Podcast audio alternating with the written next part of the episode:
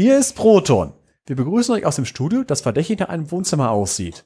Mit mir im Studio ist heute tatsächlich mal jemand. Der Arvid ist nämlich direkt zu mir angereist. Hallo Arvid. Moin. Dann haben wir noch die Kati in der Schweiz sitzen. Hallo?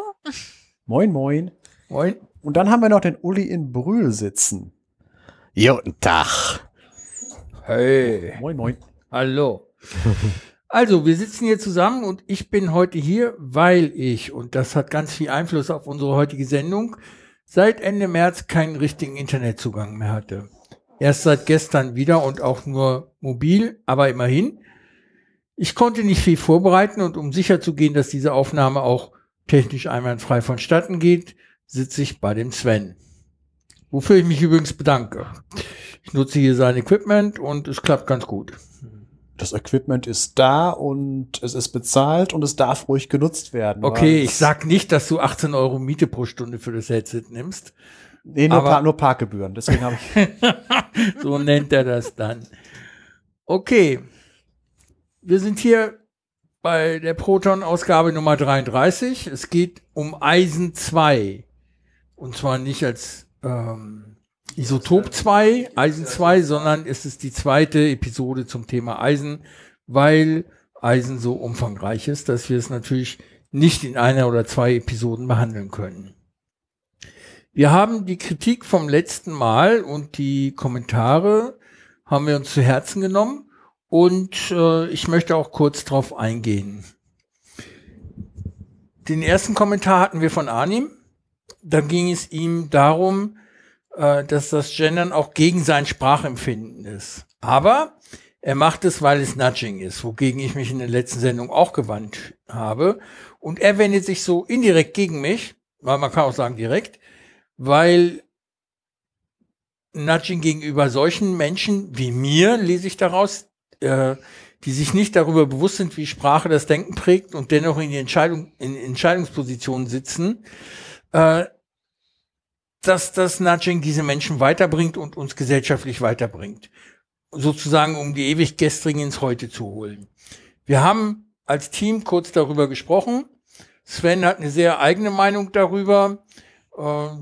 Äh, erzähl doch mal, wie das auf dem Bauhof ist. Ja, das wollte ich gerade sagen. Äh, ich bin ja hier so in so einem linksgrünen Elfenbeinturm. Auch mit dem Detlef ganz extrem war ich da, aber ich arbeite ja auf dem Bauhof der Stadt Siegen. Und ich muss sagen, auch wenn man jetzt anfangen würde, auf dem Bauhof zu gendern, auch wenn es gut gemeint ist in Sachen Nudging, es wäre eher Wahlkampf für die AfD, die dann sagt, wir hören mit dem Mist auf, wenn wir drankommen. Und es würde den Grünen oder sonst irgendwie keine zusätzliche Stimme bringen. Wobei ich, äh, ich arbeite mittlerweile sechs Jahre da. Auf dem Bauhof ist das Potenzial der grünen Wähler, glaube ich, bei eins oder zwei von 60 Leuten. Ja, ich sehe es so, ich habe drei Töchter großgezogen, bin seit über einem Vierteljahrhundert verheiratet. Ich denke immer an Frauen und Mädchen mit. Äh, Und nicht nur mit, ich bin froh, dass ich die habe und äh, dass die in Anführungsstrichen gut geraten sind. Äh, Meine mittlere zum Beispiel, die hat sich irgendwann mal, als sie zur Schule ging, in der Grundschule, gesagt, heute gehe ich mal als Junge und, das, und dann hat sie sich verkleidet und hat sich ein Hemd von mir genommen und äh, fand das sehr lustig, mal wie ein Junge rumzulaufen. Ähm, das hat aber auf ihr Verhalten keinen Einfluss. Sie zieht es vor, ein Mädchen zu sein, eine Frau zu sein heute.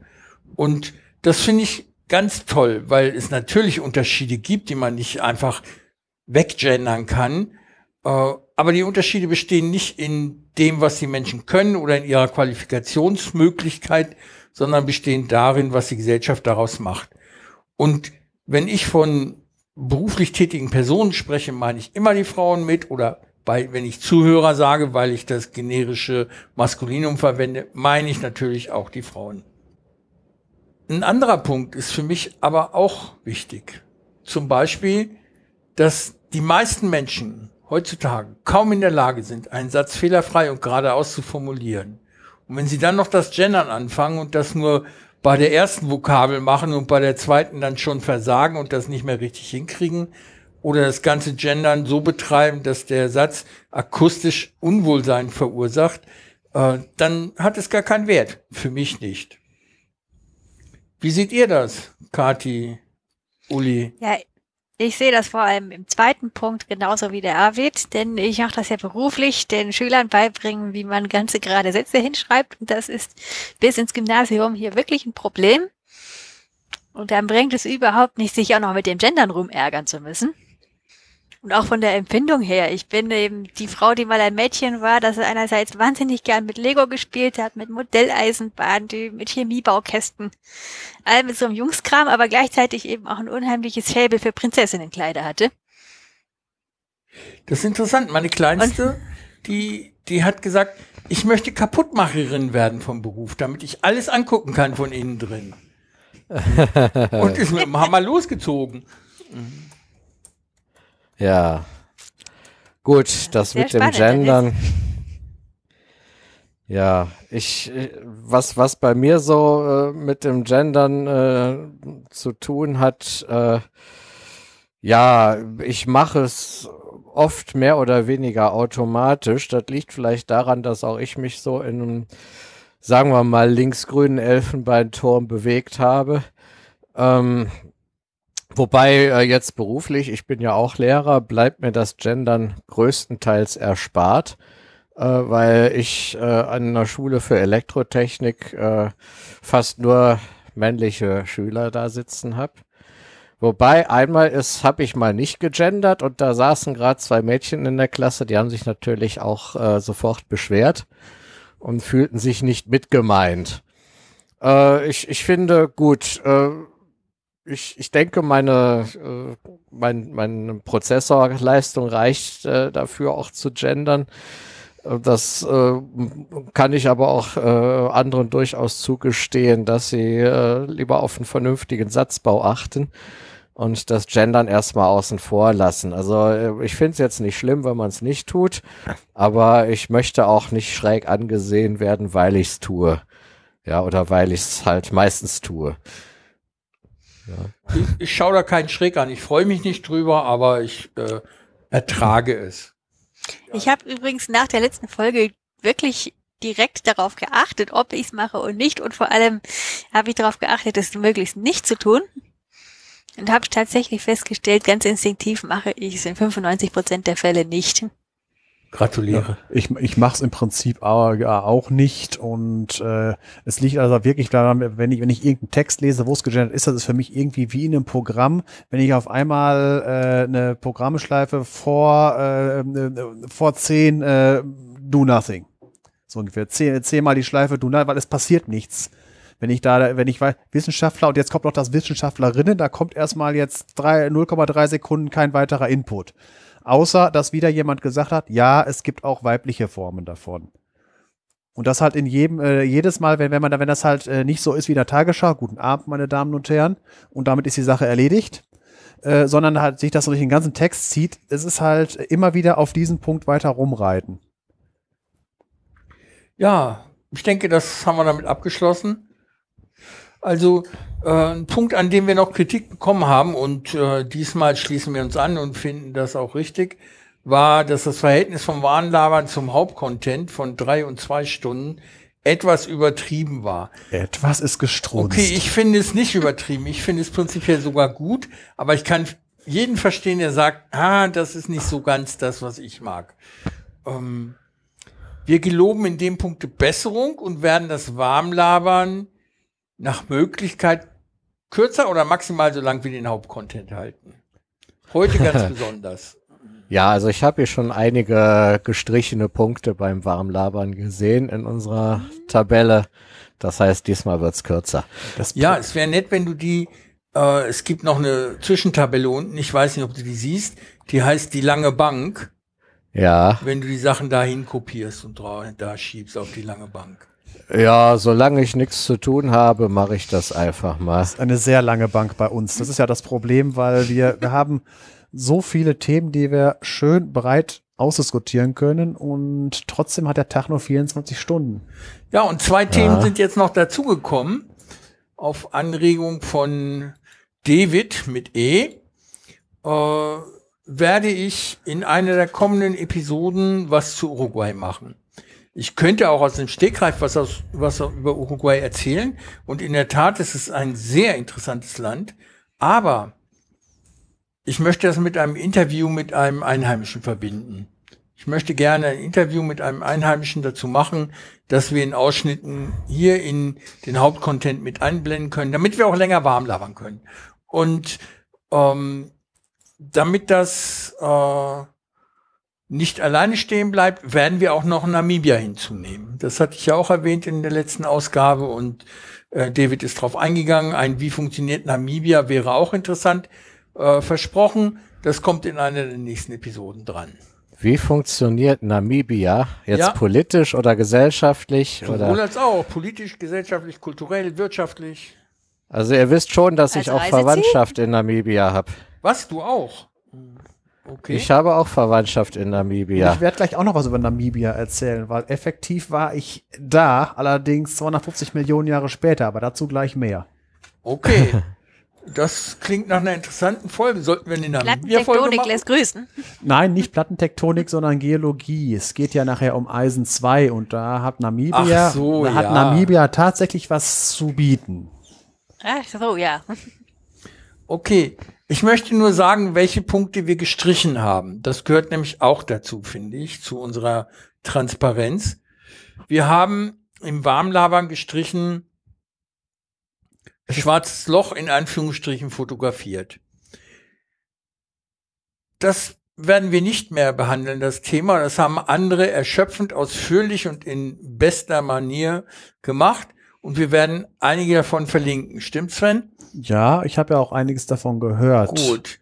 Dann hat mir jemand in einem Forum vorgeworfen, ich würde hyperfaktisch und breitschultrig argumentieren. Darüber wollte ich sprechen. Ich lasse es weg. Ähm, ein Punkt, den wir weggelassen haben und den ich sehr bedauere, ist der Rauschmiss aus dem Kanzleramt oder wenn Qualität nicht ausreicht.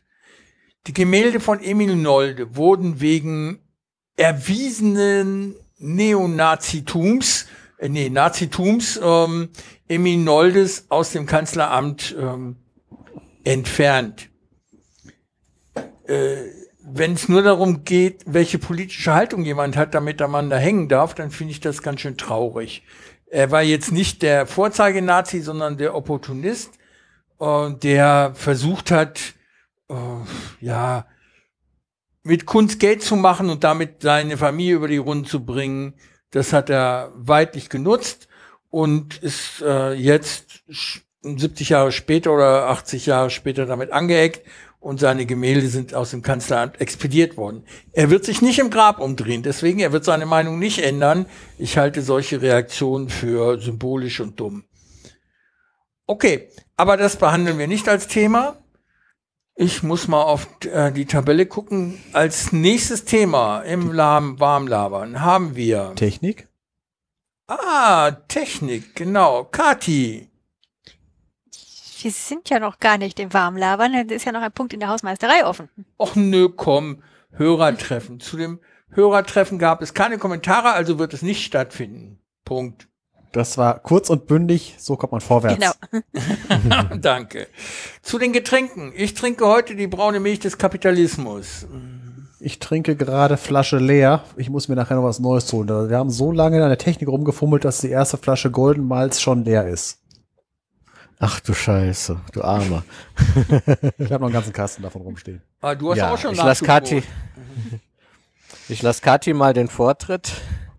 Okay, ich habe wie immer meine heißgeliebte 2-Hydroxybutandisäure mit Fructose in aquatisiertem CO2. Jetzt dürft ihr raten, was das ist. Fanta. Nein, dann Was war's? Sag noch Keine mal. Ahnung. Sag noch mal. Kohlensäure war schon gut, aber es geht um genau 2-Hydroxybutandisäure, auch bekannt als 2-Hydroxybernsteinsäure. Bernsteinsäure. Ach, du Sag mir nichts. Güte. Ich, ich, bin- ich, ich äh, sagen mal, ich bin gerade zu abge. Äh, ich kriege halt die Formel im Kopf gerade nicht hin. Du, die hat auch noch einen anderen Trivialnamen, der verrät es dann. Der ist nämlich Äpfelsäure. Ach so, ja, genau. So. Ja, dann. Und klar, Fruchtzucker ist immer drin im Apfelsaft und Ja. mit Kohlensäure gibt das eine Schorle. Das, Ja. äh, das habe ich auch noch hier, aber das habe ich als Proviant für meine Rad- und Wandertouren. Das ist äh, Energielieferant und Flüssigkeitslieferant, wenn ich unterwegs bin. Ja, und bei mir ist es diesmal ein Einbäcker Maibock, der Das- noch übrig ist vom 1. Mai. Und ja, nicht nur einer, sondern ich habe mir gerade die zweite Flasche aufgemacht, weil meine erste auch schon weg ist. Dann habe ich hier ähm, als Vorrat noch einen äh, Einbäcker Export Urbock stehen, den ich noch nie probiert habe. Das heißt, wenn ich irgendwann komische Geräusche von mir gebe, dann hat er wahrscheinlich nicht geschmeckt. Und äh, um das Ganze dann zu kompensieren, habe ich mir vorsichtshalber noch einen äh, getorften irischen Whisky hingestellt, einen Connemara.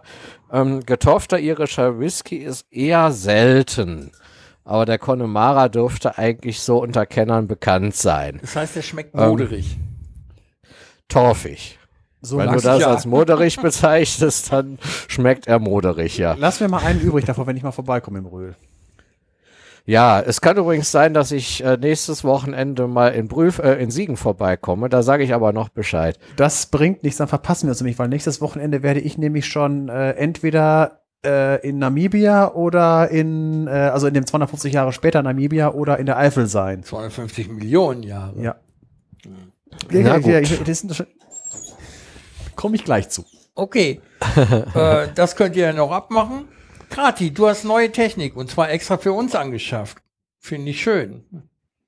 Genau, ich habe mir ein vernünftiges Podcaster-Equipment angeschafft, dass ihr mich jetzt auch besser hören könnt. Was ja auch und geklappt zwar hat. ein, genau, hat geklappt, ein Headset mit Audio-Interface und zwar das Interface ist ein Scarlett Solo zweite Generation. Und dann das unter Podcastern allseits beliebte Kondenser-Headset HMC 660 von Superlux. Das für einen Apfel und ein Ei zu haben ist, sowohl in Deutschland als auch in der Schweiz. Mhm. Und bislang leistet mir das prima Dienste. Ja, hast du es denn ähm, ein bisschen entspannt? Das drückt ja sehr auf die Ohren. Ne? Es gibt ja so einen Trick, wie man das ein bisschen aufbieten kann. Ich habe das gar nicht entspannt, weil bislang ist das eigentlich sehr bequem. Und ich hatte Lass letzte mich Woche raten, hast einen kleinen Beta-Test mit Kopf. ne- möglich. Wobei meine Hutgröße nicht wirklich klein ist. Okay, dann kommt das Jeden- noch. Also Falls ich habe das gedrückt. letzte, letzte Woche, ja eben, habe ich einen sechs Stunden oder sieben Stunden Beta-Test gemacht für ein Webinar, wo ich teilgenommen habe und auch da hat es mich nicht gestört. Oh, super, Dann- dann- gratuliere. Das ist klar, das ist ungefähr so wie mit meinen, äh, mit meinen Schuhen. Meine Wanderschuhe sind ja äh, Sicherheitsschuhe von der Stange, die ich aus dem Karton anziehe und 50 Kilometer mit wandern gehe. Das ist herrlich, wenn man Sachen, die als unbequem gelten, für Sachen nutze, wo man, wo man normalerweise Quali also, äh, Bequemlichkeitsprobleme hat. Oder viel Geld ausgeben muss. Da beneide ich dich drum, denn ich habe empfindliche Fersen. So, das, Ich kann meine äh, Schuhe einlaufen, solange ich will. Ich kriege dann trotzdem Blasen, wenn ich keine Pflaster lege. Das war, das war, ja, das war, äh, ich habe mir so hier von, äh, wie, wie heißen sie da, von Meindl so Wanderschuhe geholt. Die habe ich auch nach einem halben Jahr nicht eingelatscht gekriegt. Und dann bin ich auf der, hier bei der Stadt, habe ich angefangen. Da haben wir diese Schuhe bekommen. Und die habe ich aus dem Karton halt getragen. Und dann habe ich mir dann noch ein paar geholt, privat, damit ich damit wandern kann. Und das ist klasse. Ich wollte noch mal einer alten Tradition von mir frönen und kurz erzählen, wie es gesundheitlich um mich bestellt ist, also euch ein Update geben. Ich habe im April bei einem Krankenhausaufenthalt die jetzt nächste Untersuchung gehabt, die war katheterbasiert im Hirn, äh, also durch, durch die Leiste katheterisiert worden und habe dabei meinen 146. Schlaganfall bekommen. Das war diesmal einer mittlerer Stärke, äh, hat zu Gedächtnisausfällen und zu Ausfällen in der, im, im Gleichgewicht, also in der motorischen Koordination geführt. Aber nicht ganz so auswirkungsvoll wie der vorletzte, der 145., der während einer Hirnoperation stattgefunden hat. Äh, der Befund war negativ zum Glück. Also die haben keine weiteren neuen Hirninfarkte. Das sind dann kleinere Schlaganfälle bei mir gefunden. Und ich bin guter Dinge, dass es ja jetzt nicht direkt schlechter weitergeht. Also es scheint sich zu stabilisieren. Und ich fühle mich damit auch ganz wohl. Das klingt ja schon mal positiv. Ja, finde ich auch. Also ich kann wieder alles selber machen, sogar Dinge, die ich früher nicht konnte. Also so, ich sag jetzt mal dieses peinliche Wort Intimhygiene, was ich früher nicht hinbekommen habe aufgrund von Gleichgewichtsproblemen. Das klappt jetzt alles wieder und ich bin wirklich froh darüber. Und äh, ich bin nicht mehr auf fremde Hilfe angewiesen, um mein alltägliches Leben, meine alltäglichen Verrichtungen machen zu können.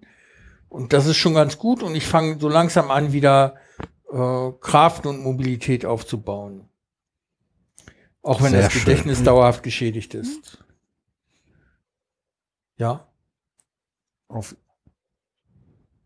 Ah, ich dachte, Uli hätte was sagen wollen. Nee, ich habe nur sehr schön gesagt. Also das Ach freut so, mich, das zu hören, Genau. ähm, dass du wieder an Lebensqualität hinzugewonnen hast. Ja, das ist toll. Ja, das ist toll, ja, das kann ich mir vorstellen, auch wenn ich es natürlich nicht eins zu eins nachempfinden kann. Zumindest nicht in dem Zusammenhang. nee, mit Gesundheit ist es wie mit Luft. Man merkt erst, wie wichtig es ist, wenn man es nicht mehr hat. Ja. Ja, und äh, ich habe vorhin noch einen Punkt vergessen bei den Themen, die ich erwähnen wollte und die in dieser Sendung und dieser Punkt auch dauerhaft flach fallen wird. Ich habe einen Schwertschmied interviewt. Und zwar nicht irgendeinen, sondern Europas bekanntesten. Ich bin zu ihm hingefahren, in die Nähe von Braunschweig, mit meiner Frau. Wir haben mehrere Stunden lang ein Interview gemacht. Und ich habe mich entschlossen, die Inhalte nicht zu verwenden. Nicht, weil sie grundsätzlich schlecht gewesen wären.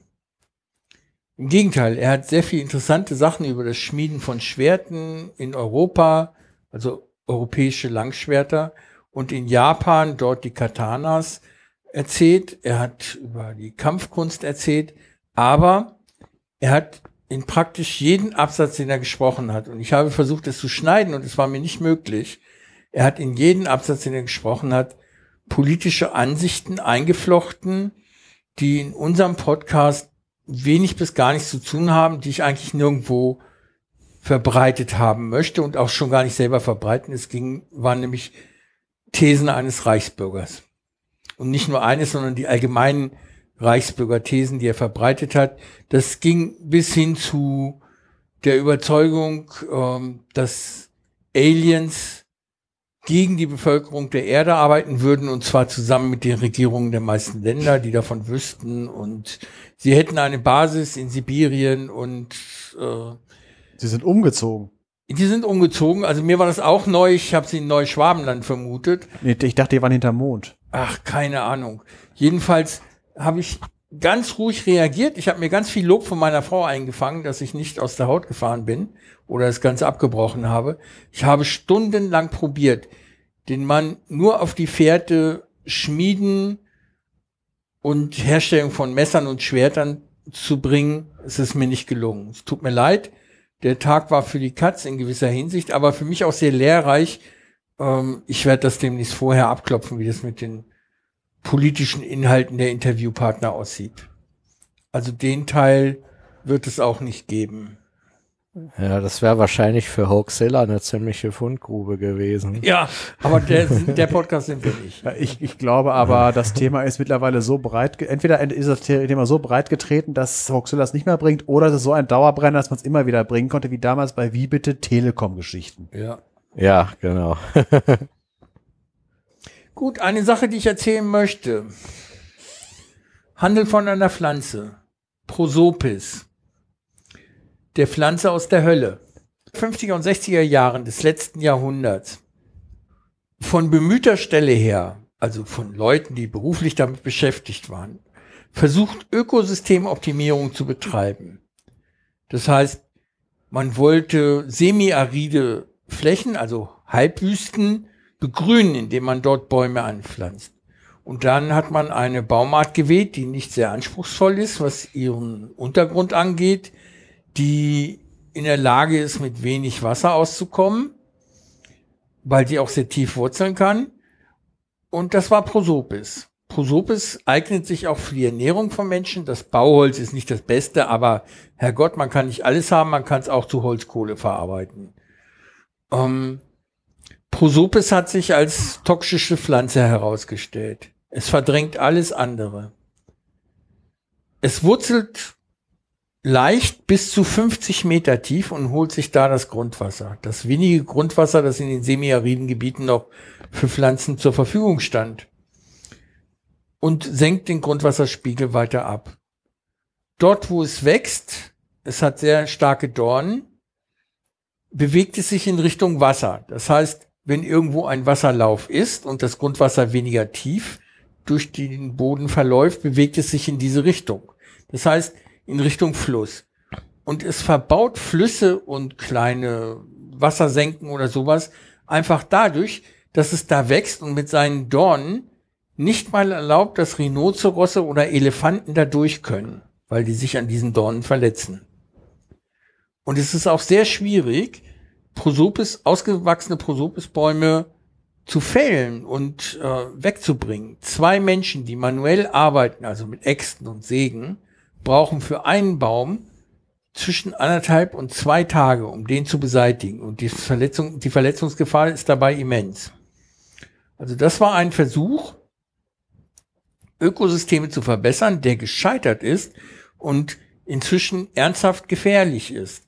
Weil zum Beispiel in Äthiopien, im Sudan, wo diese Pflanze ausgebracht wurde, um die Situation zu verbessern, sie so stark auf dem Vormarsch ist, dass sie inzwischen schon bedeutende Anteile der landwirtschaftlichen Flächen sich untertan gemacht hat und unnutzbar, nicht mehr nutzbar für den Menschen. In Australien wild ausgesät, äh, macht es auch Karriere und es ist mit die am schnellsten wachsende Baumpopulation überhaupt. Also der Versuch, dem Klimawandel und seinen Folgen zu begegnen, indem wir Ökosystemengineering betreiben, den muss man sehr kritisch betrachten im Lichte dieser Erfahrungen. Wir wissen viel zu wenig über die Pflanzen, wir wissen zu wenig darüber, wie sie mit Ökosystemen zusammenwirken oder auch mit menschlichen Gemeinschaften oder tierischen Gemeinschaften, um auch überhaupt nur daran zu denken, sowas zu machen. Da ist was dran. In Australien gibt's ja da jede Menge Beispiele.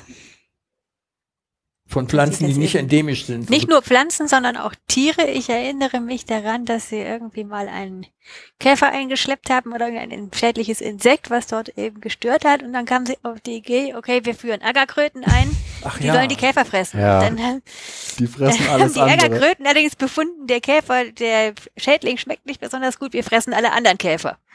Und dann waren die Australier natürlich auch nicht begeistert. Ja, und eine Ackerkröte ist ein ziemlicher Brocken. Ja.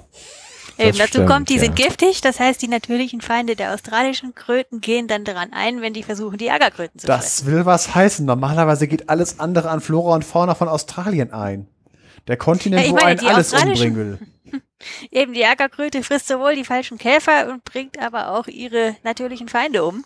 Äh, das, das, will, das, das will was heißen bei Australien, weil normalerweise ist Australien dafür verschrien, dass einen alles umbringen will. Ja, man sagt auch der giftigste Kontinent. Ja. Ja. Wir sind ja letzten Herbst, Winter da gewesen. So wild ist es eigentlich gar nicht. Ja gut, aber äh, wenn ich daran denke, wie unbeschwert ich in Deutschland mich bewege und wenn ich daran denke, was äh, das halt, was in Australien so an Schlangen und Spinnen rumläuft und so, in Deutschland gibt's keine Spinne, die ich nicht anpacke. Und äh, irgendwie, äh, ich habe, glaube ich, mal eine Kreuzotter gesehen, aber bis ich die Kamera raus hatte, war die schon längst in die Büsche verschwunden. Ansonsten habe ich bisher nur Blindschleichen zu Gesicht bekommen. Ich habe mir eine Kreuzotter gerettet.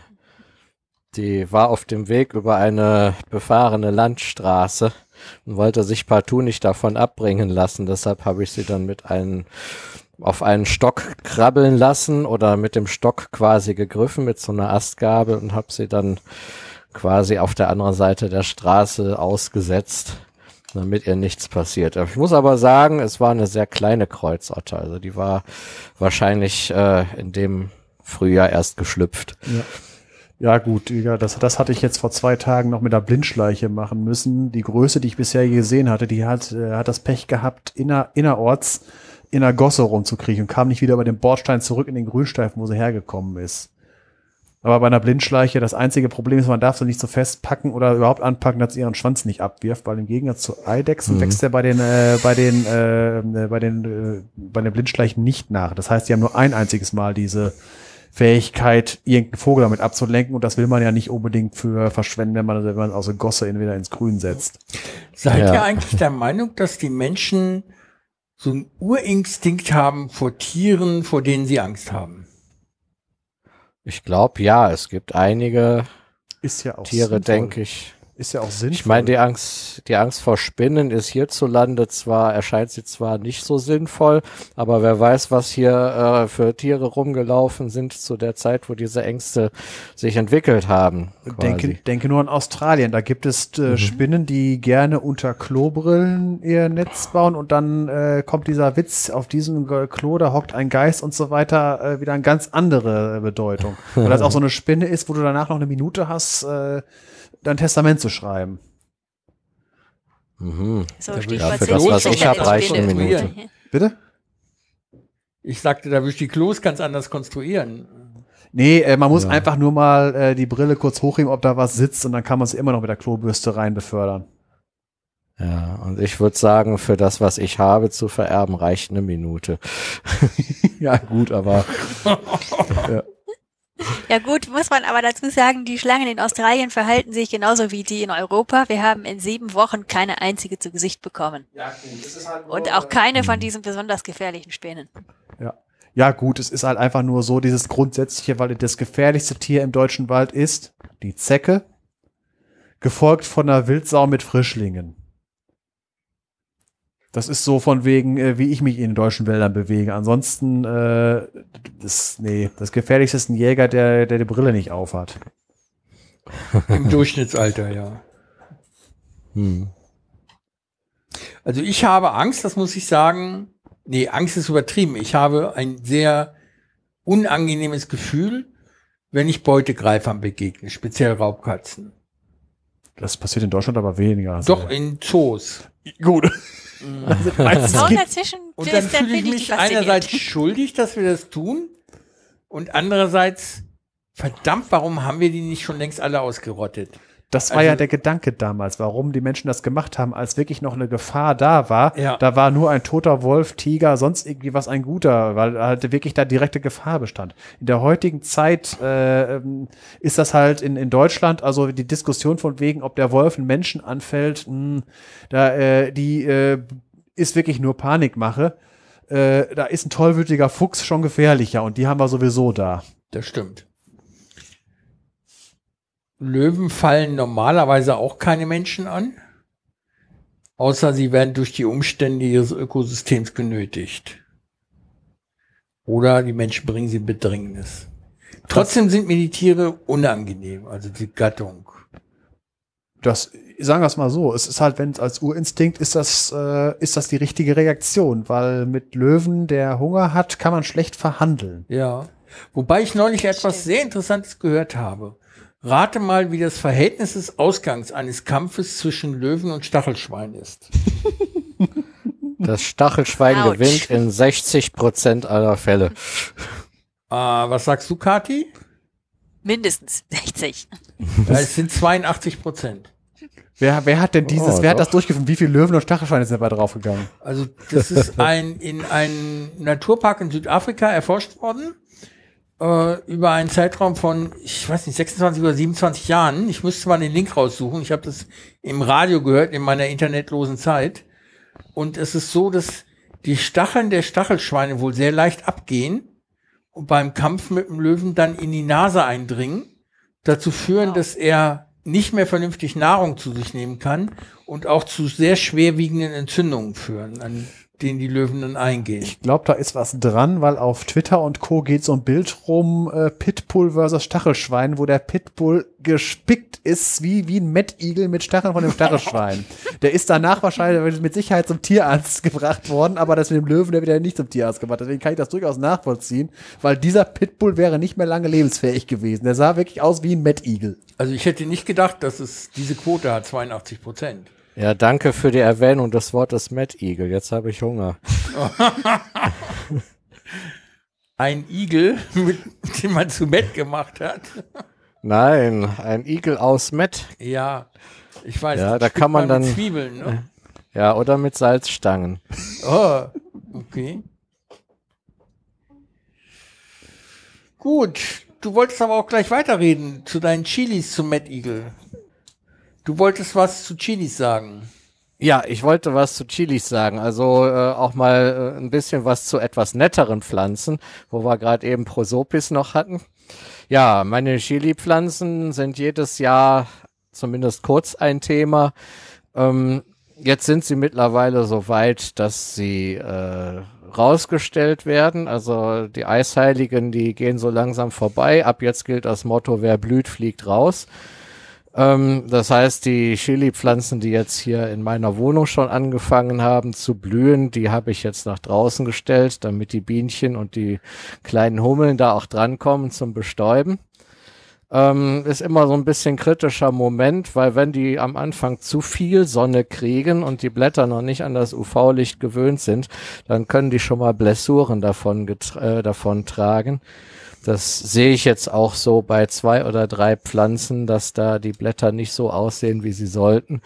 Ähm, die erholen sich aber dann meistens, wenn ich sie liebevoll pflege. Äh, dieses Jahr, ja, ich, ich stelle sie, ich stelle sie natürlich nach Möglichkeit erstmal in Schatten, aber so viel Schatten habe ich auf meinem Balkon nicht. Ähm, das heißt, die kriegen schon Sonne ab. Ähm, jetzt muss ich, äh, da, da muss ich sie halt lieb pflegen, immer schön gießen, äh, vielleicht noch mal ein bisschen Dünger spendieren und dann erholen die sich auch wieder. Ähm, aber dieses Jahr könnten Kreuzungen nicht ausgeschlossen sein. Also ich halte sie nicht für wahrscheinlich, weil die Pflanzen haben sich gemäß ihrer äh, ihres Saatgutes entwickelt, aber man weiß ja nie, was da für Früchte dann noch rauskommen. Das sind halt jetzt die Samen von den verschiedenen Chili-Sorten, die vor zwei Jahren alle zusammen auf meinem Balkon standen. Das waren doch überwiegend Jalapenos, ne? Nee, das ist überwiegend bei mir immer Ecuador Purple. Ach, die, ja. äh, die so lila sind. Aber letzt, vor zwei Jahren standen halt auch Jalapenos, zwei verschiedene Sorten da und auch Habaneros. Und da habe ich natürlich dann nach der Ernte auch äh, Samen aufgehoben und dann gucke ich mal, was dies Jahr passiert. Ja, also wenn irgendwas, äh, irgendwas Interessantes passiert bei den Früchten, dann werde ich darüber berichten. Ansonsten habe ich halt auch dieses Jahr wieder leckere Chilis. Also wir haben dieses Jahr nur Tomatenpflanzen aus Samen gezüchtet und haben noch ein paar Kartoffelpflanzen auf der Öko-Pflanzenbörse dazu gekauft. Und zwar für mehlig kochende Kartoffeln. Aha. Und könnt ihr die voneinander unterscheiden? Im Geschmack allemal. Also wir essen jetzt viel mehr mehlig kochende als festkochende Kartoffeln. Ne, ich meine, die Tomatenpflanzen und die Kartoffelpflanzen sind doch beides Nachtschattengewächse. Ja, das kann man sehr gut unterscheiden. Die eine tragen die Frucht unter der Erde, die anderen über der Erde. Kartoffeln tragen Äh, auch Früchte. Ja, Die Blätter sind auch leicht unterschiedlich. Ja, das ja. stimmt. Ja, ich denke, das kriegen wir noch hin mit der Unterscheidung. Aber insgesamt haben wir den Platz, den unser doch recht großer Garten mit 1300 Quadratmetern bietet, nicht, nicht gut ausgenutzt. Also da geht noch mehr. Aber Mhm. wir haben unseren Garten bewusst an einigen Stellen verwildern lassen und haben Unmengen an Insekten und Vögeln. Also wirklich, so viel Vögel, die schmeißen einen morgens aus dem Bett mit ihrem Geplärre. Und wir haben Insekten ohne Ende. Du kannst die Tür nicht, nicht 20 Sekunden auflassen, dann hast du gleich Insekten im Haus. Und zwar in nicht geringer Anzahl. Und draußen schwirrt es überall herum von Hummeln und Bienen. Äh, ich bin ganz froh, dass für uns dieses Insektensterben nicht so drastisch ist wie zum Beispiel bei meinen Schwiegereltern, die im Norden Nürnbergs wohnen, im sogenannten Knoblauchsland, wo ganz viel unter Glasbebauung stattfindet und der Rest gesprüht wird und da der Flughafen in der Nähe ist, auch ganz viel gesprüht wird. Da gibt's nicht einen Vogel mehr, der singt. Entsprechend auch wenige Insekten. Aber da gibt's auch gar keinen Vogel mehr. Früher war das voll, vor 20 Jahren. Ui. Da haben wir es ja noch richtig gut. Also ich habe hier äh, auf, auf jeder Antenne sitzt hier draußen eine Amsel. Eine, die, die, die, äh, kann, die, kann, die kann ich gut unterscheiden. Die macht nicht mehr tü, tü, tü, tü, tü, tü. Also wenn ich hier Und- rausgehe, sehe, sehe ich so 15, 20 Antennen. Meinst du die? Ja, gut, also ist jetzt, äh, die sitzen nicht permanent drauf, außerdem ist die falsche Zeit. Wenn du abends da, äh, wenn du abends da, ähm, da, da, da vorne ist das Revier von der Tüdütü, Tüdütü, dann habe ich da immer gerne drauf sitzen und äh, Also auf der linken Seite. ja. Und dann habe ich äh, der, den Schwarm-Mauersegler, der ab und zu mal hier vorbeikommt und natürlich die Flugratten, äh, Tauben unten, die hier auch immer kreisen. Ah, ich, ich bin mitten in der Stadt, muss man sagen. Aber und wenn sobald ich hier in den Wald gehe, ist auch alles voll. Und äh, hier dieses Amselsterben hat Siegen zum Glück nicht erfasst. Wenn ich wirklich durch die Wohngebiete mit den Gärten gehe, da sitzt also wirklich auch, äh, auf in jeder Straße eine. Und besonderes Glück haben die in der Bismarckstraße hier, wo ich dann, äh, wo, wo, wo ich dann äh, am Nachmittags zur Arbeit zu, zurückkomme. Da sehe, da höre ich nicht, aber gegen Abend, die haben sogar Singdrosseln, zwei Stück. Die kommen aus dem Wald und sehr, äh, kommen die und haben ihr Revier bis, äh, in, bis in die Stadt rein, sitzen da auf den höchsten Bäumen und trällern dann abends. Bei uns soll auf einem landwirtschaftlich überaus attraktiven, auf einer landwirtschaftlich überaus attraktiven Fläche soll das größte Logistikgebiet Europas entstehen. Sondergebiet Logistik Eichenberg. Um Steuereinnahmen von 50.000 Euro im Jahr zu generieren, im besten Fall, soll dort ein, ja, sowas, Logistikpark entstehen für, für Dienstleister wie Amazon oder sowas, Hermes, äh, mit maximal 2000 Arbeitsplätzen. Es wird den Verkehr verdoppeln, es wird eine Fläche mit einer sehr hohen Bodenpunktzahl versiegeln und da gibt's jetzt ein Protestcamp dagegen. In dem Protestcamp sind etwa 20, 25 Personen dauerhaft zugegen und bei Veranstaltungen sind es dann so ruhig eine dreistellige größere Zahl. Und die wohnen dort. Und dadurch, dass sie dort wohnen, produzieren sie auch in gewisser Weise, obwohl sie versuchen es zu vermeiden, Abfall. Und das hat dazu geführt, dass Vögel in der Luft sich über diesem Camp bewegen und alles beobachten und dann runterstürzen, wenn sie irgendwo, was weiß ich, was finden, was ihrer Ernährung zuträglich sein kann. Das ist ganz beeindruckend zu sehen. Ich war da neulich und habe eine Pizza hingebracht und äh, eine warme noch und äh, trag das Blech so durch die Landschaft, 200 Meter vom Parkplatz zu dem Camp und über mir hing eine Traube Vögel. Geier kreisen schon. So ähnlich sah es aus. die warten, bis du zusammenbrichst und stürzen sich dann auf dich. Genau. Also es war schon Ja, gut. Beeindruckend. Ja, man sollte auch. Hä? Redest du wirklich von Neu-Eichenberg oder sind Ja, wir, ja, reden wir Neu- bei den wilden Westen? Nee, von Neu-Eichenberg. äh, Neu-Eichenberg ist ja früheres Zonenrandgebiet.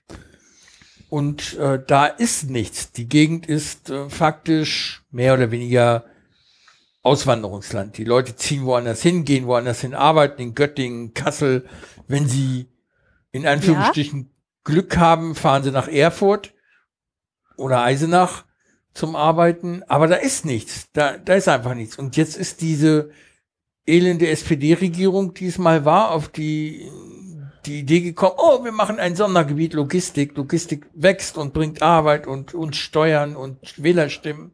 Und die jetzige CDU-Regierung, die setzt es einfach fort, weil die SPD-Regierung sich mit äh, etwa einer Million Euro verschuldet hat an Planungskosten beim Land und die aufbringen muss, auch wenn das Gebiet, das Sondergebiet Logistik nicht gebaut wird.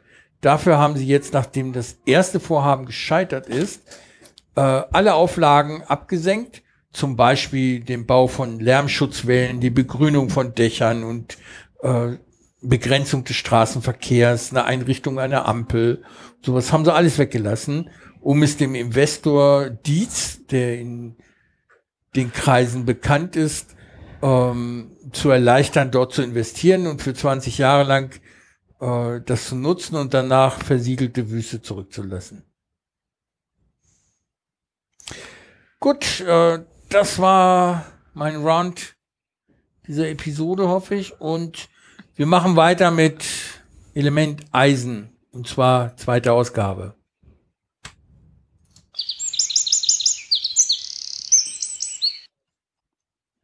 So, ja, da bin ich da mal wieder dran mit dem Eisen. In der letzten Folge habe ich euch erzählt, wo das Eisen herkommt, dass das aus dicken Sternen im sogenannten S-Prozess erbrütet wird und in Supernovae dann noch im R-Prozess äh, noch ein bisschen nachgelegt wird über den Umweg Nickel, das dann zu Eisen zerfällt und das Ganze sich dann mit dem interstellaren Gas, das aus Wasserstoff und Helium besteht, vermischt.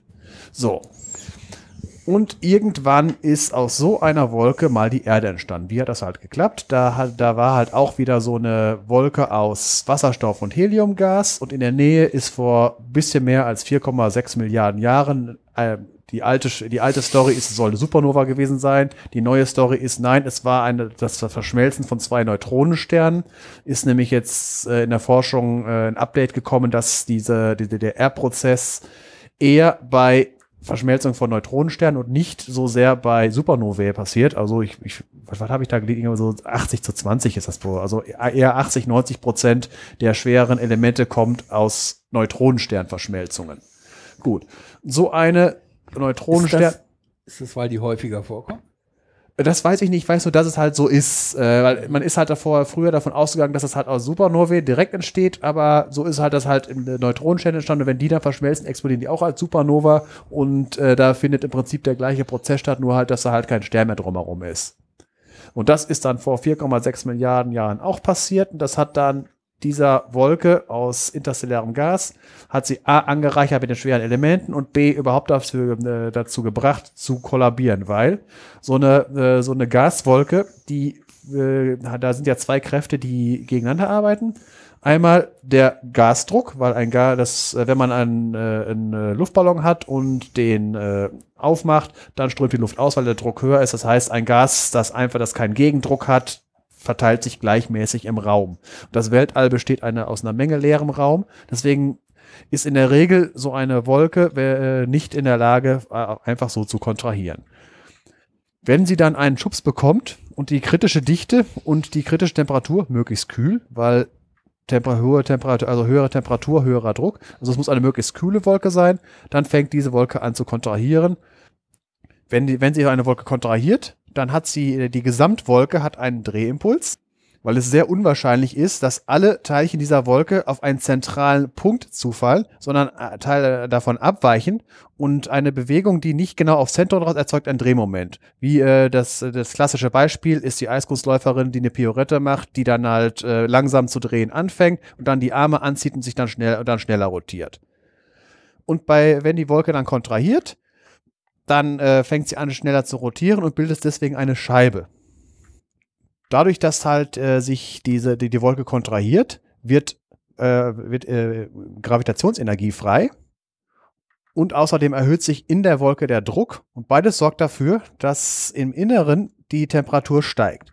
Anfangs kann diese Energie noch abgestrahlt werden, einfach so als, ähm, als Wärme, als Radiowellen und äh, als Wärmestrahlung.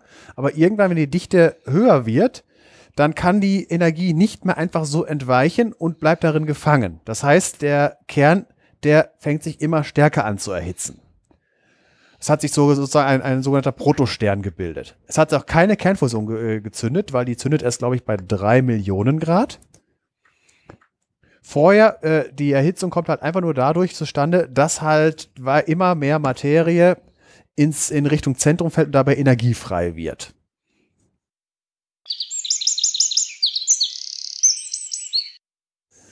Also in der sogenannten Akkretionsscheibe, das ist halt die, äh, die Scheibe, die, äh, die sich um den äh, Stern drumherum, um den Protostern drumherum äh, bildet, äh, kondensiert die Materie nach und nach aus.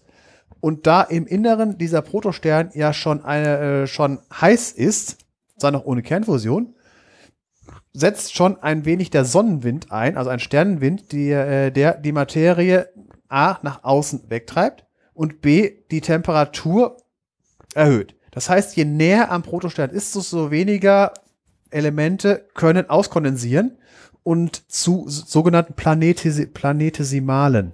Spricht man das so aus? Ja, Planetesimale. Planetesimalen. Planetesimalen.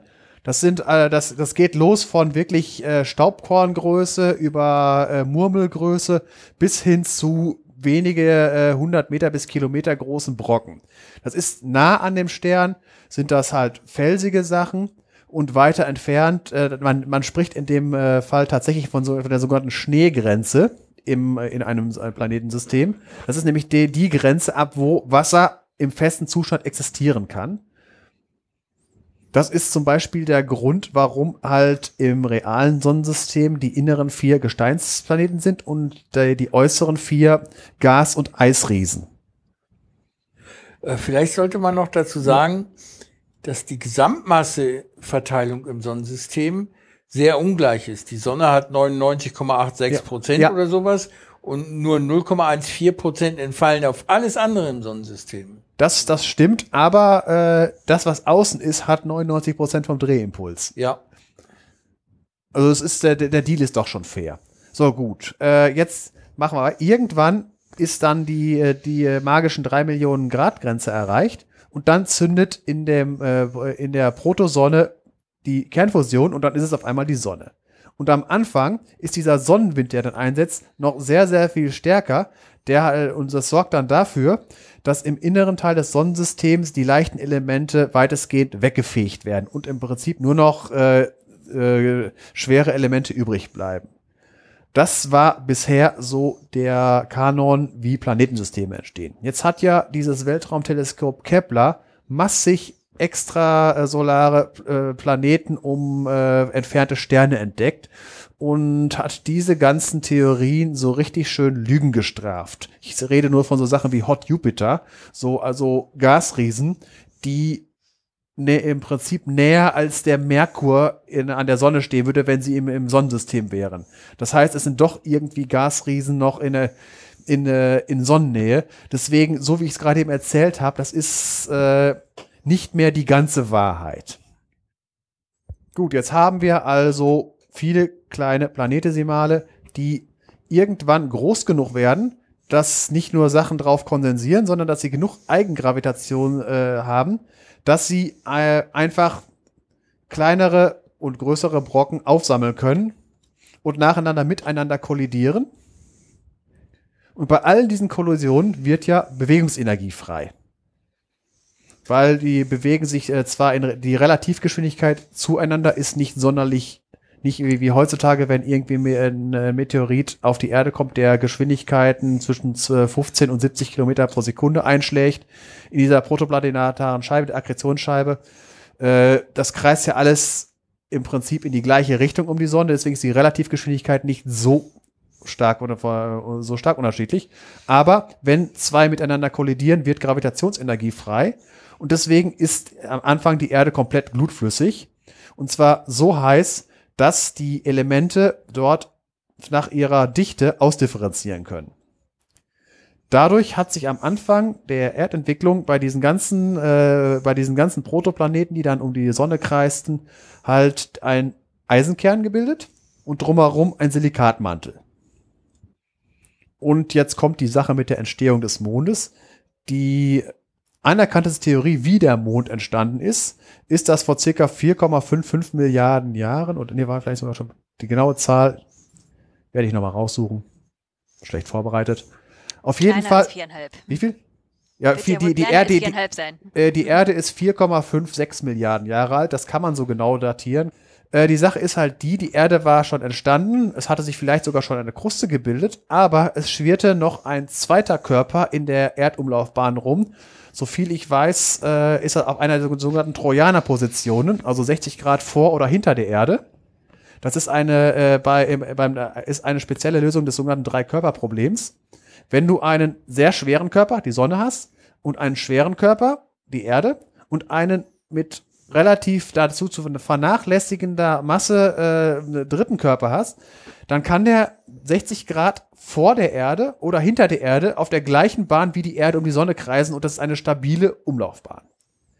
Allerdings war dieser äh, besagte Körper, der nicht die Erde er wird Thea genannt, der war halt irgendwann so schwer, dass er nicht, dass er nicht mehr sich an den, äh, an den das sind die sogenannten Lagrange-Punkte, ich glaube vier und fünf sind das. Ich, das sind, das sind die äh, 60 Grad davor und 60 Grad dahinter. Hat sich da nicht mehr gehalten ist dann ihr der Erde immer näher gekommen und mit ihr kollidiert. Die, wir reden von einem Körper, der so ungefähr Maßgröße hatte.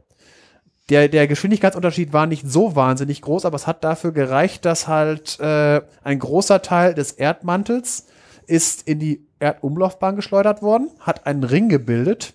Die Erde ist komplett wieder glutflüssig geworden und die beiden Eisen-Nickel-Kerne der beiden Körper sind verschmolzen und dieser Ring um die Erde muss stark ausgesehen haben. Eine rotglühende Erde und darum ein rotglühender Ring.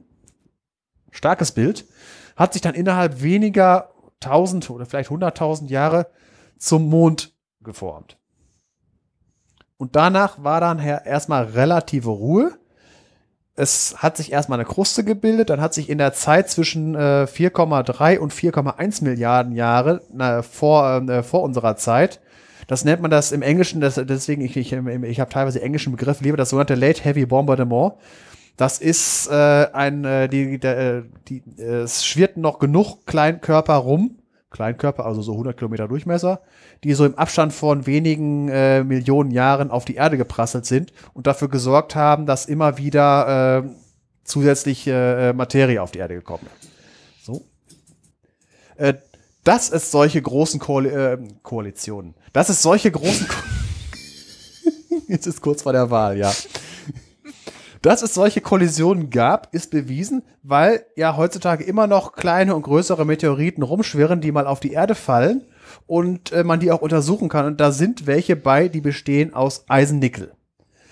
Da äh, und diese sind so äh, sind entstanden, als bei solchen heftigen Kollisionen wie zwischen Erde und Teer äh, die Material aus den schon ausdifferenzierten Kernen ins All geschleudert wurden und die dann halt auf irgendwelchen Bahnen kreuz und quer durchs Sonnensystem äh, geistern.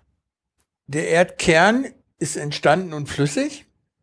Und die Kruste drumherum ist kalt und fest. Nee, es ist nicht die Kruste, sondern der Mantel. Am Anfang gab es noch keine Kruste. Das ganze Ding war flüssig, die gesamte Erde. Ach so, und der Mantel war der abgekühlte. Teil. Nee, nee, es war im Prinzip erstmal, erstmal war das ja alles gleich heiß. Es hat sich dann differenziert. Unten das Eisen-Nickel und alle Elemente. Es gibt zwei, äh, zwei große äh, Elementgruppen. Es gibt die sogenannten Siderophilen und die, Sili äh, und die, äh, das, an- wie heißt der andere Begriff? Äh, auf jeden Fall silikatliebende Elemente. Die einen, die lösen sich gerne in, äh, die, die sind, die, die sind, äh, die passen gut in ein Kristallgitter und überhaupt äh, zu Eisen und sammeln sich gerne im Kern an. Und es gibt welche, die äh, sind eher äh, in den äh, Silikatgesteinen, passen die besser rein chemisch. Das Und heißt, das Dafür Material. erklärt, Ja. das könnte eine Antwort auf die Frage sein, die mich gerade beschäftigt, wenn du nämlich sagtest, die im, in dem blutflüssigen Planeten sortieren sich die Elemente nach Dichte. Warum sind dann nämlich die ganz schweren Elemente in der Kruste zu finden später? Äh, weil es So, ja noch äh, Uran. Und, hm? äh, das, äh, Und wenn du sagst, es gibt eben welche, die lösen sich lieber in Silikaten als in Eisen, dann könnte das dahin führen. äh, es liegt auch daran, äh, von wegen mit, äh, die Elemente liegen ja nicht alle, ach, alle 118 Elemente in Reinform da, sondern sie gehen ja miteinander Verbindungen ein. Und es ist ja kein, ist ja kein Massenspektrometer, wo wirklich nach Atomen sortiert wird. Das in, dann müsste der ganz innere Kern aus Osmium bestehen und dann kommt irgendwie Iridium und irgendwann kommt Gold und dann kommt eine Schicht aus Blei und dann kommt Eisen. Nee, das sind ja alles Verbindungen, äh, die Ja. halt natürlich andere Verbindungen als wir äh, ähm, als wir haben äh, heutzutage, weil ja ganz andere ähm, Rahmenbedingungen, hoher Druck, hohe Temperatur, da sind ganz andere Verbindungen und Kristallgitter möglich als hier einer, einer, bei einem Bar und 20 Grad. Aber es ist halt so, dass äh, wir haben halt nicht einen Bleikern, sondern halt einen grob einen Eisen-Nickel-Kern und darum den Erdmantel aus dem ganzen Rest am Anfang. Und dann fängt sich das an weiter auszudifferenzieren. Irgendwie, äh, zuerst war das ja auch alles gleich heiß. Das ist ja äh, erstmal entstanden, ist ja die am, äh, am Anfang war das alles gleich heiß und der Erdmantel war im Prinzip still. Es hat sich nichts drinne bewegt. Also heutzutage kennt man ja Kontinentaldrift, Mantelkonvektion, also dass das im Prinzip wie ein Kochpot ist, äh, das unten erhitzt, das heiße steigt auf, kühlt sich oben ab und das kalte geht wieder runter. Das war am Anfang noch nicht so. Die erste Erdkruste war im Prinzip nur so eine äh, Basaltkruste wie äh, heutzutage der, äh, der Ozeanboden. Es gab noch keine Kontinente, weil für Kontinente braucht man Kontinentaldrift, damit sich überhaupt an der Kruste was differenzieren kann. So, und jetzt, wo kommt überhaupt die Temperatur, also die, die Wärme der Erde her?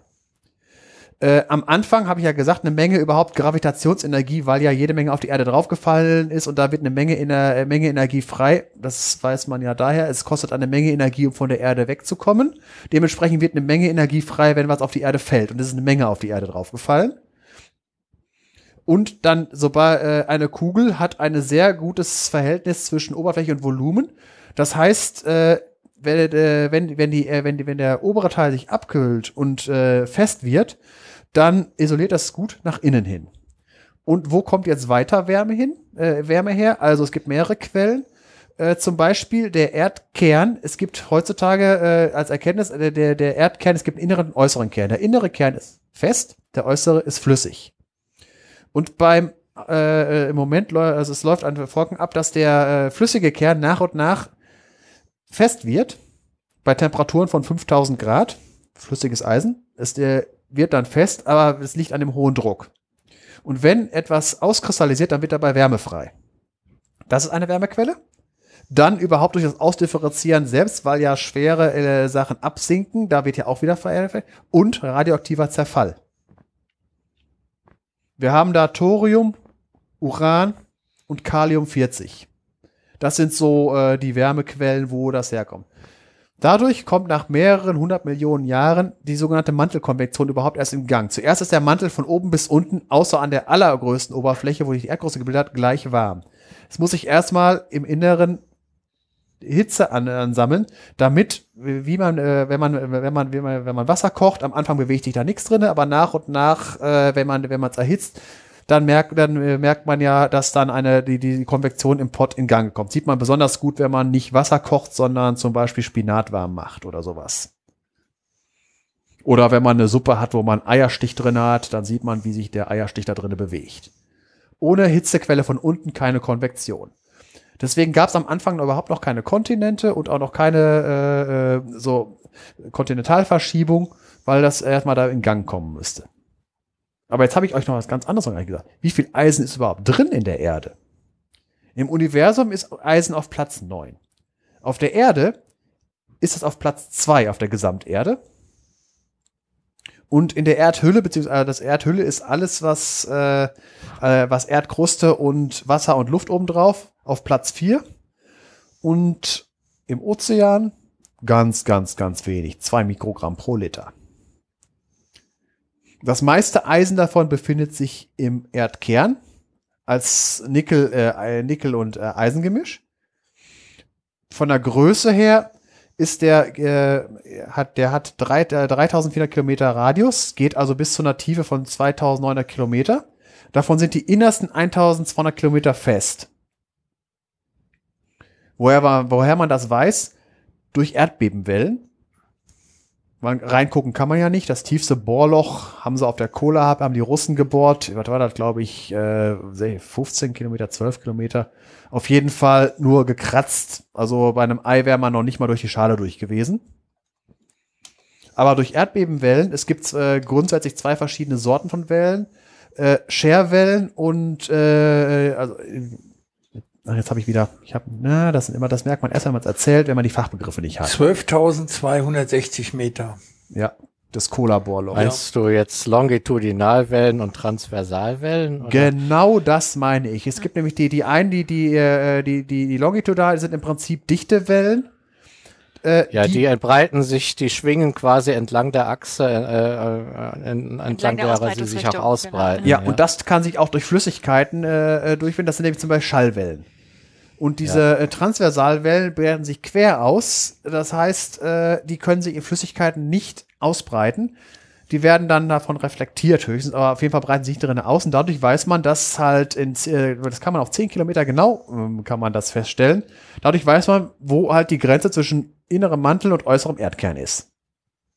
Über dem Erdkern befindet sich der Erdmantel. Das ist alles, was unterhalb der Erdkruste, die genaue, äh, die, die, die genaue Grenze, Asthenosphäre, das spare ich mir jetzt mal, bis, äh, das, das, das spare ich mir jetzt mal. Also von da bis in 2900 Kilometer ist der Erdmantel, hat eine Temperatur von, von ein paar hundert Grad unter der Erd, äh, Erdkruste bis circa 3500 Grad an der Erdkerngrenze und besteht vorwiegend aus Silikatgestein, sogenannten Peridodit, Peridodit, Namen, Besteht aus den Mineralien Olivin, Granat und Spinell. Die klingen so ähnlich wie Trolle von der Scheibenwelt von Terry Pratchett. Äh, und einfach nur kurze Erklärung. Ein Gestein ist ein Gemisch aus Mineralien, zum Beispiel Granit. Und Mineral sind einzelne chemische Substanzen, zum Beispiel Feldspat, Quarz und Glimmer, die Bestandteile von Granit. Nur mal so, weil, weil man das gerne durcheinander wirft als Nicht-Geologe, ich auch. Und äh, bei den Recherchen für diese Folge, also was es da alles gibt an Gesteinen, da kann man ja einen eigenen Podcast von machen. So, Silikatgestein, äh, woraus besteht das? Man denke an die Beton- und, und Siliziumfolge. Beton ist ja künstliches Silikatgestein, besteht aus Siliziumdioxid, Magnesiumoxid, Eisenoxid, Fe2O3, Aluminiumoxid, Al2O3, Calciumoxid und noch einigen anderen. Das waren jetzt die Hauptbestandteile. Ist im Erdmantel ähnlich, allerdings ist es da FeO, also nur zweiwertiges Eisen. So, damit hätten wir mal jetzt grob den Aufbau der Erde und äh, dass es halt da auch überall Eisen drin gibt, hauptsächlich im Kern, aber auch eine Menge, Menge im Mantel.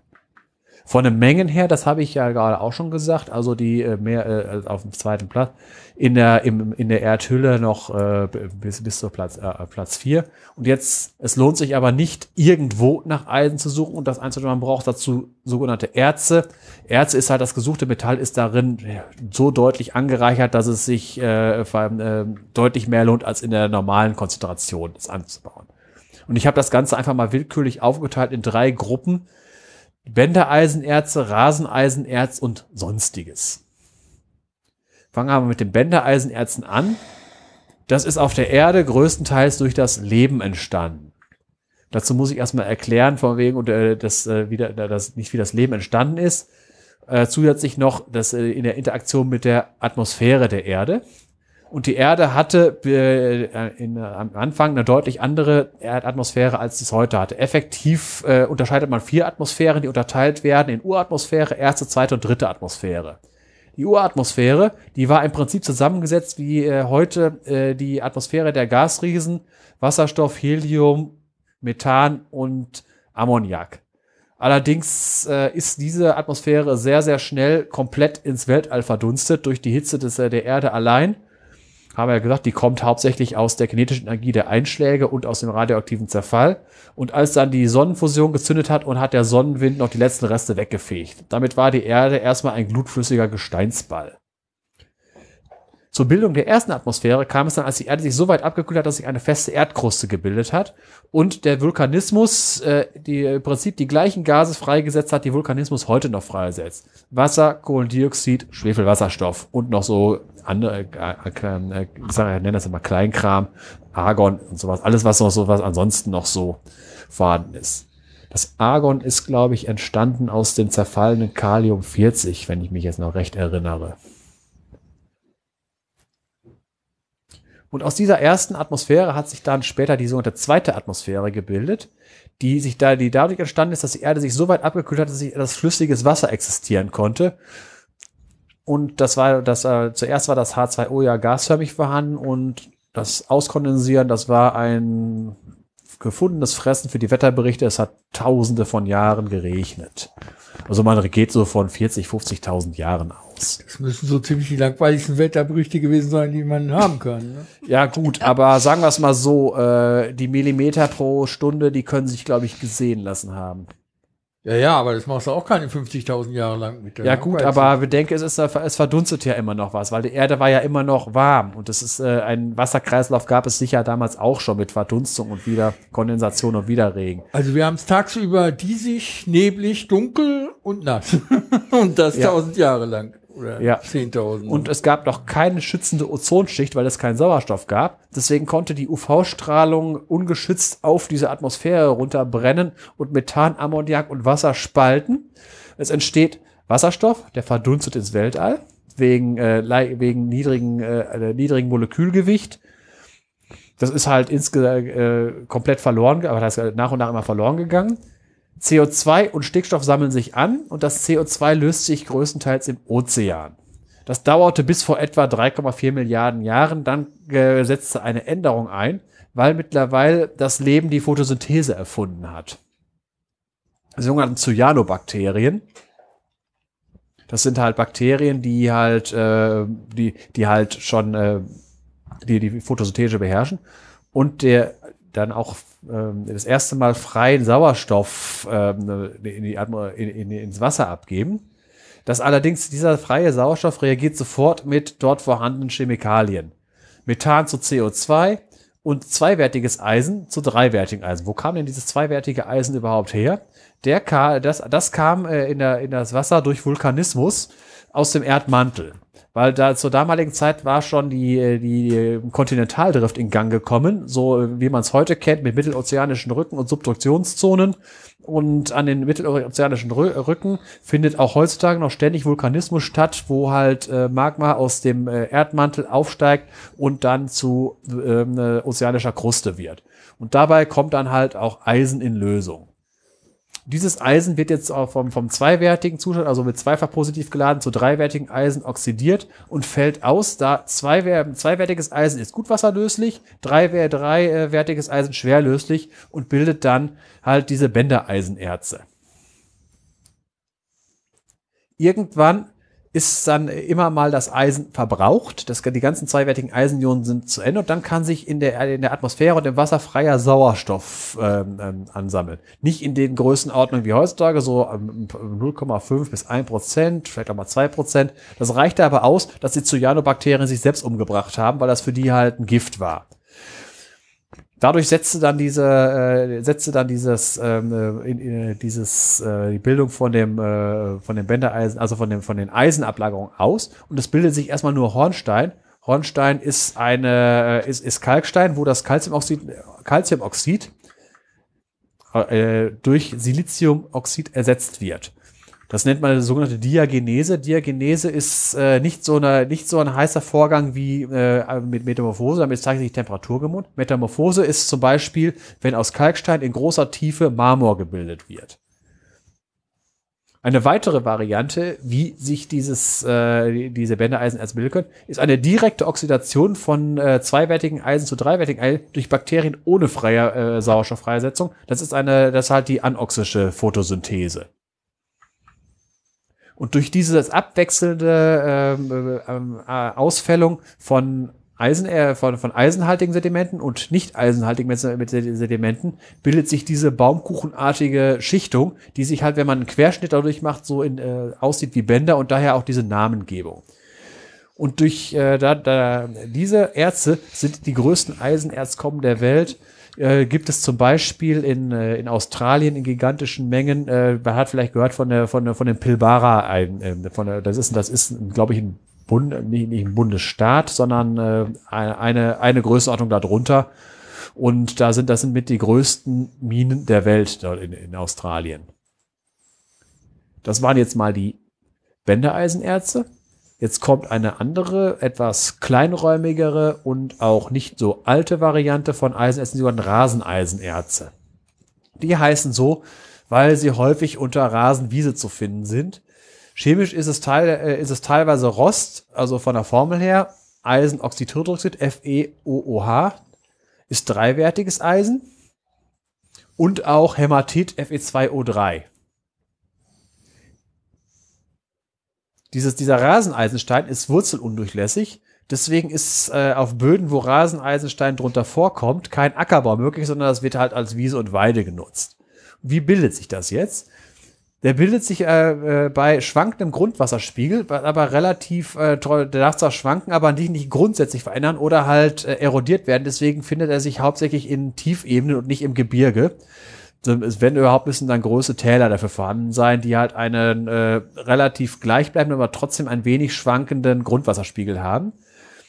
Und da passiert im Prinzip das Gleiche wie bei, äh, bei dem Bändereisen, zweiwertiges Eisen, was gut wasserlöslich ist und woanders gelöst wurde, wird dort, äh, reagiert dort mit Luftsauerstoff, teilweise unter, unter Mitwirkung von Mikroorganismen mit, äh, und wird zu dreiwertigem Eisen oxidiert.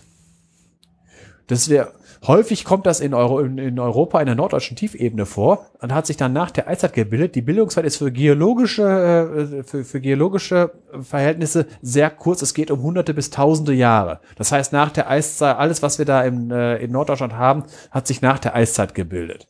Ein Beispiel aus meiner ehemaligen Heimat, wo ich gewohnt habe, am Niederrhein, Übergang zum Münsterland, ist die sogenannte Isselburger Hütte am, bei, bei der Stadt Isselburg. Wurde 1794 äh, gegründet als Minerva-Hütte. Und der Grund war, fast wie bei einem SimCity-Spiel, der Bürgermeister brauchte für seine Bewohner Arbeitsplätze.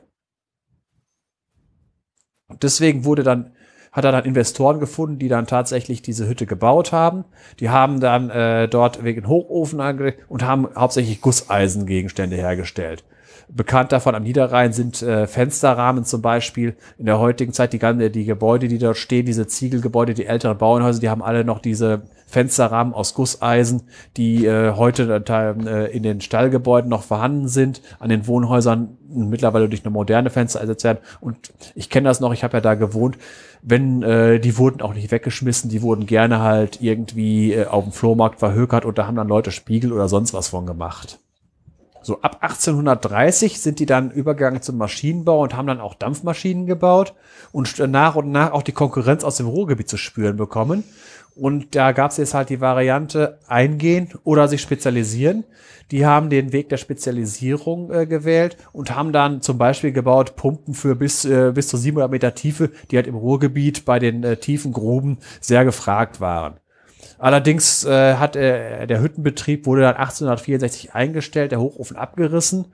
Äh, das war aber noch lange nicht das Ende dieser Firma. Die Firma existiert heute also nicht mehr unter diesem Namen. Sie ist vor zehn Jahren äh, äh, von ihr als äh, irgendeine andere Firma äh, übernommen worden und ist immer noch im Maschinenbau tätig. Sie hatten aber noch ein paar interessante Sachen. Von, 1900, von 1870 bis 1918 hatten die ein Monopol im Deutschen Reich für Briefkästen.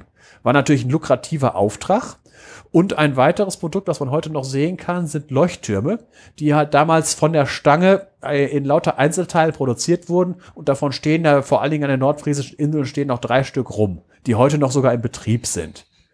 Und was auch, was ich, was ich auch noch interessant war, äh, diese Isselburger Hütte, die äh, hatte, äh, die, die hatte einen, äh, die, die, die äh, Betreiber davon waren sehr sozial eingestellt, Betriebskrankenkasse, also sogar ein eigenes Krankenhaus gebaut und äh, das fand ich schon interessant, weil man dachte immer aus der Zeit immer so, der, der Zeit des Manchester-Kapitalismus, Ausbeutung und so. Es gibt auch positive Beispiele. Jetzt komme ich mal zu sonstigen Ärzten, was es sonst noch so alles gibt. Jetzt habe ich ja am Anfang schon ein bisschen rumgespoilert, von wegen, das hat Namibia mit dem Pfälzer Wald zu tun. Der Uli war ja schon mal da. Äh, er weiß ja, wo Namibia seinen Namen her hat und wie halt die namensgebende Namib aussieht. Genau. So. Ist ja alles knallroter Sand, äh, der da rum äh, weht bis an den, bis an die See ran, bis an den Atlantischen Ozean.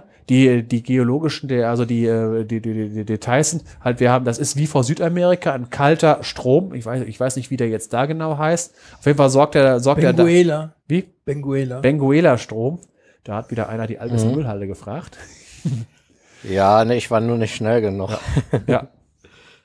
ja. Und der sorgt dafür, dass er, äh, also der, eigentlich wusste ich es. Ja dass halt äh, der Wind, der von der See her weht, äh, kein, äh, kein, äh, keine Feuchtigkeit aufnehmen kann und deswegen die Wüste bis an die Küste ranreicht und zu den trockensten Wüsten der Welt gehört. Heißt, also dort gibt's auch die höchsten Dünen der Welt. Die, die Namib ist, wie, wie was hast du 90.000 Quadratkilometer groß, eine Ausdehnung bis zu 160 Kilometer von der Küste weg und besteht größtenteils aus diesem roten Sand. Rot deshalb, weil das ist, hat zwar äh, viel Quarz, äh, Quarz und Silikatsand, aber da ist auch eine Menge Eisenoxid drin. Nicht so, dass man jetzt aus dem Sand, den Sand direkt als äh, Eisenerz benutzen könnte. Also Namibia ist nicht für seine florierende Eisenerzverhüttung bekannt, eher für Diamanten. Und äh, was hat das jetzt mit der mit dem Pfälzerwald zu tun? Der Pfälzerwald äh, das äh, hat sie, der ist ein äh, Buntsandstein, äh, Zech, äh, Zechstein-Gebiet. Äh, das ist äh, zeitlich ein, äh, am Ende des Perms, Anfang des Trias. Das ist auch in äh, Jahren 256 bis 243 Millionen Jahre vor unserer Zeit. Und dort, äh, zu dieser damaligen Zeit, herrschte in dem äh, Gebiet, was heute Pfälzerwald ist, durch die, durch die Kontinentalverschiebung, das gleiche Klima wie heute in Namibia ist. Extrem trocken, es hat sich, äh, haben sich halt Sedimente äh, per Luft abgeliefert, diese, diese, Sand, diese Sande. Ab und zu hat es dann äh, doch mal geregnet. Und das muss nicht mal in der Wüste selbst geregnet. In Namibia sieht das so aus, wenn man äh, Namibia sich anguckt, äh, da hat man den Atlantik, dann kommt die Namib und hinter der Namib kommt dann die Hauptstraße und Haupteisenbahnlinie von Norden nach Süden, äh, Windhoek, Marienthal, heißt tatsächlich so, und äh, Kettmannshoop. Und äh, je weiter man nach Osten kommt, desto mehr Regen fällt. Und da kann durchaus mal so viel Regen fallen, dass äh, so ein trockener Fluss Wasser führt. Aber dieser Fluss erreicht niemals die See, sondern versickert da in der Wüste. Aber äh, nimmt er auf dem Weg dahin, weil es dann äh, recht heftig regen kann, Sedimente mit, die sich dann dort, äh, also äh, eher gesagt, äh, nicht Sedimente, ja, sie nimmt äh, Material mit, Sand und Kies, der sich dann halt äh, durch die starke Strömung sogar relativ weit äh, ge, äh, mitgenommen wird, sogar recht große Steine. Und äh, der fließt auch so teilweise ein paar Monate lang, bis er wieder versiegt. Und in der Zeit wird halt ähm, anfangs werden dicke Brocken abgelagert und nach und nach werden das, äh, wird das immer feineres Zeug, bis irgendwann noch ganz feiner Sand ist und irgendwann versiegt der Fluss. Und dann wird darüber, darüber wieder eine Schicht aus äh, Flugsand. So. Und jetzt, wie komme ich auf diese ganze Sache? Ich habe da ja mal Urlaub gemacht. Ich habe gesagt, ich habe Urlaub in Namibia gemacht, so wie es äh, halt jetzt 250 Millionen Jahre später aussehen würde. Und dort gibt es bei dem Ort, wie heißt er nochmal? Bundental, gibt es eine, an den sogenannten Fladenstein. Das ist, äh, wer, wer, wer den Pfälzerwald kennt, vor allen Dingen das Dahner Felsenland. Berge. Auf den Bergen stehen so bizarre Sandsteinkuppen, so, so, so Sandsteinfelsen. Den Teufelstisch hat vielleicht jeder schon mal was von gehört oder auch schon mal gesehen.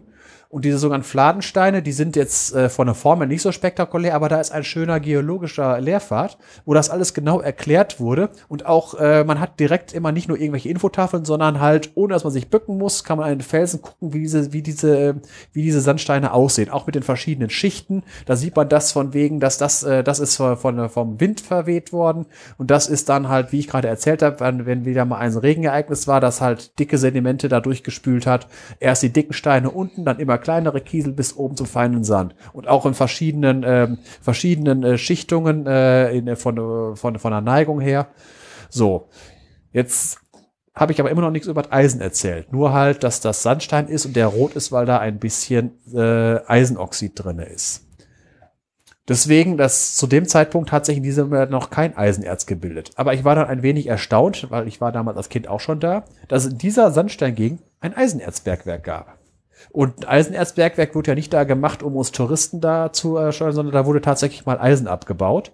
Und damals als Kind, äh, ja, hat man, das war halt eine Attraktion, aber jetzt letztes Jahr, wo ich da war, bin ich nochmal da gewesen und habe mir das dann auf diesen ganzen Infotafeln und so mal angeeignet.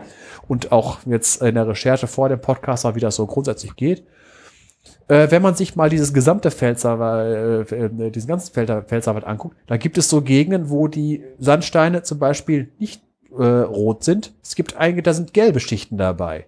Was ist da passiert? Da kommt dann Vulkanismus und Wasser ins Spiel. Vulkanismus erzeugt heißes Wasser. Das hat man ja gerne. Die Eifel ist ja auch ein Vulkangebiet. Dort bricht zwar zurzeit kein Vulkan mehr aus. Der letzte ist vor 11.300 Jahren hochgegangen. Sehr, sehr laut. Also mindestens so laut wie Krakatau oder Pinatubo, so wenn nicht sogar mehr. Aber es blubbert ja immer noch äh, genug äh, darum. Da gibt es noch, äh, noch heiße Quellen. Dort gibt es noch, äh, noch Austritt von Kohlendioxid. Und häufig hat man es halt in äh, Gebieten, wo halt keine, wo halt Vulkane sind, auch heißes Wasser. Und so war es auch in, äh, in, in der Pfalz. Der Oberrheingraben, das ist der, äh, wenn man, wenn man von Ludwigshafen aus auf den Pfälzerwald guckt, hat man erst dieses platte Land, auf einmal steigt der Pfälzerwald auf. Daran erkennt man, dass es halt ein, der, der, der, der, der Oberrheingraben ist. Das ist eine absinkende Gegend und auch vulkani äh, vulkanisch aktiv. Kaiserstuhl ist ein alter Vulkan. Ist jetzt nicht mehr aktiv. Aber der hat halt genug heißes Wasser erzeugt. Der halt, äh, das Wasser, das ist halt durch das, äh, durch das Gestein, durch Klüfte und Spalten gesickert und hat dabei das Eisen herausgelöst. Und irgendwann ist das Wasser auch mal wieder abgekühlt und dann ist dieses äh, diese, diese, diese Eisen äh, diese Eisenmineralien auskristallisiert und haben äh, sind dann äh, im Prinzip äh, angereichert worden. Das kann man in diesem Bergwerk, das ist in, Notweiler, nennt sich St. Anna Stollen. Wenn man da drin rüber, kann man exakt die den normalen wie überall dort äh, vorhandenen Sandstein sehen und dazwischen dann auf einmal wirklich wie wie in einer Filmkulisse diese Erzadern. Das war jetzt mal was im, was im, äh, im Pfälzerwald so zu finden ist. Und jetzt, wo ich jetzt hier sitze, im Siegerland, das ist auch ein bekanntes Erzrevier, ist ein, äh, ein Teil des Rheinischen Schiefergebirges, das ist ja das Siegerländer Erzrevier, erstreckt sich von hier in, von Hilchenbach, kennt wahrscheinlich kein Mensch, Siegen kennt man, das Siegerland äh, und den Kreis Altenkirchen und im Westerwald bis zur A3 runter. Das äh, gebildet hat sich dieses rheinische Schiefergebirge im sogenannten Devon und Unterkarbon. Das ist so zwischen 360 und 420 Milliarden äh, Millionen Jahre, nicht Milliarden, so alles Universum nicht mal. Äh, Carbon äh, heißt deswegen so, weil das das Zeitalter war, wo sich die Steinkohle gebildet hat. Kennt man aus dem Ruhrgebiet. Und das Devon ist älter, liegt also da drunter. Wenn man sich jetzt mal äh, das Ruhrgebiet anguckt, der Kohlenabbau hat ja im südlichen Teil angefangen. Dort schlagen die Flöze an der Oberfläche und es konnte ohne Tiefbau gearbeitet werden. Nach Norden hin gehen die Flöze immer tiefer runter und äh, im, im, nördlichen Bereich, äh, da, wenn man, wenn man das von oben hat, ist da äh, Recklinghausen in der Gegend. Dort sind die äh, Bergwerke, die, die Flöze bis auf 1000 und noch mehr Meter äh, Tiefe runtergegangen. Wenn man das jetzt in die andere Richtung mal gucken würde, da wo das aus dem, äh, rauskommen würde, dann würde es über dem Siegerland im Prinzip irgendwie 1000 Meter über dem Siegerland sein. Aber irgendwann ist ja das reine Schiefergebirge wieder aufge, äh, aufgestiegen später und der, die oberen Schichten abgetragen worden. Also eigentlich hätte es hier im Siegerland auch Kohle geben müssen, aber die ist schon vor Millionen von Jahren abgetragen worden und die darunter liegenden Schichten sind freigelegt worden. Das heißt, es gab hier überhaupt keine Kohle? Zum, zu menschlichen Zeiten nicht mehr. Also vor Millionen von Jahren wird es hier über uns Kohle mhm. gegeben haben, aber die ist halt lange abgetragen worden. Verwittert.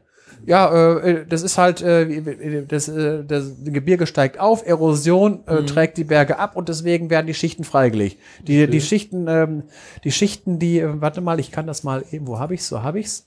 Äh, das ist hier diese, äh, die, die, diese ganzen geologischen äh, äh, Namen, von wegen, äh, die interessanten sind ab da, wo es Landlebewesen gab, ab, äh, ich glaube, was ist das hier? Also Cambrium noch nicht, aber so äh, Ordovizium, ich, ich mach's mal jetzt rückwärts, also von, von älter nach jünger. Also ich habe ja gesagt, dass ähm, äh, bei uns hier im Siegerland Devon ist, sind die Schichten darüber Carbon, Perm und Trias hatte ich ja gerade schon erwähnt, darüber Jura und Kreide. Diese, die Namen kommen daher, äh, wo, die, wo die Geologen im Prinzip das, äh, wenn, wenn sie äh, das erste Mal beschrieben haben, wie die Gegend hieß. Devon ist, äh, Devonshire ist irgendwo in Großbritannien, äh, Carbon ist benannt nach der Kohle, Perm ist, glaube ich, irgendwo in, in Polen oder Russland, irgendwie sowas. Trias ist, weil sie aus drei, äh, weil es aus drei verschiedenen äh, äh, Schichtfolgen besteht, also Unterabteilungen. Jura äh, gibt in der Schweiz, ist das ein Gebirge. Und äh, Kreide ist ein Gestein. Da kommen diese Namen her. Und im Prinzip diese ganzen Schichten, die ich jetzt aufgezählt habe, die, äh, die liegen eigentlich normalerweise immer übereinander, werden durcheinander gefallen. Die obersten werden abgetragen.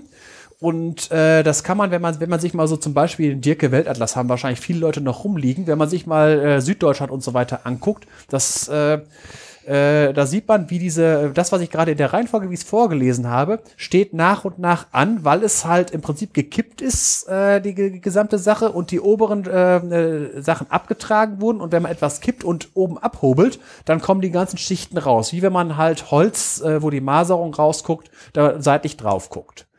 Deswegen, äh, jetzt habe ich wieder ganz weit ausgeholt. Deswegen, irgendwann gab's dort, wo jetzt Siegen liegt, auch mal Kohle, aber das wären, dafür hätten, äh, da sind schon tausend Kilometer Gestein über uns einfach abgetragen worden. Die sind fort. So, das war jetzt wieder mal eine typische Abschweifung. ja. So, äh, ja, jetzt sagen wir, sind wir immer noch am, äh, jetzt habe ich nur erzählt, wie es da, wie es geologisch dazu gekommen ist. So, hier wurde in, äh, im Siegerland wurde schon seit zweieinhalbtausend Jahren Eisenerz abgebaut. Das sind die Kelten hier gewesen, die sogenannte Latene-Zeit. Äh, Latene, das ist ein Ort irgend, an irgendeinem See in der Schweiz, äh, weil dort wurde das, diese Kultur das erste Mal beschrieben und da hat das den ganzen Na den Namen her. Damit man sich was drunter vorstellen kann, was Latene ist, das Asterix-Dorf ist der, äh, ist Latene-Zeit. Äh, die Siegerländer hat natürlich keinen Zaubertrank, aber damit man einfach nur mal weiß, worüber man redet. Welchem Tech-Level. Wie haben die das damals gemacht? Bitte? Es heißt Laten. Laten, ja gerade nachgeschlagen. Es ist der Neuenburger See, also der Lac de Neuchâtel, das ist in der Westschweiz, deswegen französisch. Ja gut, das weiß ich. ich ja gut, es war mir klar, aber äh, ich kann kein Französisch, ich habe es nie gehabt und da ich sowieso falsch ausspreche, habe ich dann gesagt, da steht Latene fertig. Laten, ja gut. So, wie haben die das damals gemacht? Im Prinzip ganz einfach. Äh, erstmal, was man von oben erreichen konnte, hat man einfach im Tagebau abgebaut, wobei man jetzt nicht da so wie Hambach, wie, wie Tagebau Hambach decken muss. Das war ein bisschen kleinräumiger. Und dann den sogenannten Pingenbergbau. Das heißt, dann macht ein Loch, man macht einen Stollen, man klopft von unten kräftig dagegen, lässt das Ganze einstürzen. Natürlich äh, sollte man vorher schnell rausrennen, sonst nicht mehr mit drunter. Und die Brocken kann man dann im Prinzip einsammeln.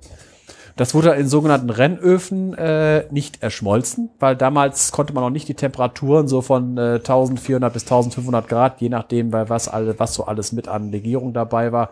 So, so viel Temperatur konnte man nicht erzeugen mit den damaligen. Deswegen hat man das äh, äh, im, äh, im Prinzip äh, ist das nur gesintert worden und man musste, wer das, was man da unten da an Brocken rausholte, musste man auch mühsam äh, ausschmieden. Das wird dann der Arbeit in der nächsten Folge erzählen, wenn er halt äh, um äh, die, die Eisenverhüttung etwas drüber erzählt.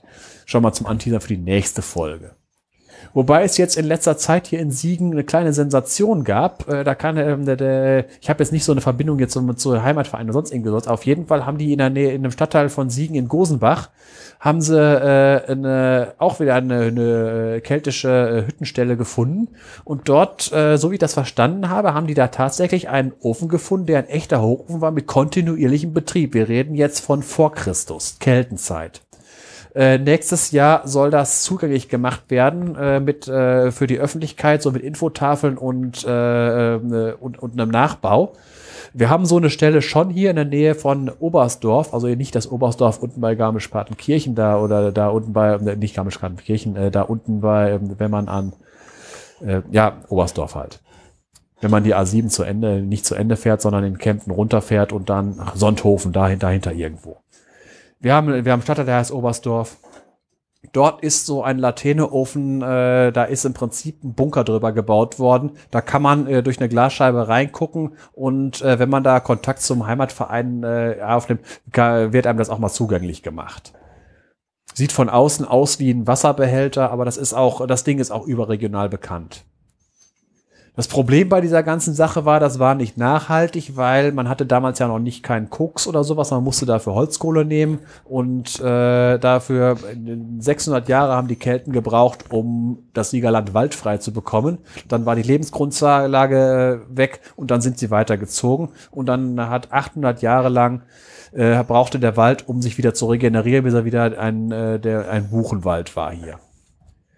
Das heißt, ab circa 1000 nach Christus war wieder Wald da und dann ging auch der Bergbau hier wieder los. Die älteste Grube, die äh, vermutlich älteste Grube ist aus dem 11. Jahrhundert. Gesichert ist es ab 1313.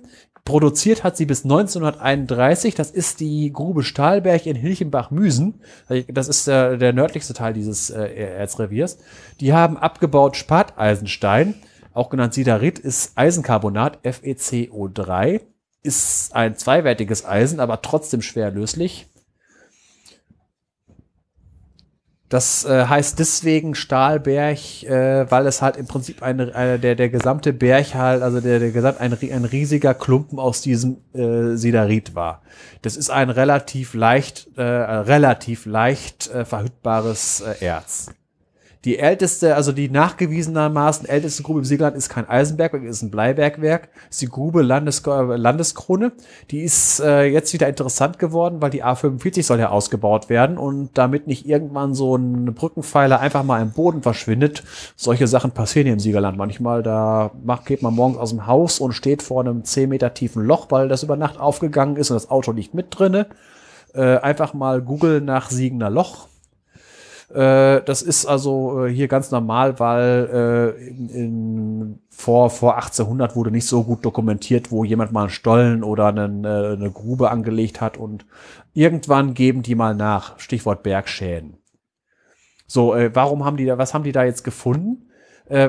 Die haben äh, da einfach so einen Stollen nochmal aufgemacht, sind reingegangen und haben da drunter eine, im Prinzip eine, äh, eine, eine, eine technische Kathedrale gefunden. So einen richtig einen riesigen Raum, wo man meint, da meint man hätte einer Minecraft gespielt. Dort standen Dampfmaschinen drinne für, äh, für die, ja, ja. Ja, äh, ich, hab, ich werde auch einen Link dazu bringen. Da, äh, die haben sie ja einen riesen Aufwand gemacht. Die haben da einen Laserscan von gemacht. Da gibt's ein 3D-Modell von. Und äh, das ähm, ist jetzt nicht öffentlich zugänglich ist halt einfach nur, äh, aber man kann im Prinzip ist äh, gut foto, fotomäßig dokumentiert und durch das äh, Modell hat man eine gute Vorstellung davon. Diese Grube ist von 1298. Jetzt gab es dann im 16. Jahrhundert gab es eine Krise des Bergbaus im Siegerland äh, aus zwei Gründen. A, waren wieder mal die Bäume alle. B, äh, gab es das Konzept der Realteilung. Ja, der Berggasbesitzer hatte zwei Söhne. Davon hat jeder ein halbes Bergwerk geerbt. Dann hatten diese zwei Söhne, die hatte, der eine hatte drei Söhne, der andere hatte zwei Söhne, dann waren das Werk schon durch fünf geteilt und so weiter und so weiter, bis das irgendwann unwirtschaftlich wurde. Deswegen hat dann irgendwann 1559 Graf, Graf Wilhelm der Reiche, äh, der Name bezieht sich nicht auf den Inhalt des Geldspeichers, sondern auf den Kinderreichtum, weil der Inhalt des Geldspeichers soll durchaus äh, eine negative Zahl gewesen sein. Und äh, der, dieser Graf von Nassau, Dillenburg, Siegen, Vianden und Dietz, Dankeschön, greift durch. Der erlässt die Nassau-Katzenellenburgische Bergordnung, die im Prinzip dafür sorgt, dass diese Bergwerke wieder wirtschaftlich werden, indem man äh, im Prinzip so eine Art Aktiengesellschaft davon macht. Heißt, die Dinger heißen nicht Aktien, sondern KUXE, K-U-X. Und äh, damit ist ein Bergwerk, bleibt als Bergwerk erhalten, aber kann halt verschiedene Besitzer haben. Und damit kann man halt äh, wieder, äh, nie, äh, da, da muss nicht einer, ich habe jetzt ein Siebtel Bergwerk und muss immer noch durch die anderen sechs Siebtel, um zu meinem Bergwerk, zu meinem Stollen zu kommen. Das war die eine Sache. Die zweite Sache ist die Haubergswirtschaft. Das ist eine Art der nachhaltigen Niederwaldbewirtschaftung. Funktioniert grundsätzlich so, dass ein, äh, dass der wird in der, der wird halt nicht von einer von einzelnen Personen bewirtschaftet, sondern von sogenannten Genossenschaften, die diesen Hauberg in jeweils 20 Teile aufteilen. Können auch mal 18 oder mal 22 sein. Der Witz ist, dass immer jedes Jahr ein Zwanzigstel davon umgehauen wird und die anderen und dann halt äh, wird er 19 Jahre lang wieder wachsen gelassen, dann kommt geht's wieder von vorne los. Und äh, das hatte den Vorteil gehabt, dass man dadurch äh, geregelt hatte, äh, wie viel man zur Verfügung hatte. Und man hat keinen Raubbau betrieben. Und das, war, das Siegerland war niemals äh, sonderlich äh, außerhalb mit dem Bergbau äh, sonderlich reiches Land an äh, landwirtschaftlichen Flächen. Das lief dann teilweise so, dass in den, äh, in den ersten ein, zwei Jahren, nachdem der äh, Wald auf Stock gesetzt wurde, auf Stock setzen heißt, die Bäume umhauen, aber die Wurzelstöcke lässt man und daraus schlagen die Bäume wieder aus. Man braucht ja keine schönen Bäume, man will ja nur Holzkohle haben macht man mit Eichen und Hainbuchen und Birken. Äh, dass man halt, wenn, wenn man die Bäume umgehauen hat, hat man äh, dort Buchweizen angepflanzt. Den konnte man dann ein, zwei Jahre lang ernten. Und dann äh, so in den, in den nächsten paar Jahren Brombeeren. Weil, ja, Brombeeren, gibt Marmelade. Und dann ihr wächst der Wald halt wieder. Damit äh, hatte man auch noch Mehrfachnutzungen gehabt. Die Blütezeit des Siegerländer Bergbaus war von ca. von 1850 bis 1930 und nach, den, nach dem Zweiten Weltkrieg ging es einen relativ, gab es einen relativ schnellen Niedergang. 1962 wurde die letzte Grube im, in Siegen stillgelegt. Das war die Grube Pfannenberg, die auf der Grenze zwischen Siegen und Neunkirchen liegt. Und 1965 äh, äh, Grube Füssenberg, das kann man, wenn man die A3 lang fährt, dort kann man den äh, Förderturm von dieser Grube sehen. Das war bis 1965, das war die letzte Grube im Siegerländer, äh, im, im, im Siegerland. Jetzt mal noch Beispiele für, für, für, äh, für noch ein modernes Bergwerk, die halt diese Grube Pfannenberger Einigkeit, Einigkeit deswegen, äh, um die Wirtschaftlichkeit zu erhalten, wurden halt kleine äh, kleine Gruben zu größeren zusammengelegt. Deswegen, wenn man häufig mal den Namen Konsolidation nennt, das heißt also, äh, dem, äh, so Bergwerke zusammen wurde Konsolidation genannt. Äh, diese Grube Pfannenberg, äh, die lag halt genau zwischen Siegen und, äh, und Neunkirchen, genauer zwischen den Stadtteilen Salchendorf und Eiserfeld. Wo kommt wohl dieser Name her? Also, das ist auch äh, Eisern, Eiserfeld, äh, eindeutige Namensherkunft. Die hatte eine Gesamtförderung in der gesamten Lebensdauer von 8,5 Millionen Tonnen und abgebaut haben die zum Beispiel auch diesen Sparteisenstein und Brauneisenstein, das ein äh, Gemisch verschiedener Eisenoxide und Wasser ist, also auch effektiv wieder Rost und war zeitweise Europas tiefstes Bergwerk mit 1338 Meter Teufel. Das ist also äh, schon äh, ordentlich gewesen. Und Siegen hat zu dieser Zeit ausgesehen wie eine Mischung aus Imladris und Isengard wenn man das mal so mit Herr der Ringe so. so damals gab es noch die Fachwerk äh, Oberstadt noch nicht mit Bomben belegt worden, mit oberem Schloss und unterem Schloss. Und äh, man hat überall die äh, Hochöfen und äh, Fördertürme gehabt. Und zwischen den, äh, äh, zwischen den Gruben gab's äh, be- äh, gab's Eisenbahnen. Und wo die Eisenbahn nicht gereicht hatte, wurden halt äh, Seilbahnen gebaut, die halt über Bergrücken gingen. Und das, das, also es muss irgendwie irre ausgesehen haben. Das war mal ein ganz kurzer Abriss des Siegerländer Bergbaus. Wenn ich das äh, wirklich in der aller Tiefe ausbreiten würde, dann kann man eine eigene Podcast-Reihe davon machen. Weil das Siegerland hat, glaube ich, zu preußischen Zeiten ein Drittel der deutschen Eisenerzförderung geliefert. Ja, wenn man sich vorstellt, dass es schon einen mehrteiligen Podcast zum äh, Schicht im Schacht im letzten deutschen äh, Ja, äh, Steinkohlebergwerk gab, mehrteiligen Podcast, dann kann man zu der aktiven Zeit des Bergbaus hier sicherlich viel machen. Ja, gut, äh, das ist aber dann ein sehr nerdiger und Siegerland-bezogener, weil äh, es gibt halt, äh, da kann man halt die, die Geschichten der einzelnen Bergweite, die haben teilweise merkwürdige Namen. Äh, wir haben hier eine Grube Ameise, dann gab es den Stollen oberes Glücksrad, unteres Glücksrad. Also man braucht ja nur durch die äh, Wälder zu laufen. Da, die, es gibt ja so viele Heimatvereine, die dann Infotafeln aufstellen und dann kommen so Leute wie ich, die da von Ingress-Portale machen und äh, dann werden daraus Pokestops, dann rennen die Pokémon-Kiddies durch die Wälder und nehmen die Arenen ein. Äh, viel hat mir dieses dämliche Spiel auch davon gezeigt, weil man, weil, äh, weil halt, weil man da zu diesen Infotafeln hingeführt wird. Und äh, ich bin auch jemand, der halt sich nicht so sehr die Geschichte selbst, äh, das, das finde ich teilweise so, also so irgendwie in, in Museen gehen und in Geschichtsbüchern wälzen, ist nicht so mein Ding, aber die Orte besuchen, durch die Wälder laufen und da mal einen Geocache äh, suchen an dem Stollen und da mal ein Portal einnehmen und hier wird, ach, hier ist die Grube Stahlberg, die hätte ich äh, ohne dieses Ingress-Spiel niemals gefunden. Weil, Da, bitte? da habt ihr bestimmt tolle Earth Caches. Äh, gibt es, wie gesagt, ich, ich bin seit äh, vier oder fünf Jahren mache ich keine Geocachen mehr. Äh, nur noch Zufallsfunde, weil es gibt Ecken, die schreien nach einem Cache und man, das Cache-Auge habe ich immer noch. Man sucht die Cache-Autobahn und am Ende, entweder ist das der Baum, wo die Leute immer pieseln gehen, oder da liegt der Cache. Genau. Ja, ich habe schon, ich habe also die letzten zwei, drei Caches waren Zufallsfunde, weil ich einfach gesagt, hier muss einer liegen. Ah, da ist er ja. Ja, nee, das war's halt. Und äh, bei Ingress ist halt, äh, da musst du nur hingehen und du klickst auch drauf, ich bin da gewesen. Kein Bericht schreiben und sowas. Äh, das ist nicht so mein Ding. Nee, gut, aber auf jeden Fall im Siegerland äh, kann man halt keine drei Kilometer gehen, ohne nicht in irgendeiner Infotafel vorbeizukommen, wo steht Grube, hast du nicht gesehen, Bergweg, Dingsbums. Und äh, das mit dem von wegen, dass man morgens mal aus dem Haus geht und eine Bergsenkung oder irgendwelche Bergschäden findet, es ist nicht mehr ganz so schlimm hier, aber äh, man findet diese Spuren, diese Pingenfelder von den Kelten. Äh, es ist gerne so, auch in der, äh, da äh, Pfannenberg und äh, Eisernhardt, ja, unser, ja, die Namen, das sind halt sprechende Namen. Isernhagen bei Hannover. Ne? Äh, das ist äh, wegen, äh, das ist wegen Hannover äh, Raseneisenstein. Ja. Äh, was meinst du, wo äh, hier äh, hier ne, Tolkien Isengard? Ja, warum ich das genau. gerade gesagt habe?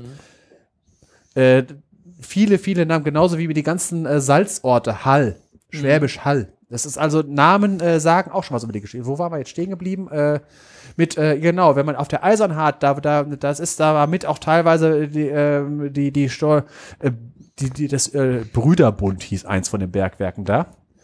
Äh, oben auf dem Berg, wo man leicht drankam, findet man noch die Pingen und so von den äh, von den Kelten und so, diese dieser dieser ganz an dieser antike Bergbau und unten drunter dann halt die äh, die die äh, Stollen von den äh, von den modernen Bergwerken. Gut, jetzt wollen wir mal wieder mal ein bisschen Chemie machen, noch ein paar andere Eisenerze.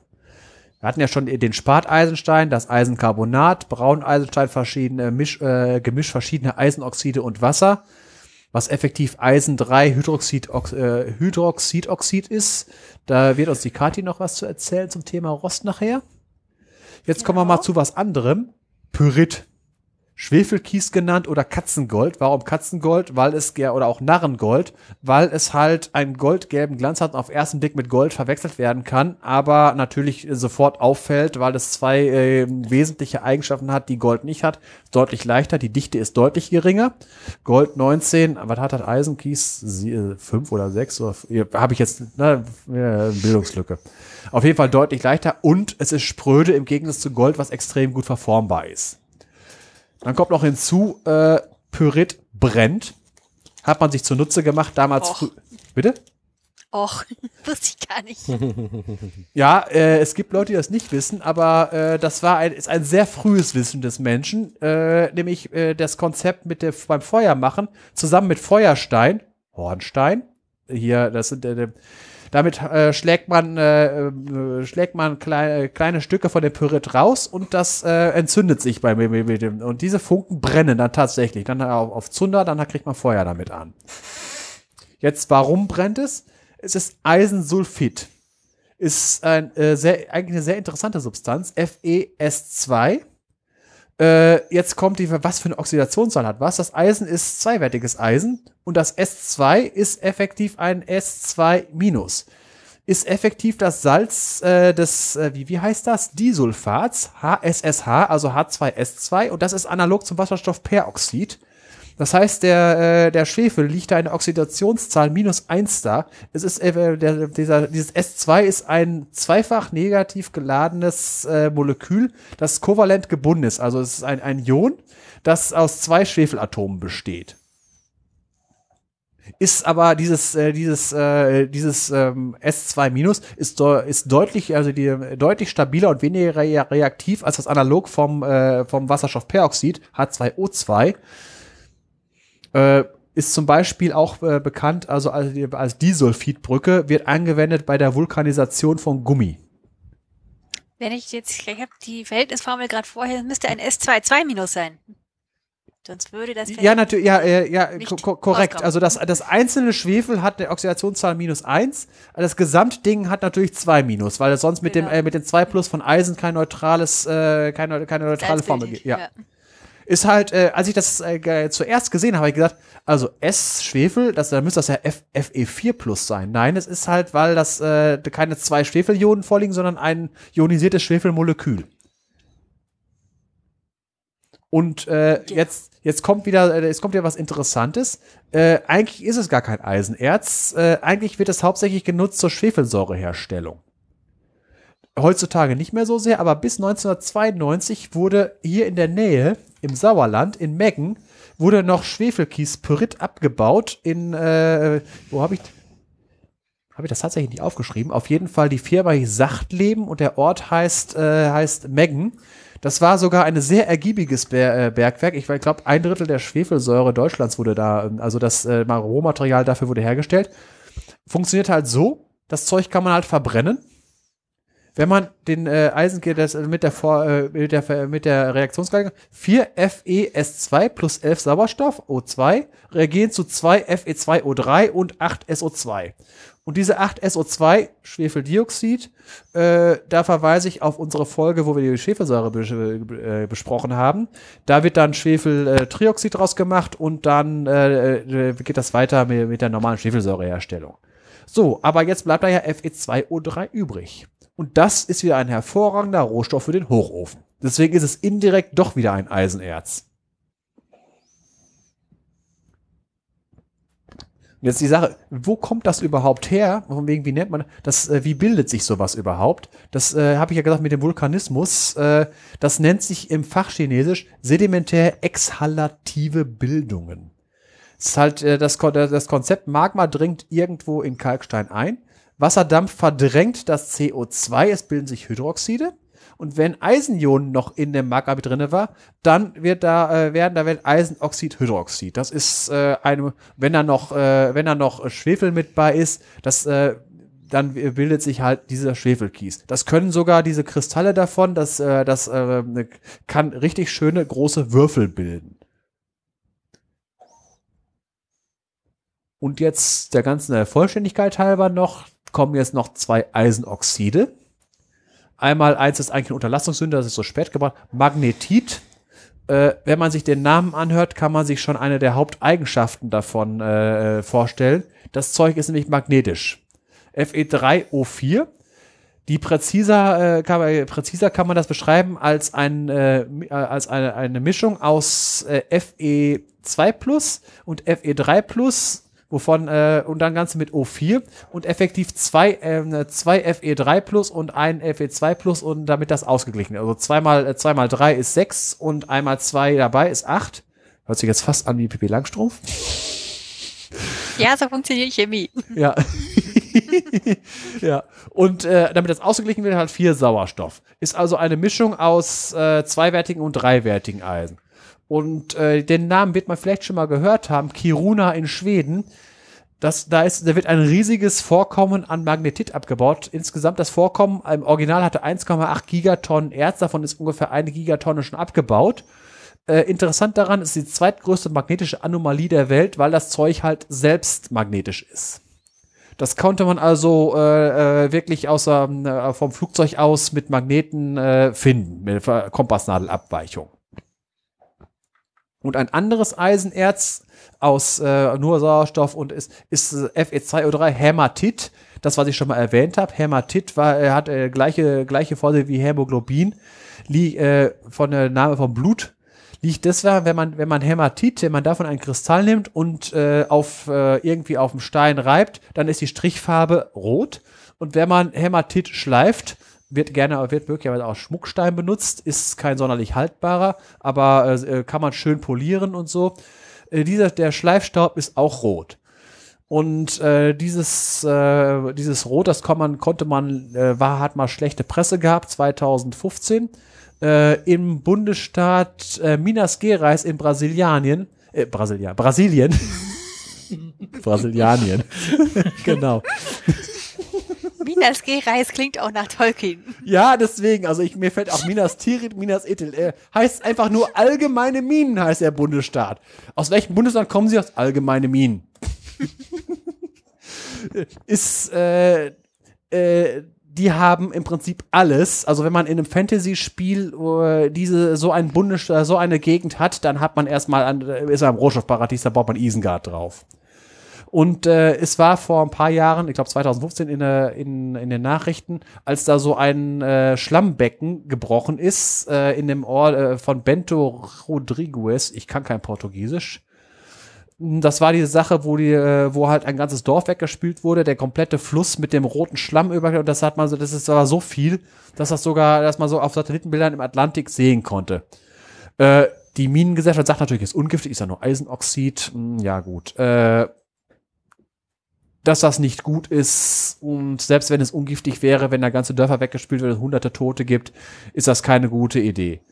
Äh, des Weiteren, äh, wenn man mal nach Nordamerika guckt, in den USA, genauer nach Minnesota, dort gibt es äh, in der, wie, wie, äh, ich habe jetzt habe ich die Karte, aber habe keine Ortsnamen davon. In der Nähe der äh, der großen Seen, da gibt es die Mesabi Iron Range und äh, das ist eines der größten Eisenerzvorkommen in den USA.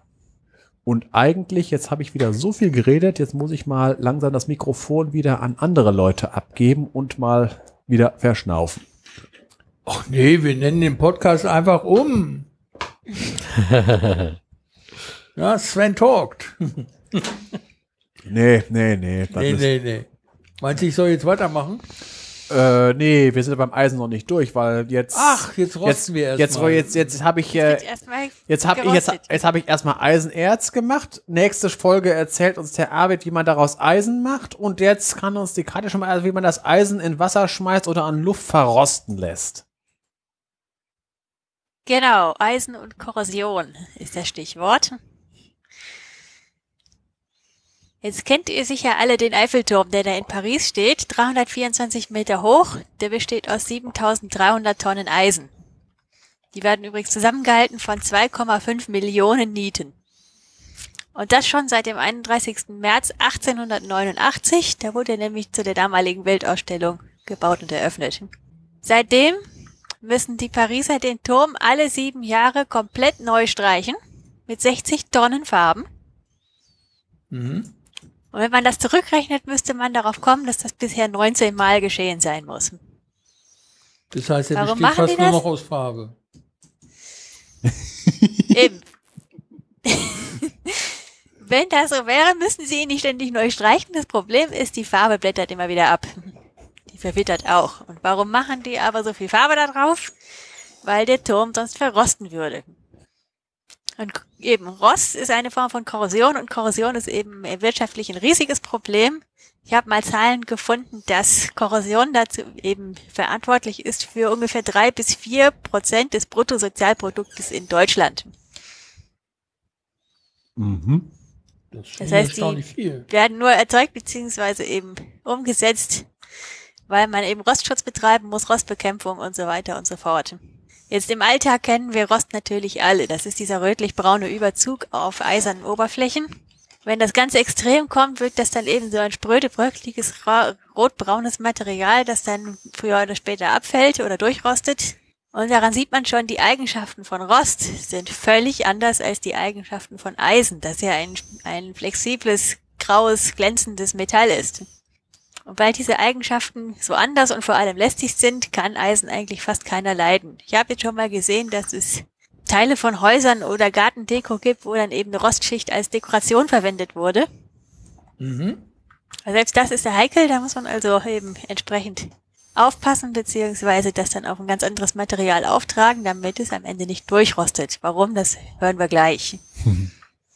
Denn heute geht es nicht darum, was Rost ist. Der Sven hat es ja schon mal erwähnt, war dabei aber relativ grob. Ich würde da heute noch ein bisschen genauer werden. Ja, das, äh, äh, ich habe es irgendwann hatte ich das schon mal auch gehabt, aber äh, das ist äh, so ein, äh, ich, ich weiß halt nicht mehr, wie lange es her ist und was ich, was ich genau gesagt hatte. Genau, also ich zeig, da kann ich dann deine Steilvorlage mit den verschiedenen Erzen noch verwenden. Ja, Genau, wie entsteht Rost eigentlich? Also was ist, steckt da für eine Chemie hinter? Kathi, ich, Und- ich würde gerne mal da reingrätschen. Und äh, ich, ich bin ja unter anderem auch Sprachwissenschaftler und ich finde es total schön, wenn man ähm, die Herkunft eines Wortes auch ähm, ja die Herkunft eines Wortes mit in die Erklärung der der der Geschichte mit reinnehmen kann. Ne? Und äh, Korrosion kommt vom lateinischen corrodore und das heißt zersetzen, zerstören. Also es handelt sich tatsächlich um eine nicht nur eine Rostpatina-Schicht auf irgendeinem Metall, sondern um eine wirkliche Materialzerstörung.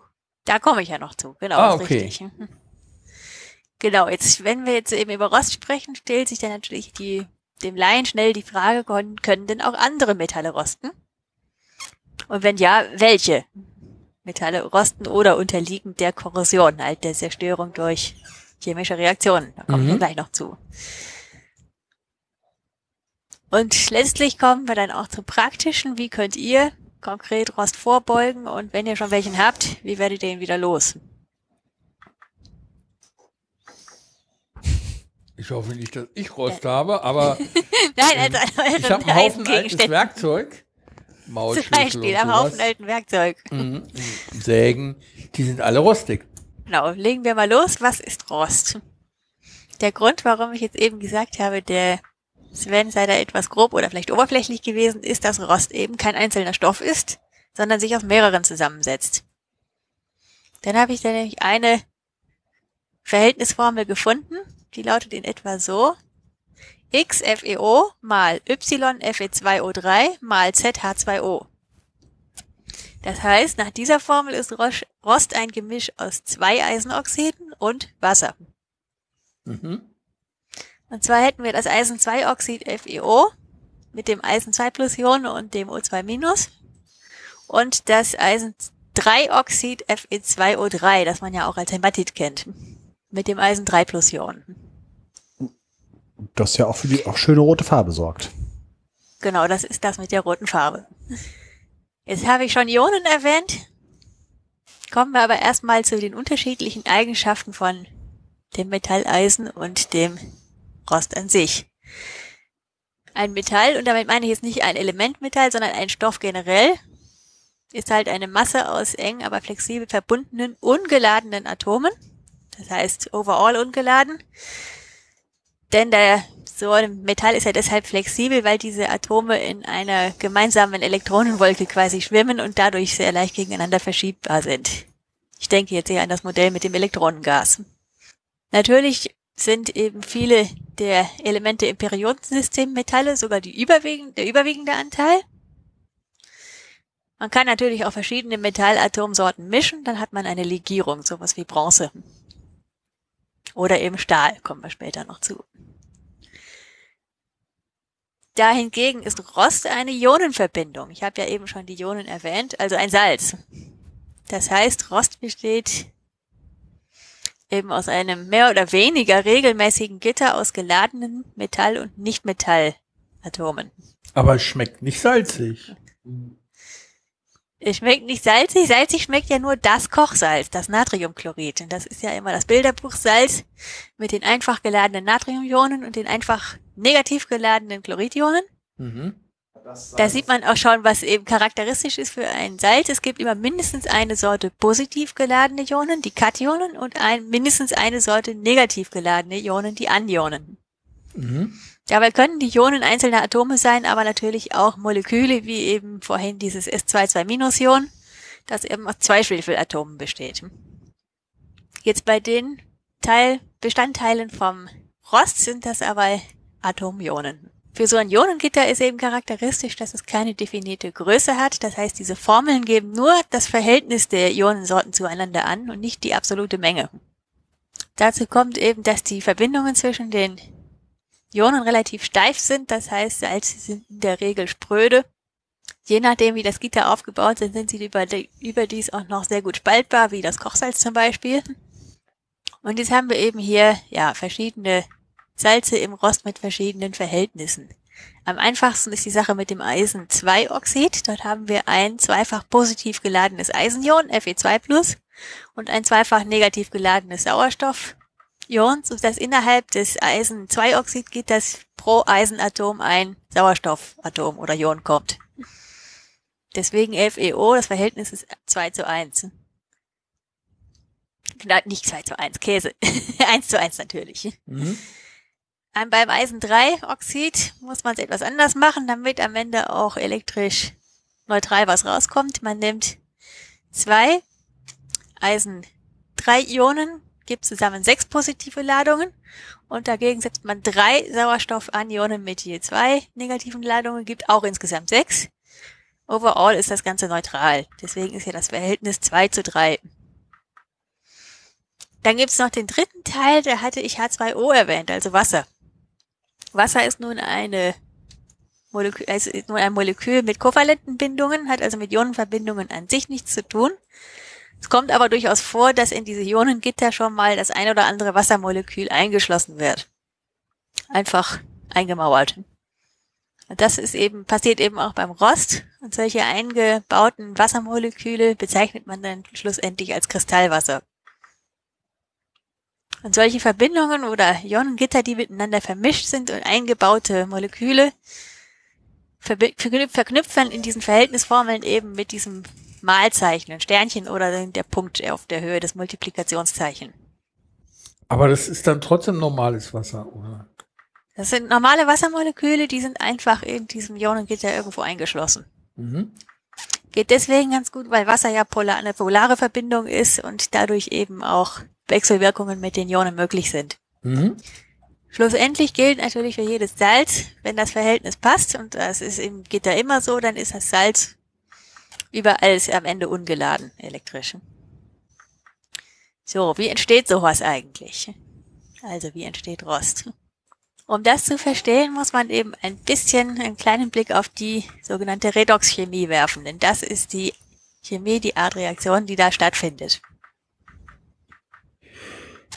Wie entstehen also positiv geladene Ionen? Ganz einfach dadurch, dass eben elektrisch nicht geladene Atome Elektronen abgeben. Man kann sich eine Faustregel merken, normalerweise sind Metallatome solche, die gerne Elektronen abgeben. Das heißt, in aller Regel entstehen aus elektrisch nicht geladenen Metallen positive Ionen. Umgekehrt kann man negative Ionen, also Anionen herstellen, indem man andere Atome Elektronen aufnehmen lässt. Und auch da gibt es eine Faustregel, die die nicht geladenen Atome von Nichtmetallen nehmen in der Regel gerne Elektronen auf. Im Periodensystem stehen die Nichtmetalle alle relativ weit rechts, sodass man sich auch grob merken kann, rechts, auf der rechten Seite im Periodensystem nehmen die Atome gerne Elektronen auf, links geben sie sie lieber ab. Der Hintergrund geht dahin, dass alle Atome eben eine vollständig gefüllte Valenzschale anstreben, sprich einen Edelgaszustand, und die nehmen immer den kürzesten Weg zum nächsten Edelgas in, in der Tabelle. Dass, dass jetzt Metalle Elektronen abgeben können und Nichtmetalle welche aufnehmen können, bedeutet, ein Metall kann seine Elektronen oder einige Elektronen, eins oder mehrere, eben an ein Nichtmetall weitergeben. Da muss ich mal fragen, tun die das gleichmäßig? Also die oberste Schicht eines Metalls geben da alle Moleküle jetzt die gleiche Anzahl ab oder äh, nee, kann nicht sein. Manche Stellen rosten, andere nicht. Ne? Wenn wir jetzt mal annehmen, dass über, die, über die ganze Oberfläche verteilt genügend, also die gleiche Menge an, Re, an Reaktionspartnern da sind, denn Ja. die Metalle geben dann Elektronen ab, wenn irgendwas anderes die aufnehmen kann, dann würden die gleichmäßig rosten. Denn es gibt eben Spielregeln, dass eben Metallatome immer nur eine ganz bestimmte Anzahl Elektronen ab, abgeben können Mhm. eben um das nächste Edelgas zu erreichen. Eisen ist zudem ein Übergangsmetall, da gelten dann die Regeln nicht mehr ganz so streng, da kommen dann noch spezielle Zusatzeigenschaften der Elektronenhülle dazu, aber das geht jetzt zu weit. Ja, wir, wir hatten ja schon mehrere Übergangsmetalle, das hatte ich ja hier beim Scandium so schon erzählt. Das ist, aber Habt das, ihr auch noch? Das Scandium ist, ja, ja, wir haben die ja, äh, die, äh, bei Scandium fing das ja an und dann, äh, das Scandium ist ja noch relativ einfach, weil das ja, das geht ja nur auf plus drei. Äh, aber danach die, äh, das Genau. geht ja, das geht ja wild durcheinander. Da geht, das geht ja bis äh, vier, fünf, sechs, sieben hoch und dann geht's wieder runter. Und dann äh, es sind grundsätzlich alle Oxidationszustände von null bis zu dem Maximum möglich. Es gibt welche, die sind stabiler, es gibt welche, die weniger, aber grundsätzlich findet man alles Mögliche. Deswegen, es gibt auch FE4 und FE1, gibt es alles, aber da muss man teilweise äh, schon lange suchen oder chemische Gewalt anwenden. Genau, also die ganz strikten Schulregeln, die man kennt, um eben die Ionenladungszahl festzustellen, die gelten bei den Übergangsmetallen nicht mehr ganz so streng, weil man da unter gewissen Umständen halt verrückte Sachen machen Ja, kann. ja des, deswegen äh, sind das ja auch so Sachen, die man dann halt äh, selbst im Leistungskurs nicht so sehr, da, da beschränkt man sich äh, nie, äh, auf die Hauptgruppen und die Nebengruppen, mh, wenn es denn mal sein muss. Ja, man lernt dann so ein paar auswendig, nämlich das Eisen in, kann in der Schule nur plus zwei und plus drei. Ja. Ja, das, das- fand ich auch so das Interessante. Äh, so, das war auch immer das, was mich damals, das Internet hat einem da viel einfacher gemacht. So von wegen, äh, was kann man, äh, der berühmte fünfbindige Kohlenstoff oder ähm, einfach, zweifach, dreifach Bindung. Es gibt auch vierfach und fünffach Bindung. Es gibt sie und solche Sachen alles. Und äh, äh, Natrium 1 Ionen gibt's. Ja, unter den richtigen Bedingungen, wenn man brutal genug ist. Ja, das ist, wobei, äh, das bei dem Natrium, äh, finde ich, das ist, ist nicht brutal, das ist eher tricky, die Sache mit den Kronenethern. Einsperren. Gut, eben tricky in dem Fall. Jedenfalls unter exotischen Bedingungen kriegt Ja. man natürlich auch mal negativen geladenes Metallion hin, aber jetzt so für die Alltagschemie Deswegen, ja. kann man durchaus sagen, Metalle bilden positive Ionen. Das ist äh, in 99,99 Prozent aller Fälle ist das so.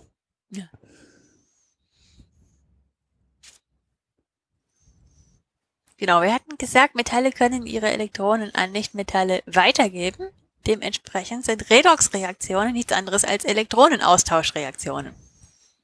Also Elektronen werden vertauscht von A, also geht da also weitergegeben von A nach B. Dabei für die, um die Begriffe zu sortieren, die Abgabe von Elektronen wird Oxidation genannt. Das heißt, das Metall, das seine Elektronen abgibt, wird oxidiert. Es wird positiver. Und das Teilchen, das dann die Elektronen aufnimmt, wird reduziert. Also die Aufnahme von Elektronen ist die Reduktion. Das kann ich mir einfach nicht merken, deswegen habe ich tatsächlich am Monitor dafür einen Zettel kleben. ich kann mir das einfach nicht merken.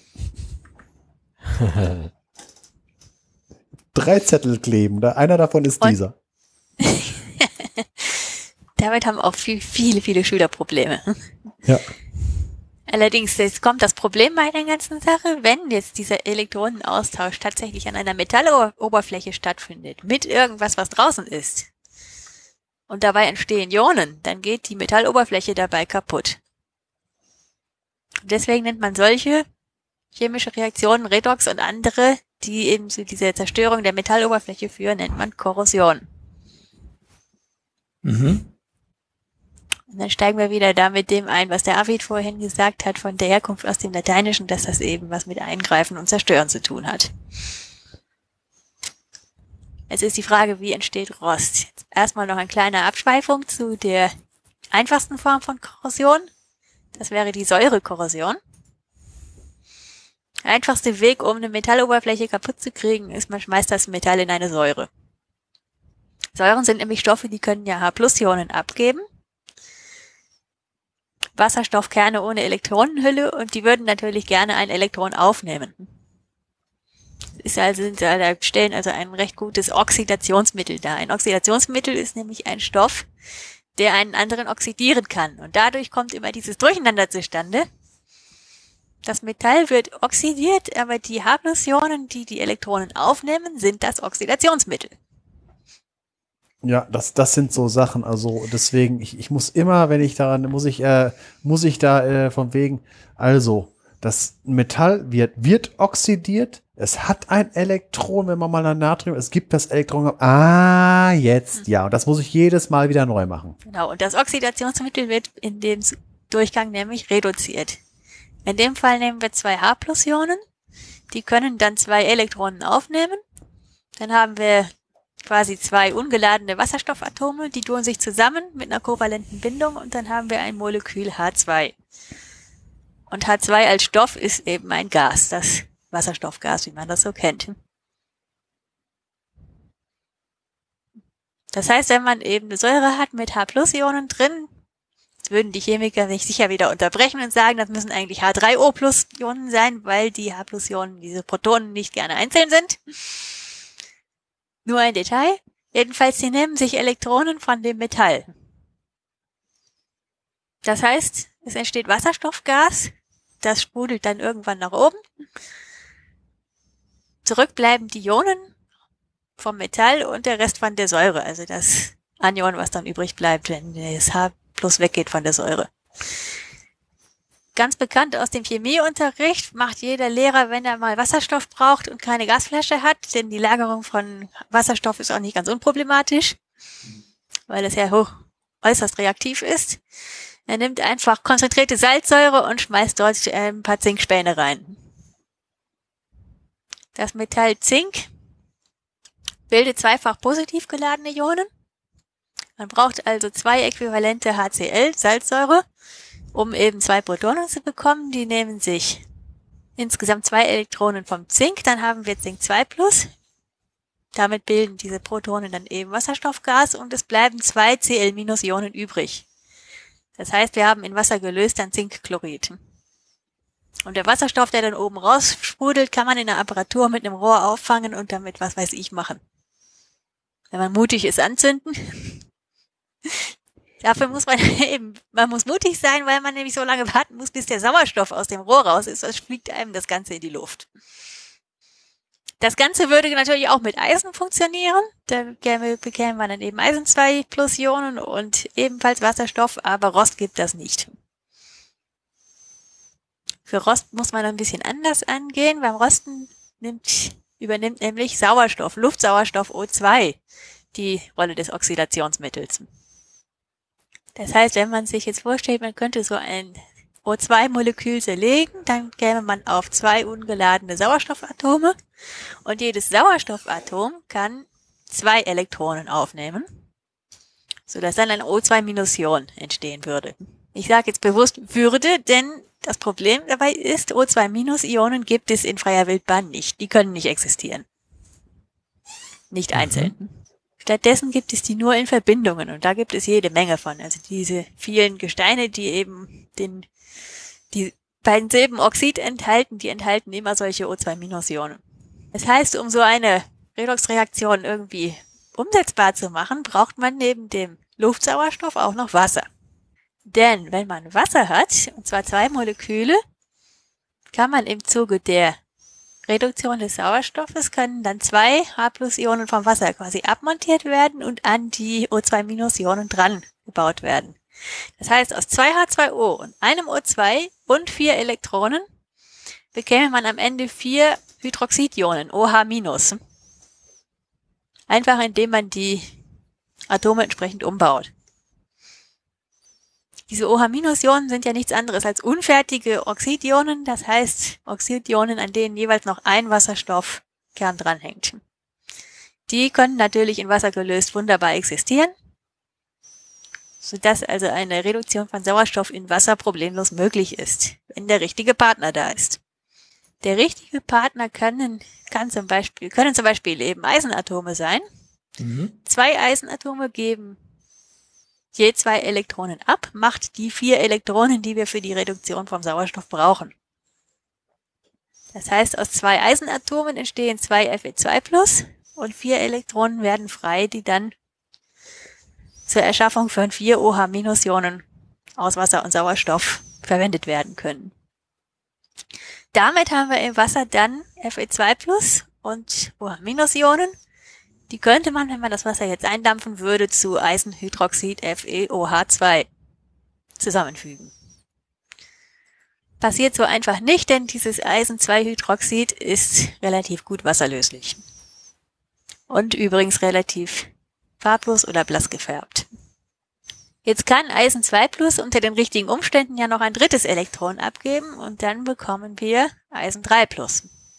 Wenn wir dann Hydroxidionen und Eisen 3 Plus haben, dann bekommen wir schon diese klassische rostbraune Färbung des Eisen 3 Hydroxids, also FeOH3, das aber nach wie vor relativ gut wasserlöslich ist. Wenn ich jetzt so die Namen nenne, Eisen 2 Hydroxid oder Eisen 3 Hydroxid, wenn ich die jetzt schreiben würde, würde eben das 2 oder 3 als römische Zahl an der Stelle erscheinen in Klammern da, wo ich es gesprochen habe. Und diese Zahl verrät uns eben, wie viele Elektronen das Eisen abgegeben hat oder wie viele Ladungen das Ion hat. Man nennt die Zahl eben auch Oxidationszahl oder spricht von der Oxidationsstufe. Im Eisen-2-Hydroxid hat das Eisen halt die Oxidationsstufe 2, in dem Eisen-3-Hydroxid die Oxidationsstufe 3. Die Verbindungen des Eisen 3 haben wir jetzt ja schon öfter gehört, das sind diejenigen, die so eine gelbliche bis rostbraune Farbe haben. Wie schon erwähnt, ist dieses Eisen-3-Hydroxid nach wie vor wasserlöslich, solange da nicht weiter umgebaut wird. Das kann nämlich passieren. Wenn wir so viele OH-Ionen da in, dem, in der Lösung drin haben, können die auch wieder umgebaut werden, die ganzen Wasserstoff- und Sauerstoffatome, dass dann wieder ein Wassermolekül entsteht. Und dann kann ein neues Gitter entstehen, was der Sven eben schon erwähnt hat, nämlich das Gitter mit dem FeOOH. Da ist also ein Gitter mit einem Eisen 3 plus Ion, einem Hydroxidion und einem Oxidion O2 minus. Und da haben wir eben gesagt, die gibt's in Lösung, ne, in wässriger Lösung nicht. Deswegen ist diese Verbindung nicht länger wasserlöslich, sondern die Ionen finden sich zu einem Gitter zusammen. Und dabei wird eben ab und zu nochmal ein Wassermolekül eingebaut. Das heißt, im Endeffekt entsteht das Eisenoxidhydroxid mal H2O, also mit Kristallwasser. Und zwar mhm. ein Molekül pro Eisenion. Auch die Verbindung ist rostrot und eben nicht wasserlöslich, sondern setzt sich ab. Und damit haben wir schon den Grundstock für unseren Rost. Dadurch wird es an der Eisen, klar, dieses Eisenoxidhydroxid setzt sich dort ab, wo es entsteht, nämlich an der Eisenoberfläche. Und dann wird es dort eng. Das heißt, je mehr Eisenoxidhydroxid sich absetzt, desto weniger Platz ist dort für freies Wasser. Und je weniger Wasser es hat, desto weniger Eisen-2-Hydroxid kann sich darin lösen.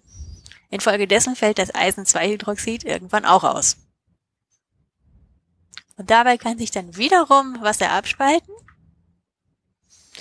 dass wir dann am Ende das Eisen-2-Oxid mit Kristallwasser erhalten und aus dem Eisenoxidhydroxid kann wiederum Wasser abgespalten, abgespalten werden, dass wir dann eben auch noch das Hämatit, das Eisen-3-Oxid mit Kristallwasser bekommen.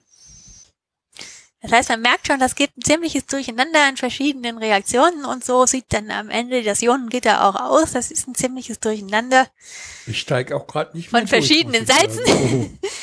Alle gemeinsam haben die, die haben immer irgendwo Kristallwasser. Das heißt, in dem, in dieser Masse, die am Ende den Rost bildet, ist immer Wasser enthalten. Das wird am Ende noch wichtig. Bei diesen Umbaureaktionen mit der Abspaltung von Wasser, das sind übrigens keine Redoxreaktionen, da werden keine Elektronen ausgetauscht, deswegen bleiben auch die Oxidationsstufen des Eisens immer gleich. Mhm. Also was Eisen 3 ist, bleibt Eisen 3, was Eisen 2 ist, bleibt Eisen 2. Was jetzt da wie und in welche Richtung und wie weit abläuft, das hängt von vielen Faktoren ab, die man gar nicht so präzise bestimmen kann. Deswegen ist auch diese Verhältnisformel so vage mit den Faktoren X, Y und Z davor. Man weiß am Ende nicht so genau, wie viel ist nun Eisen-2-Oxid, wie viel ist Eisen-3-Oxid und wie viele Wassermoleküle sind da eigentlich eingeschlossen. Das ist alles sehr vage. Und jetzt kommen wir dazu, warum dieses Kristallwasser so wichtig ist. Weil das relativ viel Wasser ist, was zwischen dem, in diesen Ionengitter durcheinander da so zwischendrin ist, bleibt dieses ganze Konstrukt immer für Wasser durchlässig. Das heißt, die Reaktionspartner in Wasser gelöster Sauerstoff, Wasser selbst und Eisen können immer weiter zueinander finden. Das heißt, solange in Wasser gelöster Sauerstoff durch diese ganzen Ritzen und Lücken in diesem Kristallgitter durcheinander zum Eisen durchdringt, kann es weiter rosten. Und nur deswegen kann das Eisen, wenn man den Rost extrem lange rosten lässt, dann schließlich durchrosten. Dementsprechend hoffe ich ja, dass der eiserne Thron, den wir aus Game of Thrones in Westeros kennen, nicht einfach eisern ist. Denn auch Könige können schwitzen und bei so vielen Königen, die darauf gesessen haben sollen, müsste der Thron ja längst ein ziemlich rostiger Haufen sein, wenn der denn aus Eisen wäre. Ich habe äh, ich hab, äh, Game of Thrones nie geguckt wegen des Konzepts, jeder kann sterben. Aber aus diesem Grund würde ich eher sagen, ist der Thron rot wegen des ganzen Bluts. Die sterben ja nicht So alle kann da. das natürlich auch sehen. Gut, dann zu der nächsten Frage. Wenn nicht Eisen, woraus dann? Können denn auch andere Metalle rosten? Wirklich rosten kann natürlich nur Eisen, weil nur Eisen eben diese rostroten Eisenoxide bilden kann. Dann gibt es aber, weiß nicht, ob ihr das in der Folge vor meinem Zustoßen schon gemacht habt, das Element Mangan, weil das im PSE links vom Eisen steht, Ordnungszahl 25. Das korrodiert aber auch, das korrodiert nämlich auf eine ähnlich chaotische Weise. Nur heißt das Zeug, was da entsteht, nicht Rost, sondern Braunstein. Es ist auch nicht rot, sondern braun. Ich glaube, das haben wir nicht besprochen. Haben, Das ist eben auch ein Gemisch aus verschiedenen Manganoxiden, das ähnlich spröde und durchlässig und mit Wasser gefüllt ist wie der, wie der Rost beim Eisen und hat dann auch ungefähr den gleichen Effekt. aber reines Mangan Mangan, nimmt, eben. reines Mangan nimmt man ja auch nicht. Ist ja eher, als Legierungsmetall für Eisen. Eben drum, weil das Zeug auch so leicht rostet. Dann gibt's natürlich Metalle, die noch viel, sehr viel leichter korrodieren als das Eisen. Ganz bekannt sind ja die Alkalimetalle, Natrium, Lithium, äh, Kalium und, und so fort. Damit haben wir unseren Podcast eröffnet. Das war eins der ersten äh, Videos, das wir verlinkt haben, wo jemand mal einfach mal ein Kilo Natrium äh, ganz weit in einen Teich wirft und auf die Explosion wartet. Und dann lang und breit erklärt, wie die Explosion funktioniert, dass es gar keine chemische Explosion ist. Letztlich ja, ja. Natürlich, letztlich nicht, aber worauf ich hinaus will, die, es ist eigentlich nichts anderes als eben derartige Sauerstoffkorrosion, nur dass dann eben, ja, die Alkali-Metallatome werden oxidiert, bei der Reduktion entsteht OH- und dabei wird bei den Alkalimetallen derart viel Energie frei, dass diese Reaktionen sehr, sehr heftig ablaufen können. Ja, das, das, das, das richtige Konzept ist halt, weil es werden so viele Elektronen gleichzeitig frei und äh, die, die, äh, die Ionen haben keine Zeit, sich zu vermischen, dass da ganz, ganz viele positiv geladene Ionen gleichzeitig nehmen. Also das gibt dann eine sogenannte Coulomb-Explosion. Und das sorgt dafür, dass sich sehr, sehr schnell die Oberfläche, also die, die, die Berührungspunkte zwischen noch nicht reagiertem äh, Ka- äh, Natrium und Wasser äh, bildet. Und äh, dann geht's erst richtig los. Deswegen kommt diese plötzliche Oxid der Explosion. Ja, es wird, ja, wie man es auch nimmt, es wird sehr, sehr schnell sehr viel Energie frei, ob jetzt nun plötzlich diese st- entstehenden Ionen auseinanderstreben oder wie auch immer. Ja. Mit Lithium ist das noch sehr zivilisiert. Mit Natrium kann man das auch noch gut kontrollieren. Muss schon ein bisschen aufpassen. Kalium habe ich auch schon gemacht, ganz vorsichtig in Wasser. Das brennt, das ist, bildet eine Flamme. So viel Ja. Energie wird da frei, wenn man das mit ein bisschen macht. Ich hatte damals in der Sammlung in der Berufsschule einen Glas mit Kaliumwürfeln irgendwie unter Petrolether, wie man das so macht, weil in Wasser oder an Luft aufbewahren geht gar nicht. Ja. Deswegen unter einem organischen Lösungsmittel. Und die waren schon eben an der Oberfläche ziemlich ankorrodiert und mein Chef, selber also Physiklehrer und Bereichsleiter Naturwissenschaften, machte dann den Witz, den sollten wir doch in den Zuger See werfen und, und uns die Explosion ansehen. wir haben es dann aber nachher korrekt entsorgen lassen. Ja. Da habe ich also schon immer Herzklopfen gehabt, wenn ich damit noch experimentiert habe. Aber wenn man es richtig angucken will, sollte man mal bei YouTube nach Videos suchen mit der Reaktion von Cäsium mit Wasser. Ja. Es gibt nämlich so Videos, da machen sie alle Erdalkalimetalle durch, abgesehen vom Francium. Und das geht dann richtig ab. Das hat ja auch andere Probleme. Das Francium. Eben, Francium hat andere Probleme, deswegen lassen die das dann weg, aber bis Cäsium wird gemacht und das geht dann richtig ab. Ja. Ja, YouTube, der ewige Quell von Explosionen, wenn man sie sehen möchte. Das werden dann eben Chemiker sein, die ein entsprechendes Labor zur Verfügung haben, wo man das in halbwegs sicherer Umgebung machen kann. Ja, ich, ich habe, äh, äh, äh, wir haben, wir haben ja schon einige Folgen gemacht und eine meiner liebsten äh, Sachen, die ich immer mal verlinkt habe, war äh, aus einem von einem von einem Blog. Äh, äh, wie heißt der äh, nochmal? Äh, Derek Löw, glaube ich, Löwe, glaube ich. Äh, der hat einen, äh, der hat einen Blog, äh, ähm, ü- ü- der ist irgendein äh, Chemiker, der, der was mit äh, Medikamenten macht, hat aber eine, äh, eine Rubrik Things I won't work with und so weiter. Und da, äh, da geht's genau um solche Sachen und äh, eine meiner liebsten Folge ist, äh, ist Send Won't äh, Save You This Time, wo es darum geht, äh, um, äh, was war das? Äh, Chlortrifluorid. Äh, mit Chlortrifluorid brennt Beton am Stück. Und Asbest. Äh, Ja. Und Wasser. Alles brennt damit. Das ist einfach nur so von wegen, ähm, man kann also explosiv, äh, also Chemie sehr explosiv betreiben. Ja, auch so ein Ort, wo ich nie hätte arbeiten wollen. Ich bin mal im allerersten Atomkraftwerk gewesen, mit dem jemals Strom produziert wurde. Und die hatten noch wegen der guten Wärmeleitfähigkeit von Metallen Kühlmittel, als Kühlmittel Natrium und Kalium, elementar. Oh, super. So warm wie es da war, war das Zeug flüssig. Und damit haben sie dann eben Wärme abtransportiert. Ich habe nur gedacht, wenn da mal irgendwie ein Loch im Dach ist, dann will ich da nicht sein. Äh, Das ist eine gängige Praxis. Das ist also äh, ähm, Natrium, äh, Natrium, Kalium äh, ge- ge- gekühlte ähm, äh, Reaktoren. Das ist eine gängige Technik. Das ist gar nicht mal so exotisch. Halt mit den Problematiken, we- wenn da halt Luftfeuchtigkeit oder sonst was dran kommt, dann hat man, ich sag, es ist gängige Technik, aber mh, also da ist mir ein Druckwasserreaktor dann doch lieber. Eben, das war ein Ort, wo ich mit einem Loch im Dach nicht sein wollte, weil ja nicht nur die Rohre in die Luft gehen, sondern wenn auch noch ein Atomreaktor daneben steht, Ja. ist das dann nicht mehr so lustig. Die meisten Metalle sind aber weniger korrosionsanfällig oder die, die, die machen nicht so starke Reaktionen, was dann häufig damit zu tun hat, dass sie zwar korrodieren, also von Sauerstoff und Wasser angegriffen werden, aber dass deren Hydroxide nicht wasserlöslich sind.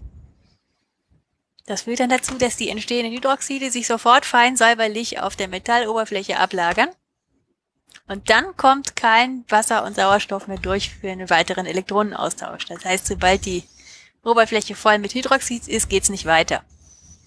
Dann sagt man eben auch, die Oberfläche ist passiviert. Und deswegen können solche Metalle nicht durchkorrodieren oder durchrosten. Ganz bekannt dafür sind zum Beispiel Aluminium und Zink, aber auch Kupfer.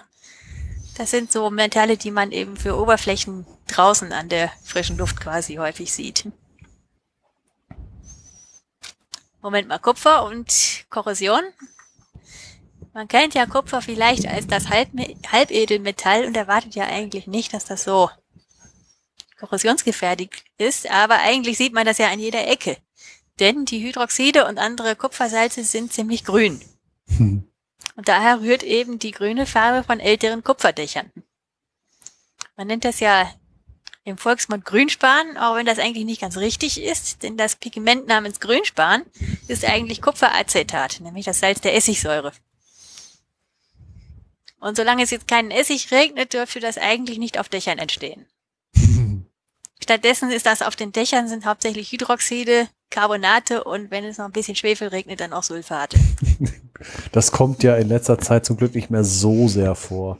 Eben, Schwefel ist in letzter Zeit selten. Die meisten grünen Kupferdächer sind schon ein bisschen älter. Deswegen kann man auch davon ausgehen, dass da noch Sulfate zu finden sind.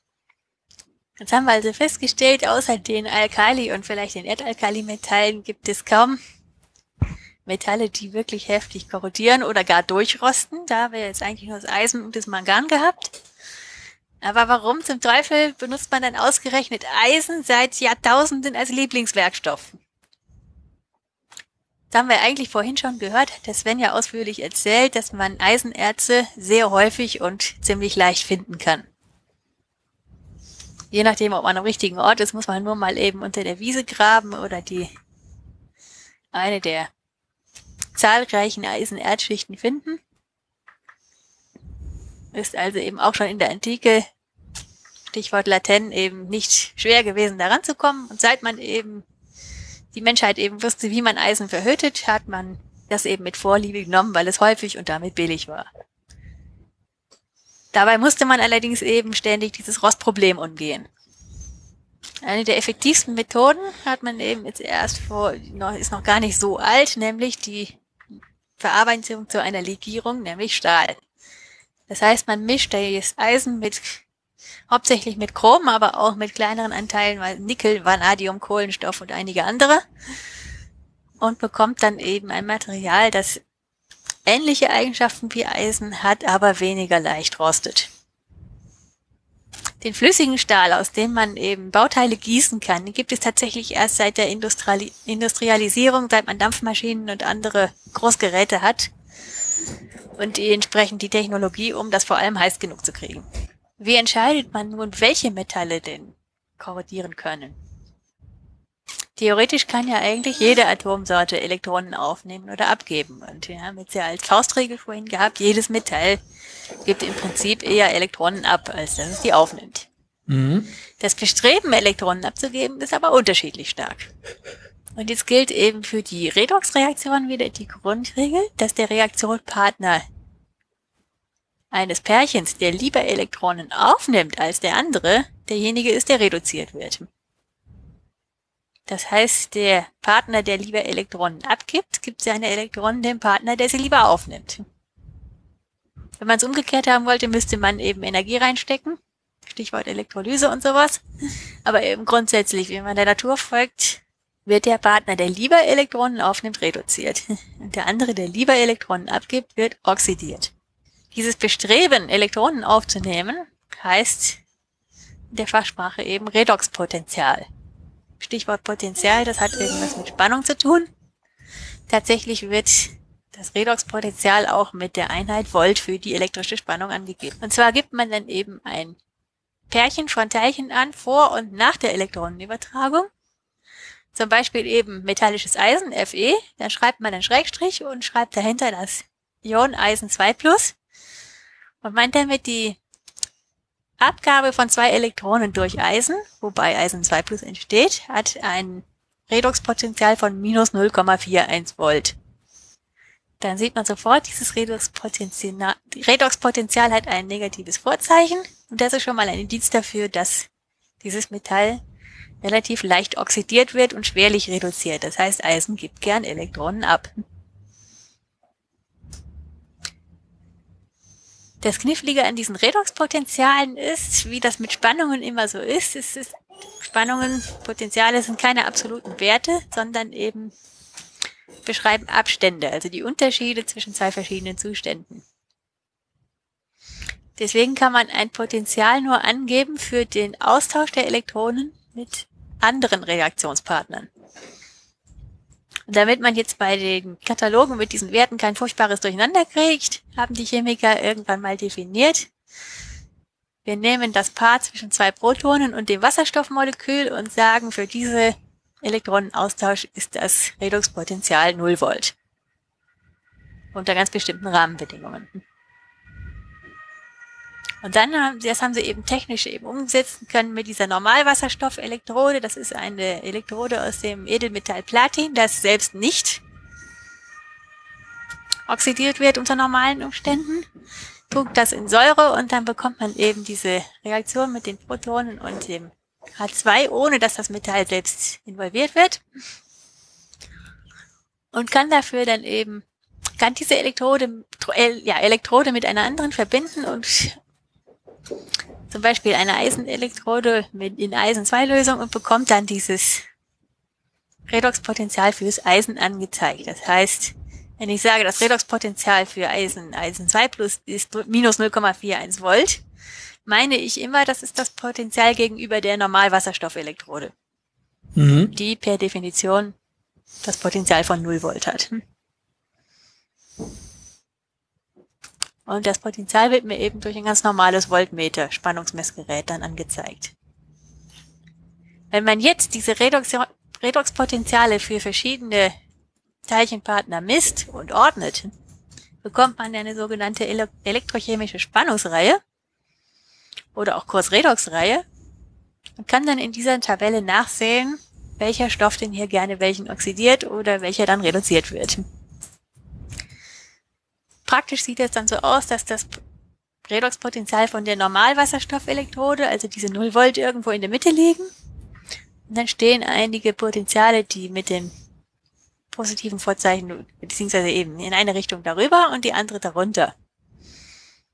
Wenn man jetzt das Redoxpotential für die Reduktion vom Sauerstoff in Wasser nimmt, bekommt man den, laut der Liste, die ich hier wohl als Grundlage hatte, den Wert von plus 0,4 Volt. Was das heißt, das? alle Metalle, deren Redoxpotential kleiner ist als plus 0,4 Volt, können durch Sauerstoff in Wasser korrodiert werden. Mhm. Eisen mit minus 0,4 Volt ist eins davon. Das heißt, was jetzt von wem hier oxidiert oder reduziert wird, kann ich anhand solch einer Spannungsreihe oder Redoxreihe ablesen. Ich habe, seitdem ich hier bei diesem Podcast mitmache, gelernt, äh, solch verallgemeinenden Aussagen in der Chemie zu misstrauen. Also wirklich, wenn ich jetzt, ich weiß den Wert gerade nicht mehr, 0,3 oder wie viel war das? Ähm, ich habe irgendwo einen Datenkatalog als Grundlage. Man misst natürlich jeder ein bisschen anders. Ja, es ist egal. Ähm, Wir nehmen irgendeinen Wert, 0,3. Und alles, was geringer hat, äh, als einen geringeren Wert als diesen 0,3, wird im Wasser rosten, auch wenn es nur 0,35 ist oder so. Oder ist es nicht so? Mehr oder weniger gut. Wenn dies, diese Werte ganz, ganz dicht beieinander liegen, mag natürlich sein, dass es da mal Bedingungen gibt, unter denen das dann nicht mehr so gut funktioniert.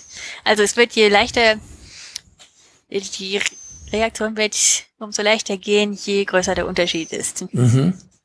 Okay. Allerdings, ob diese Metalle dann durchrosten oder ob sie passivieren, hat mit dem Potenzial nichts zu tun. Das hängt nur von der Wasserlöslichkeit der Hydroxide ab. Das heißt, wenn die Hydroxide wasserlöslich sind, dann rosten die Metalle quasi durch. Und wenn die Hydroxide nicht wasserlöslich sind, dann entstehen diese Passivschichten. Mhm. Unabhängig vom jeweiligen Potenzial.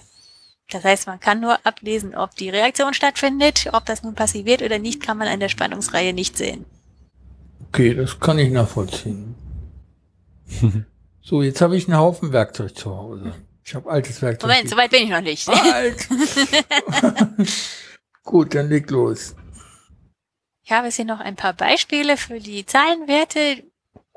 Sie hatten wir ja eben noch die Oxidation von Eisen 2 plus nach Eisen 3 plus. Mhm. Dafür gibt's das Redoxpotential plus 0,77 Volt. Und das bedeutet, Eisen 2 kann durch Sauerstoff und Wasser nicht zu Eisen 3 oxidiert werden. Da muss es also noch einen anderen Redoxpartner geben als Sauerstoff und Wasser. Den habe ich jetzt hier nicht rausgekriegt. Daran sieht man schon, was das für eine verworrene Angelegenheit ist beim Rosten. Allerdings. Es muss jedenfalls noch ein anderer Redox, also ein anderes Oxidationsmittel haben mit einem sehr viel höheren, also sehr viel positiveren Redoxpotenzial, um diese Oxidation dann noch hinzukriegen. Scheint es zu geben, sonst hätten wir kein Eisen 3. Oder sind irgendwelche verworrenen Umstände noch dafür verantwortlich? Ein anderes Metall mit so einem hohen Redox, einem hohen positiven Redoxpotenzial ist das Gold, ein Edelmetall. Für die Oxidation von Gold elementar zu Gold 3 Plus, was es typischerweise macht, ist plus 1,5 Volt. Das passt mit der Beobachtung zusammen, dass Gold praktisch nicht angegriffen wird. Bin jetzt ja in Kreta, auf Kreta im Urlaub gewesen, da haben wir im Museum auch Goldfundstücke aus der minoischen Zeit, dreieinhalbtausend Jahre angeschaut, hauchdünne Goldschmuckteile und die sind tipptopp in Ordnung, da ist nichts dran. Obwohl die eben über 3000 Jahre in der Erde gelegen haben. Weil Gold unter natürlichen Bedingungen praktisch nicht oxidiert wird. Mhm. Zink ist ganz anders. Zink hat ein, die Oxidation von Zink nach Zink 2 Plus hat eben ein Redoxpotenzial von minus 0,77 Volt. Das heißt, das korrodiert noch viel leichter als Eisen. Man sagt ja auch, das ist wesentlich unedler noch als das Eisen. Jetzt habe ich hier sogar die Quelle notiert, die Zahlen kommen alle von Wikipedia. Mhm. Da muss es eine elektrochemische Spannungsreihe geben, da habe ich die abgeschrieben. Und jetzt bin ich ja relativ viel im Urlaub unterwegs und vor ein paar Jahren waren wir mal auf Lanzarote, Kanarische Insel. Und dort sind wir viel rumgestreunt und haben dort ein Ortsviertel gefunden, das noch gar nicht existiert hat. Das heißt, die hatten schon die Straßen geteert, Gehsteige angelegt, aber es waren noch keine Häuser. Dafür hatte es aber schon Straßenlaternen und Papierkörbe und alles. Und jetzt hätte man bei Asterix und Obelix vielleicht gesagt, die spinnen die Spanier, denn die haben diese Teile, Laternenfälle und Papierkörbe aus Eisen gefertigt. Mit der Folge, die waren total verrostet. Obwohl eben der Asphalt auf den Straßen und die Helligkeit der Steine von den Gehsteigen und Randsteinen so aussah, als wären die noch kein Jahr alt. Warum aber rostet dieses Eisen am, direkt an der Meeresküste so viel schneller, als es auf dem Land rosten würde? Es liegt daran, dass wir eben mit Elektronenaustauschreaktionen zu tun haben. Und wenn man Elektronen austauschen, George, müssen die transportiert werden, also von A nach B bewegt werden. Und wenn Elektronen von A nach B bewegt werden, haben wir elektrischen Strom. Und für elektrischen Strom brauchen wir einen elektrischen Leiter, damit er sich bewegen kann. Und Jetzt zum Glück haben wir das Salz. Wasser, eben, normales Wasser, äh, reines Wasser taugt mehr oder weniger gut als Leiter, weil es in reinem Wasser durch die Autoprotolyse halt immer ein paar Ionen hat. Ja, aber eine Salzlösung ist eine sehr viel bessere elektrischer Leiter. Und Meerwasser ist grob gesagt nichts anderes als Kochsalzlösung. Mhm. Deswegen funktionieren oder laufen diese Redoxreaktionen, die fürs Rosten zuständig sind, in Salzwasser noch sehr viel flüssiger ab als in Süßwasser. Mit der Folge, dass Eisen, das direkten Kontakt zum Meer hat, eben noch viel schneller rostet als Eisen auf dem Festland. Deswegen haben die auch in der Seefahrt und an Häfen immer so viel zu tun mit Schiffe anstreichen und Rostschutz und allem drumherum. Und deswegen kann ich nur sagen, die, Span die Spanier waren da auf Lanzarote reichlich dämlich, ihre, ihre Straßenbestickungen aus offenbar nicht rostfreiem Eisen zu bauen. Und das auch noch ein Jahr, bevor sie überhaupt anfangen, Häuser zu bauen. Was hätten die machen können, um das zu vermeiden? Oder was hätte auch David machen können, damit sein altes Werkzeug nicht verrostet? einfachste Möglichkeit, ein anderes Material verwenden, zum Beispiel einen rostfreien Stahl. Rostfreier Stahl enthält in der Regel Chrom. Das ist das Element, das zwei Plätze links vom Eisenordnung, Zahl 24, müsste ja vor etwa drei Folgen hier ja. auch mal gewesen sein. Chrom bildet nämlich wasserunlösliche Oxide und Hydroxide. Und wenn genug Chrom in der Legierung drin ist, wird die Oberfläche durch diese Chromhydroxide passiviert. Das heißt, wenn da Chromhydroxide rumschweren, kommt das Wasser und Sauerstoff auch nicht mehr ans Eisen ran. Das ist dann der Fall, wenn in dem Stahl mindestens 10,5 Prozent Chrom drin sind. Dann gilt nämlich so ein Stahl als sozusagen als rostfrei. Ganz verhindern kann man es nicht. Je nach brutaler Umgebung kann natürlich auch das mal rosten, aber je mehr Chrom, desto langsamer geht das. Nachteil daran ist, wenn man das Chrom in das Eisen mischt, dann sind die Stähle, die da rauskommen, zäher als reines Eisen und damit ist das ein bisschen schwerer zu verarbeiten. Wenn man sich die Mühe nicht machen kann oder wie 1889 der Herr Eiffel in Paris nicht so viel Chromstahl zur Verfügung hat, dann kann man auch seine Werkstücke aus Eisen machen und die dann lackieren, also dafür sorgen, dass Luft und Wasser nicht mehr an das Eisen kommen. Möglichkeit eins ist das, was die eben beim Eiffelturm machen, eben das Ganze völlig lückenlos mit wetterfester Farbe oder einem Lack überstreichen. Lückenlos deshalb, weil wenn irgendwo ein Riss oder eine Lücke ist und da Wasser eindringt, dann rostet es halt unterm Lack. Der Nachteil daran ist, jede Farbe, die mag noch so gut sein, blättert irgendwann ab, so dass sie eben den großen Turm alle sieben Jahre neu streichen müssen und irgendwann geht das wohl ins Geld. Und macht eine Menge Arbeit. Vorteilhafter mag es dann sein, anstatt einer Farbe oder einem Lack eben eine Schicht aus einem edleren Metall aufzutragen, denn Edelmetalle korrodieren ja bekanntlich weniger. Also das haben sich damals vergolden. vergolden. Gold ist relativ teuer, aber es gibt auch edlere Metalle, die nicht so teuer sind, zum Beispiel das Zinn. Und das hat sich damals der Erfinder von Weißblechdosen überlegt. Der hat nämlich Eisendosen gemacht und die mit Zinn überzogen. Und so sieht es auch aus. Also richtig hässlich. die hässlich und es gibt ein ganz großes Problem. Nämlich die edleren Metalle nehmen lieber Elektronen auf als Eisen, weil sie eben weniger gern welche abgeben. Das heißt, wenn man eben ein edleres Metall mit Eisen paart, können die Edelmetalle als Oxidationsmittel herhalten und das Eisen oxidieren. Das heißt, wenn die so eine Weißblechdose irgendwie einen Kratzer kriegt und die Zinnschicht wird abgekratzt, dann rostet das Eisen, was darunter frei liegt, neben dem Zinn, nur umso schneller. Mhm. Das heißt, solange die Zinnschicht okay ist, funktioniert die Dose wunderbar. Sobald sie einen Kratzer kriegt, hat man den Salat. Deswegen ist man, bevor man angefangen hat, Stahlpfeiler in der Gegend aufzustellen und Leitplanken zu bauen, man auf die Idee gekommen, man nimmt statt einem Edelmetall ein unedleres Metall. Und zwar ein solches, das eine Passivschicht bildet.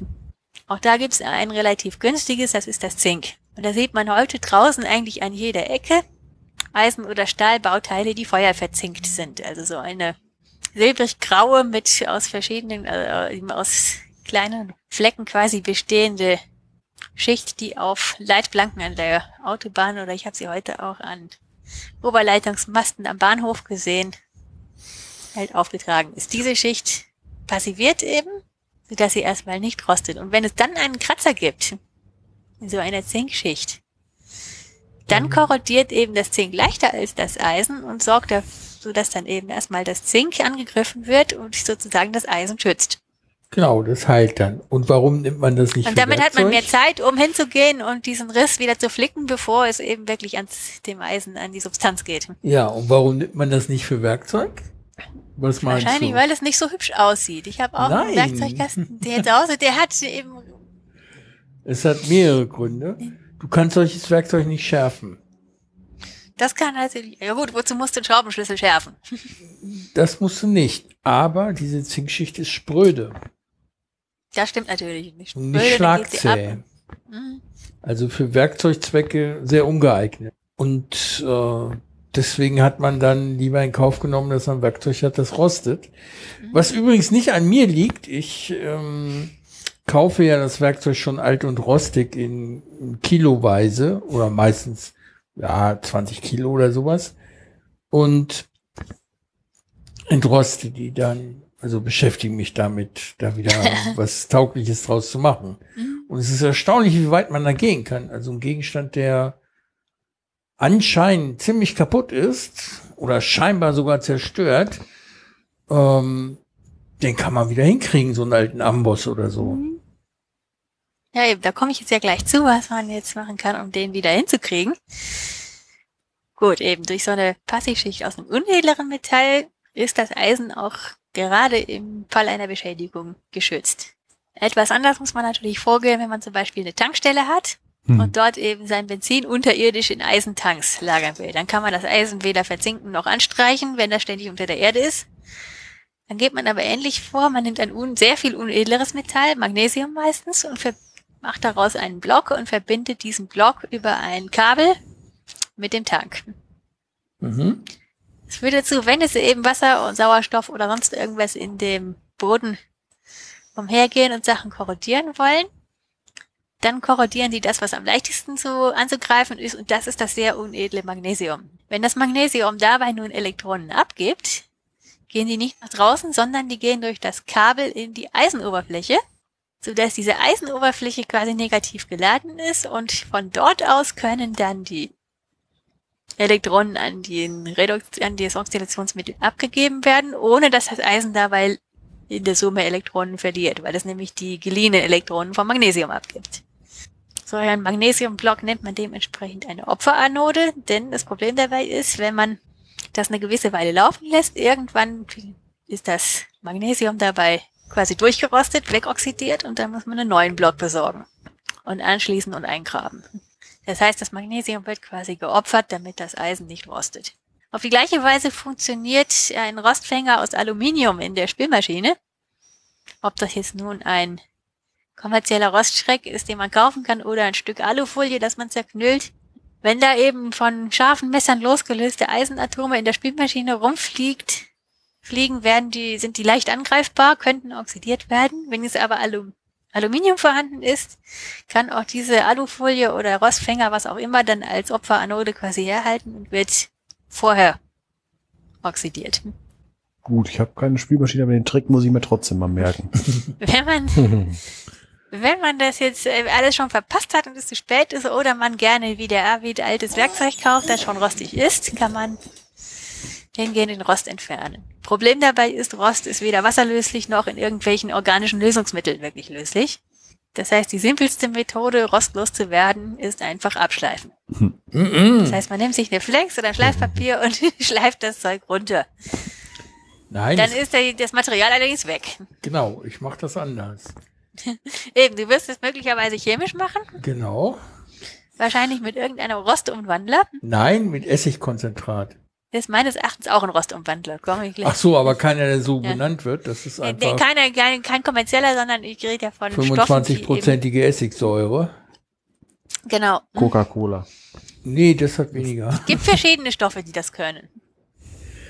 Und dann kann man zugucken, Ist wie der Rost verschwindet. Das geht ganz schnell. Genau. Bei, bei, bei dünnen Rostschichten ist das, wie man hier bei Werkzeugen häufig sieht, ist das noch eine sehr nützliche Methode. Denn das Problem am Rost ist ja diese, diese auffällige rostrote Schicht. Ja, Das kennt da, man ja aus vielen Lifehack-Videos gerne schon mal, dass jemand seine Autostoßstange mit Coca-Cola putzt. Und das Mhm. machen die deswegen, weil in Coca-Cola Phosphorsäure drin ist. genau. Phosphorsäure H3PO4 besteht also aus H-Plus-Ionen und Phosphat PO4-3-Ionen. Und die können mit Eisen 3 eine Verbindung bilden, FePO4, und die ist so gut, die ist ziemlich stumpfgrau, hat also fast die gleiche Farbe wie Eisenmetall. Mhm. Das heißt, wenn man das, die O2-Ionen im Eisen-3-Oxid im Rost austauscht gegen Phosphationen, bekommt man dann eine Verbindung, die grau aussieht, auf die, beide nach wie vor auf dem Eisenwerkzeug abgelagert ist, aber man sieht es eigentlich nicht mehr und dadurch sieht das wie entrostet aus. Also was bei meinem Werkzeug passiert, ich habe da so halt, bleiben wir bei den Schraubenschlüssel als Beispiel. Der war vorher richtig rostig. Man konnte mit dem Fingernagel Teile der Substanz abkratzen. Dann lege ich das ein, bürste die, nachdem die eine Weile in dem sauren Milieu gelegen haben. Und dann geht der Rost runter. Übrig bleibt eine dünne, rostfarbene Patinaschicht die an der Oberfläche, wenn das getrocknet ist, sofort wieder das Rosten beginnt. Es sei denn, man behandelt es. Und das kann man ganz gut mit Öl machen.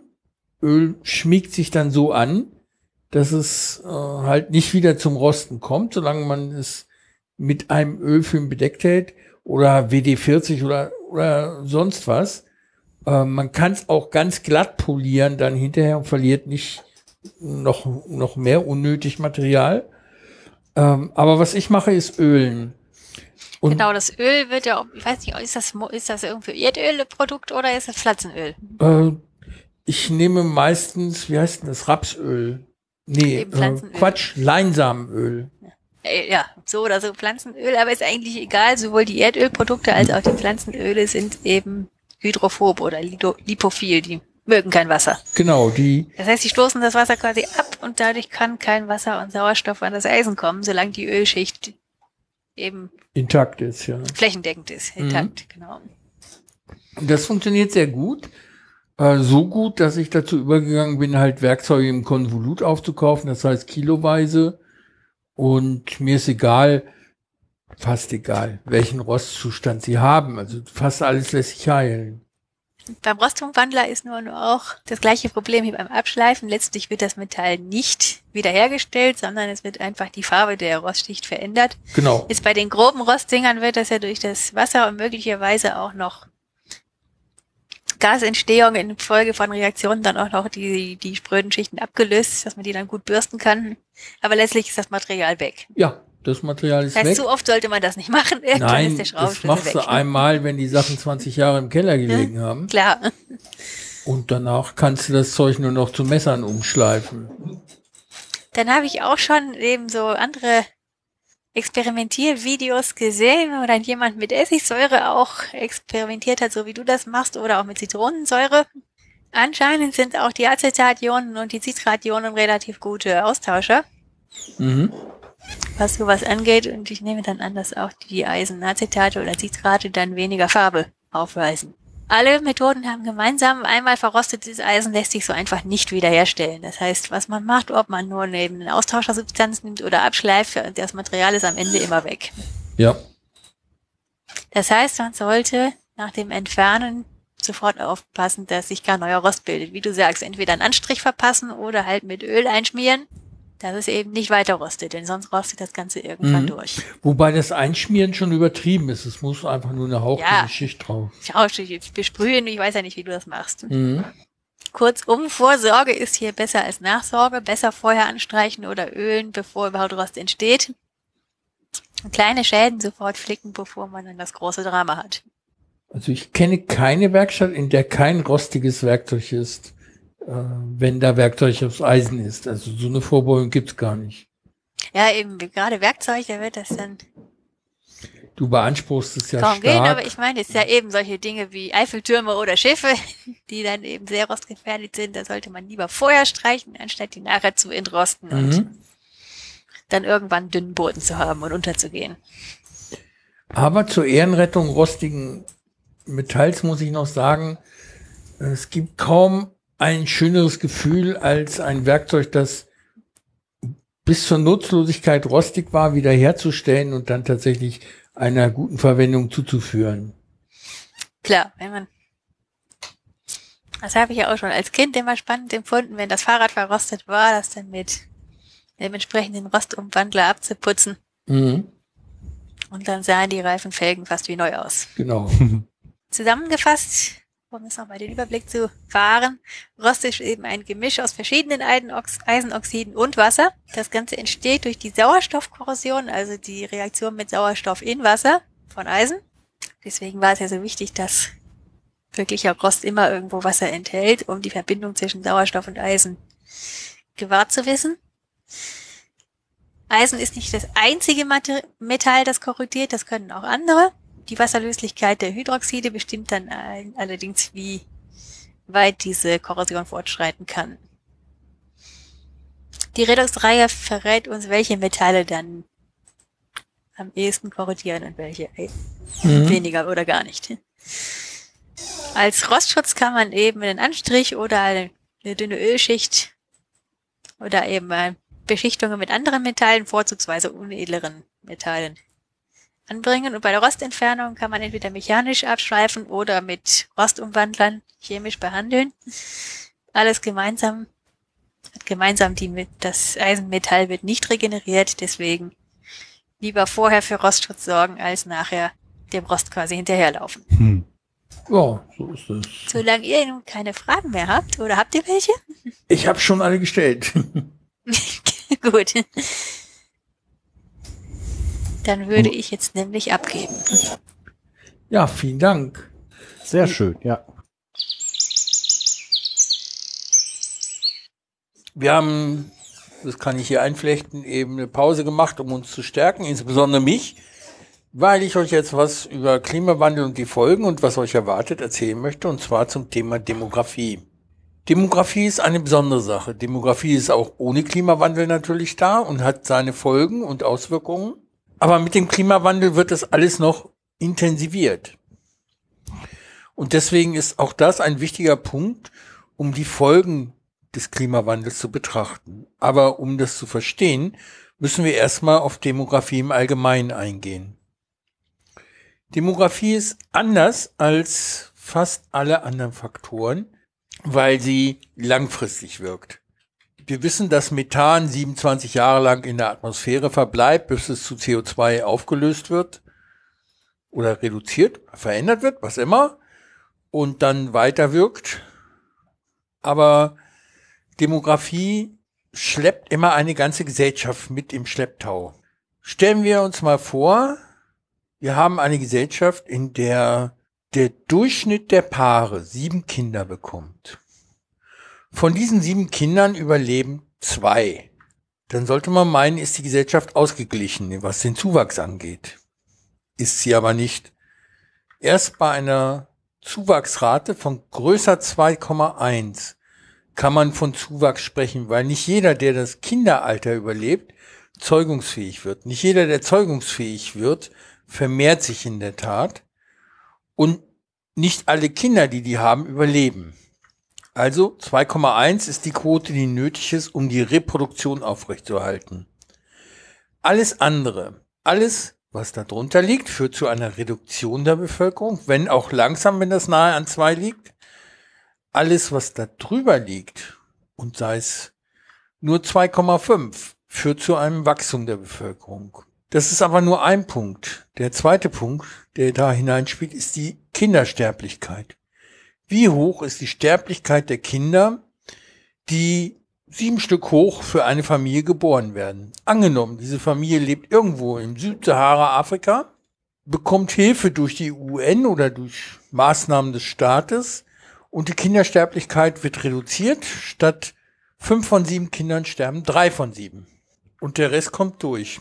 Das bedeutet dann, dass ähm, das bedeutet dann, dass äh, erheblich mehr Menschen leben werden, als für die Produktion, Reproduktion der Bevölkerung nötig ist.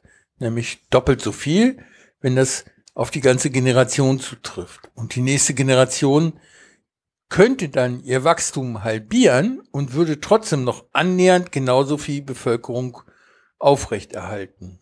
Andersherum, wenn eine Bevölkerung im Rückgang begriffen ist, ist das ebenfalls ein Prozess, der schwer aufzuhalten ist oder schwierig aufzuhalten ist. Wir in Deutschland zum Beispiel hatten eine Zeit lang eine Geburtenquote von 1,2, wobei die gezählt wurde für Frauen bis 35 und die danach geborenen Kinder nicht mehr in die Statistik eingingen. Also hatten wir im Grunde schon immer etwas mehr. 1,2 reicht nicht für die Reproduktion der Bevölkerung, deswegen geht die Bevölkerung in Deutschland auch zurück, jedenfalls die einheimische Bevölkerung. Migranten und sogenannte Ausländer in Deutschland, die hier dauerhaft leben, haben im Durchschnitt zwar weniger Kinder als in ihren Heimatländern, aber mehr als die deutsche Durchschnittsbevölkerung. Und das bedeutet, dass sie den Rückgang der, der Bevölkerung in Deutschland nicht aufhalten, aber verlangsamen und ihren Anteil an der Bevölkerung stetig, aber auch langsam vergrößern, so dass irgendwann die Demografie dafür sorgen wird, dass der Normalfall einer deutsch-deutschen Partnerschaft in Deutschland nicht mehr der Normalfall sein wird. es wird dann mehr gemischt, äh, gemischte Ehen geben, die aus Paaren bestehen, in denen jemand nicht in Deutschland geboren ist oder nicht deutscher Abstammung ist. Was ja kein Nachteil sein muss. Nicht, dass jemand meint, das jetzt da rauszuhören. Das hat mal jemand anders aus der SPD versucht. ja. In den USA ist das Ganze schärfer. Dort gibt es eine weiße, eine schwarze Bevölkerung. Äh, dort gibt es äh, eine Bevölkerung, die aus China kommt. Es gibt mh, hm, Reste von indianischstämmiger Bevölkerung und weiß der Geier, Latinos und sonst was. Und die werden alle separat gezählt und haben alle unterschiedliche demografische Raten. Am höchsten ist die in der schwarzen Bevölkerung, die Vermehrungsquote, also auch den Nettozuwachs betreffend. Am geringsten ist sie in der weißen Bevölkerung. Die nimmt am stärksten ab. Zahlenmäßig werden aber die Latinos die Mehrheit, die Latinos-stämmigen US-Bürger die Mehrheit in den USA stellen, was die Wahlbevölkerung angeht, und zwar schon spätestens ab Mitte der 30er Jahre, der 2030er Jahre. Das dürfte einhergehen mit einer ganz anderen Politik gegenüber Mexiko. einer ganz anderen Politik gegenüber Südamerika und einer ganz anderen Politik gegenüber Europa. Insgesamt ist die Demografie aber auch noch aus anderen Aspekten sehr, sehr wichtig, nämlich was eine Gesellschaft kann, braucht und zur Verfügung stellen muss, damit die Bevölkerung dieser Gesellschaft leben kann. Nehmen wir mal an, wir hätten eine sehr junge Durchschnittsbevölkerung. Sudan. Durchschnittsalter, glaube ich, 14 Jahre. Das ist elendig jung. Im Durchschnitt sind diese Leute noch nicht mal mit der Schule fertig. Im Durchschnitt haben diese Leute noch keine Berufstätigkeit. Im Durchschnitt haben diese Leute praktisch keine Lebenserfahrung. Im Durchschnitt haben diese Leute noch alles vor sich, was Ressourcen kostet nämlich in einem eigenen Gebäude zu wohnen, eventuell ein Beförderungsmittel anzuschaffen, das motorisiert ist, Konsumgüter anzuschaffen, Kinder in die Welt zu setzen, eine wie auch immer geartete Ausbildung zu erhalten, Bekleidung zu bekommen, medizinische Versorgung, Versorgung im Alter, Infrastruktur drumherum, Bau von Arbeitsplätzen. Ich weiß gar nicht, wo ich aufhören soll. Und sie müssen ernährt werden. Im Zweifel bis sie 80 sind, falls das Durchschnittsalter der Bevölkerung werden sollte. Und so geht es China zurzeit. China hat das größte demografische Problem der Geschichte. China altert schneller als Deutschland in der Bevölkerung. In China werden bald hunderte Millionen Menschen, nicht ein paar Dutzend wie in Deutschland, in Rente gehen. Darauf ist China nicht eingerichtet. Es gibt kein Rentensystem äh, wie bei uns, das seit Jahrzehnten etabliert wäre und belastbar, sondern sie haben es erst vor kurzem eingerichtet. Diese Bevölkerungsschicht wird auf Kosten der jungen Bevölkerung leben müssen, nämlich der Kinder, die sie in die Welt gesetzt haben, zwangsläufig. Und dann werden halt die Kinder als Lebensversicherung für das eigene Alter in die Welt gesetzt. Und überall dort, wo keine entsprechenden Sozialsysteme vorhanden sind, ist das die Regel. Soll es mir im Alter gut gehen oder vergleichsweise gut, brauche ich viele Kinder, die sich um mich kümmern, die für mich arbeiten und mir was abgeben können, die sich um meine Gesundheit kümmern können, mich im Zweifel im Krankenhaus besuchen oder versorgen. Wenn das nicht durch die Gesellschaft gewährleistet wird, durch eine Gemeinschaftsentscheidung, wir haben Krankenhäuser für alle, wir haben Altenheime für alle, wir versorgen die Alten, da muss man das machen wie früher in Japan. Man geht mit den Alten auf den Berg im Winter und lässt sie dort zurück. Die erfrieren dann in Ruhe oder auch nicht in Ruhe und die junge Bevölkerung ist die Last los. Das ist für westliche Demokratien höchstwahrscheinlich nicht das Mittel der Wahl. Jedenfalls kann ich mir das nicht vorstellen. Aber was ich mir vorstellen kann, ist, dass sich die allermeisten Politiker, die nur von der Wand bis zur Tapete denken, wenn überhaupt, sich überhaupt keine Gedanken darüber machen, was es für einen Unterschied macht, ob jetzt, wie jetzt die Hälfte der Weltbevölkerung in Agglomerationen lebt, also in Ballungsgebieten, oder wie das 2050 sein wird, zwischen 70 und 80 Prozent. Jetzt bei sieben Milliarden Einwohnern ist ein Unterschied von 25 Prozent, ähm, macht dann etwa äh, 1, was haben wir da? 1,8 Milliarden aus. Also ich muss für 1,8 Milliarden Menschen neue Infrastruktur in den Städten schaffen. Ich muss sie, die Städte von den Küsten verlegen. Ich muss die Städte dort bauen, wo ich noch ausreichend landwirtschaftliche Flächen zur Verfügung habe, damit ich nicht zu weit die Sachen transportieren muss, um die städtische Bevölkerung versorgen zu können. Ich muss darauf achten, dass ich genügend Sand habe für die Strukturen, die ich bauen will, um ausreichend Beton zu machen. Und dann habe ich noch nicht bedacht, dass bis 2050 die Bevölkerung auf 10 Milliarden anwachsen wird. Und die 70 bis 80 Prozent, die dann in den Städten leben werden, 7 bis 8 Milliarden Menschen entsprechen und demzufolge nicht in den Städten wie heute dreieinhalb Milliarden leben werden, sondern vier bis fünf Milliarden. Äh, nein, ich erzähle Quatsch. Äh, zweieinhalb Milliarden bis, bis drei Milliarden Menschen zusätzlich gegenüber dem, was wir jetzt haben. Und für diese Menschen, für diesen demografischen Überschuss, haben wir keine adäquate Lösung bereit. Wir haben keine Lösung dafür, wie diese Menschen unterzubringen sind, wie sie mit Arbeit zu versorgen sind, wie sie ausgebildet werden können, wie sie gesundheitlich versorgt werden können, wie sie ernährt werden können, wie sie sinnvoll beschäftigt werden können.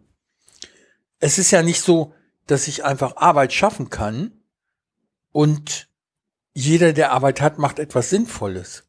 Natürlich nicht. Es wird gar nicht so viel Arbeit geben, sinnvolle Arbeit, dass all diese Menschen beschäftigt werden können und damit eine Legitimation haben, Geld zu empfangen. Es gibt gar nicht genug zu tun oder was bezahlt werden könnte in unserem jetzigen Wirtschaftssystem, damit diese Menschen sinnvoll untergebracht werden können. Kurz zusammengefasst, die demografische Zwiebel. Wir verlinken euch eine, in der man sehen kann, welcher Anteil an Menschen in welchem Jahrzehnt dieses Jahrhunderts wie alt ist und wie viele Menschen es insgesamt sind, die zu erwarten sind auf der Erde. Diese Bevölkerungszwiebel sieht ungünstig aus, während eine normale Bevölkerungsentwicklung, eine gesunde in Anführungsstrichen Bevölkerungsentwicklung so aussieht wie ein Trichter, der mit der breiten Seite nach unten steht und äh, die breite Seite entspricht der jungen Bevölkerung, nach oben wird es immer dünner, dünner, dünner, dünner und entspricht der alten Bevölkerung. Entspricht die Bevölkerungsziel für das Jahr 2050 mit 10 Milliarden Menschen etwa einer rechtwinkligen Säule.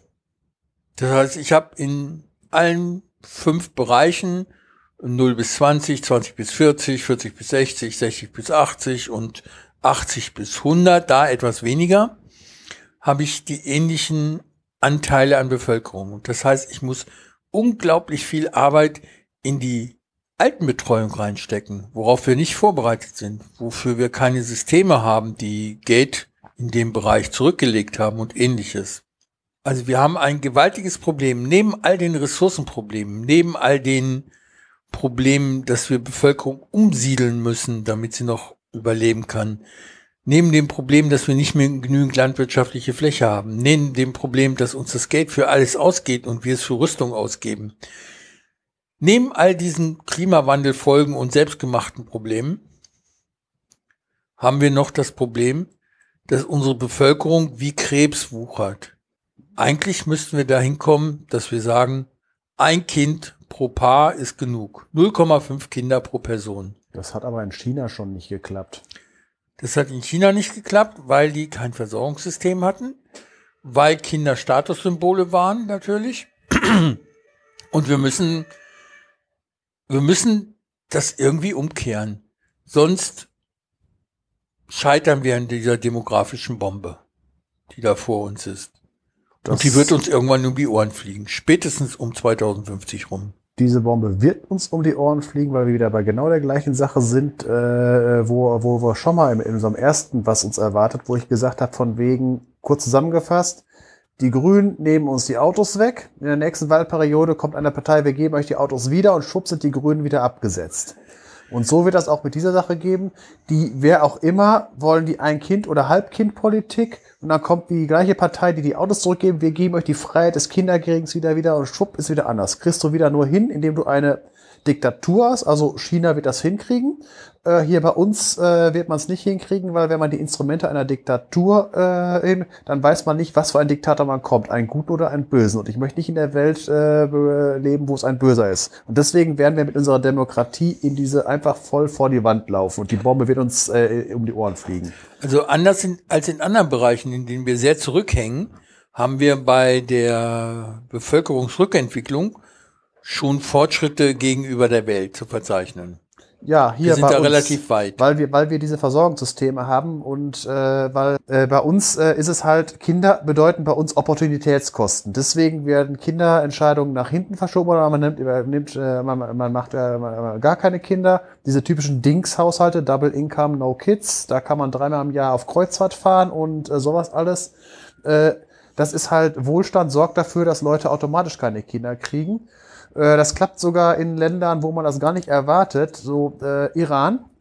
äh, ein Land, wo im Prinzip der oberste Muller sagt, wir brauchen Kinder für Soldaten, drei Kinder soll die Frau haben, damit wir genug Kanonenfutter, wie auch immer haben. Und selbst da in so einem Land, wo die Leute eigentlich äh, äh, relativ restriktiv geführt werden, ist die, äh, äh, die Zahl der Kinder pro Frau unter zwei gesunken. Das heißt, langfristig hat der Iran einen Bevölkerungsrückgang, langfristig, weil Ja. gesagt, das ist eine ziemlich große Trägheit. Und äh, das liegt, äh, ich würde mal sagen, daran, wenn man sich da man anguckt, was so im Mittleren Osten so an Ländern ist, ist der Iran das einzige Land, äh, also die politischen Verhältnisse sind katastrophal. Das sind so Länder, da, ähm, da, da würde ich nicht hinwollen. Aber das ist das einzige Land, wo ich jetzt sehe, außer Israel, was halbwegs eine Grundlagenwirtschaft hat, die jetzt nicht äh, ein Rentierstaat ist, wie wir klopfen auf den Boden, kommt Öl raus, davon kaufen wir uns, äh, davon äh, bekommen wir Geld und damit können wir uns äh, eine ruhige Bevölkerung erkaufen mit Sozialleistungen, sondern der Iran hat eine richtige Wirtschaft mit ähm, äh, auch eine breit aufgestellte Wirtschaft. Die haben eigene Automarken und sowas alles. Die können selber Konsumgüter und alles herstellen. Und äh, das hat dafür gesorgt, dass äh, da halt auch ein gewisser Wohlstand ist und diese Opportunitätskostenfrage aufkommt. Ja, im Iran ist es auch so, dass dort Bildung tatsächlich etwas wert ist. Das ist in arabischen Staaten häufig fragwürdig, weil dort Status, Familie und äh, Ja. Korruption den Wert von Bildung untergraben.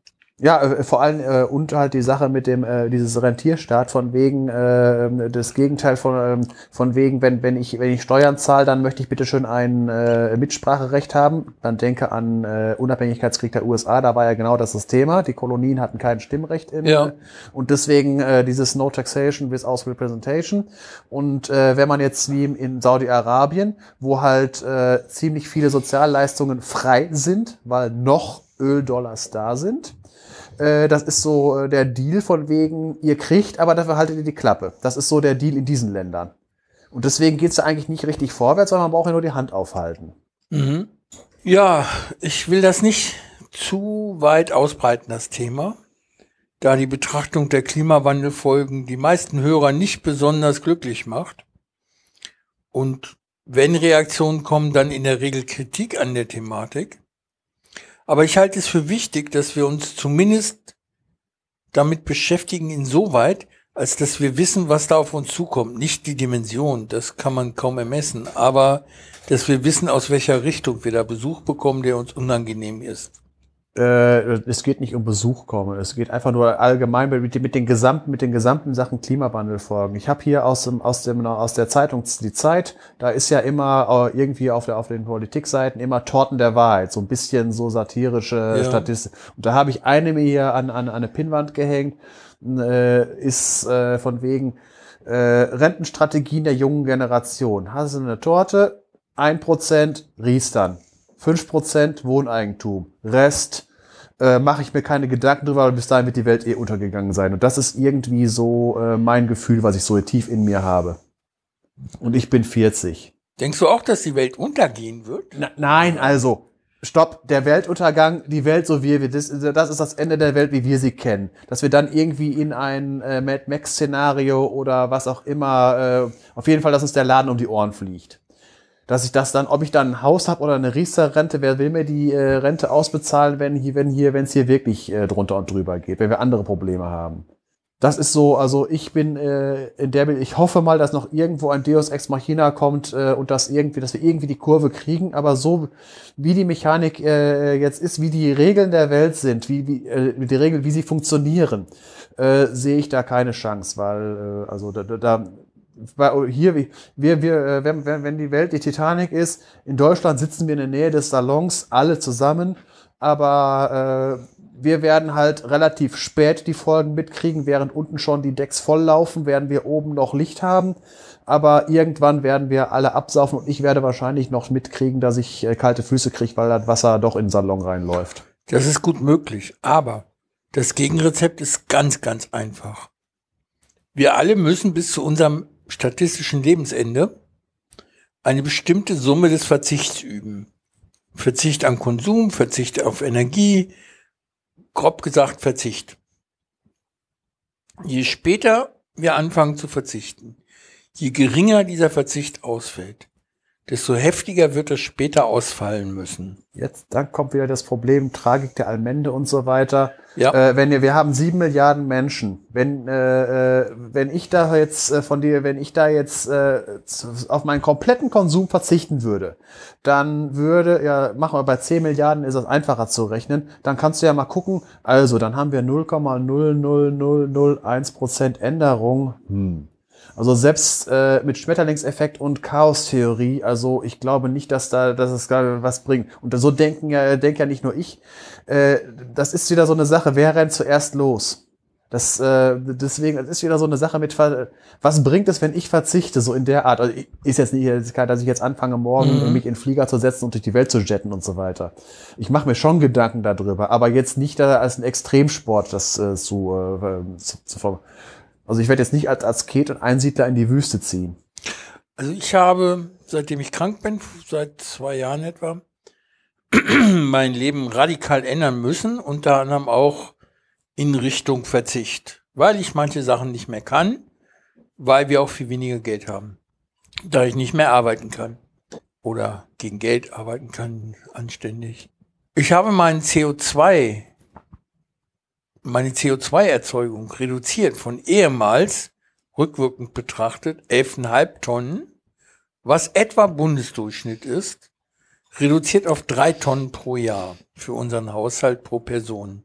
Und das können die meisten Menschen machen. Ich könnte sogar noch eine Dreivierteltonne weiter runterkommen, wenn ich verzichten würde, Fleisch, darauf verzichten würde, Fleisch zu essen, was mir sehr schwer fällt. Das äh, glaube ich, kriege ich nicht hin.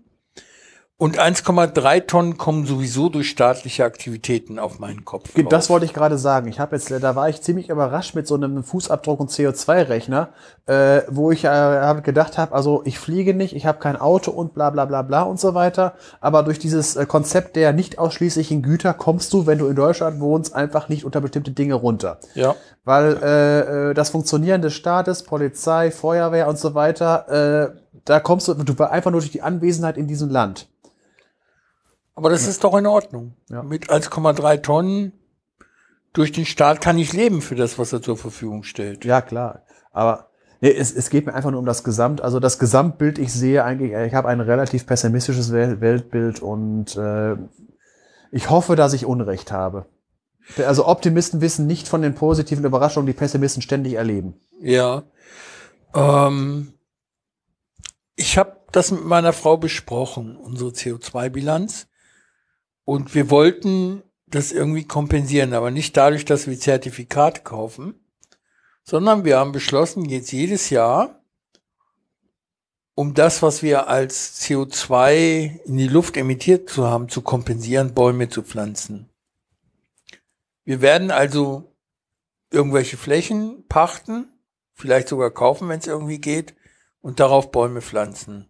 Und zwar Bäume, die auch in Zeiten des Klimawandels noch wachsen und weiter CO2 binden werden. Es ist nämlich so, dass viele der Baumarten, die wir haben, Buchen zum Beispiel, in den Klimawandelfolgen nicht mehr so alt werden werden. Die werden mit 70 Jahren sterben. 70, maximal 80, so sind die Prognosen. Dann kann man sagen, gut, früher wurden die mit 100 Jahren geschlagen. Wo ist das Problem? Dann pflanzen wir mehr an. Aber gerade in den letzten 20 Jahren ihres Wachstums nehmen Buchen fast die Hälfte des CO2s auf, das sie insgesamt binden können.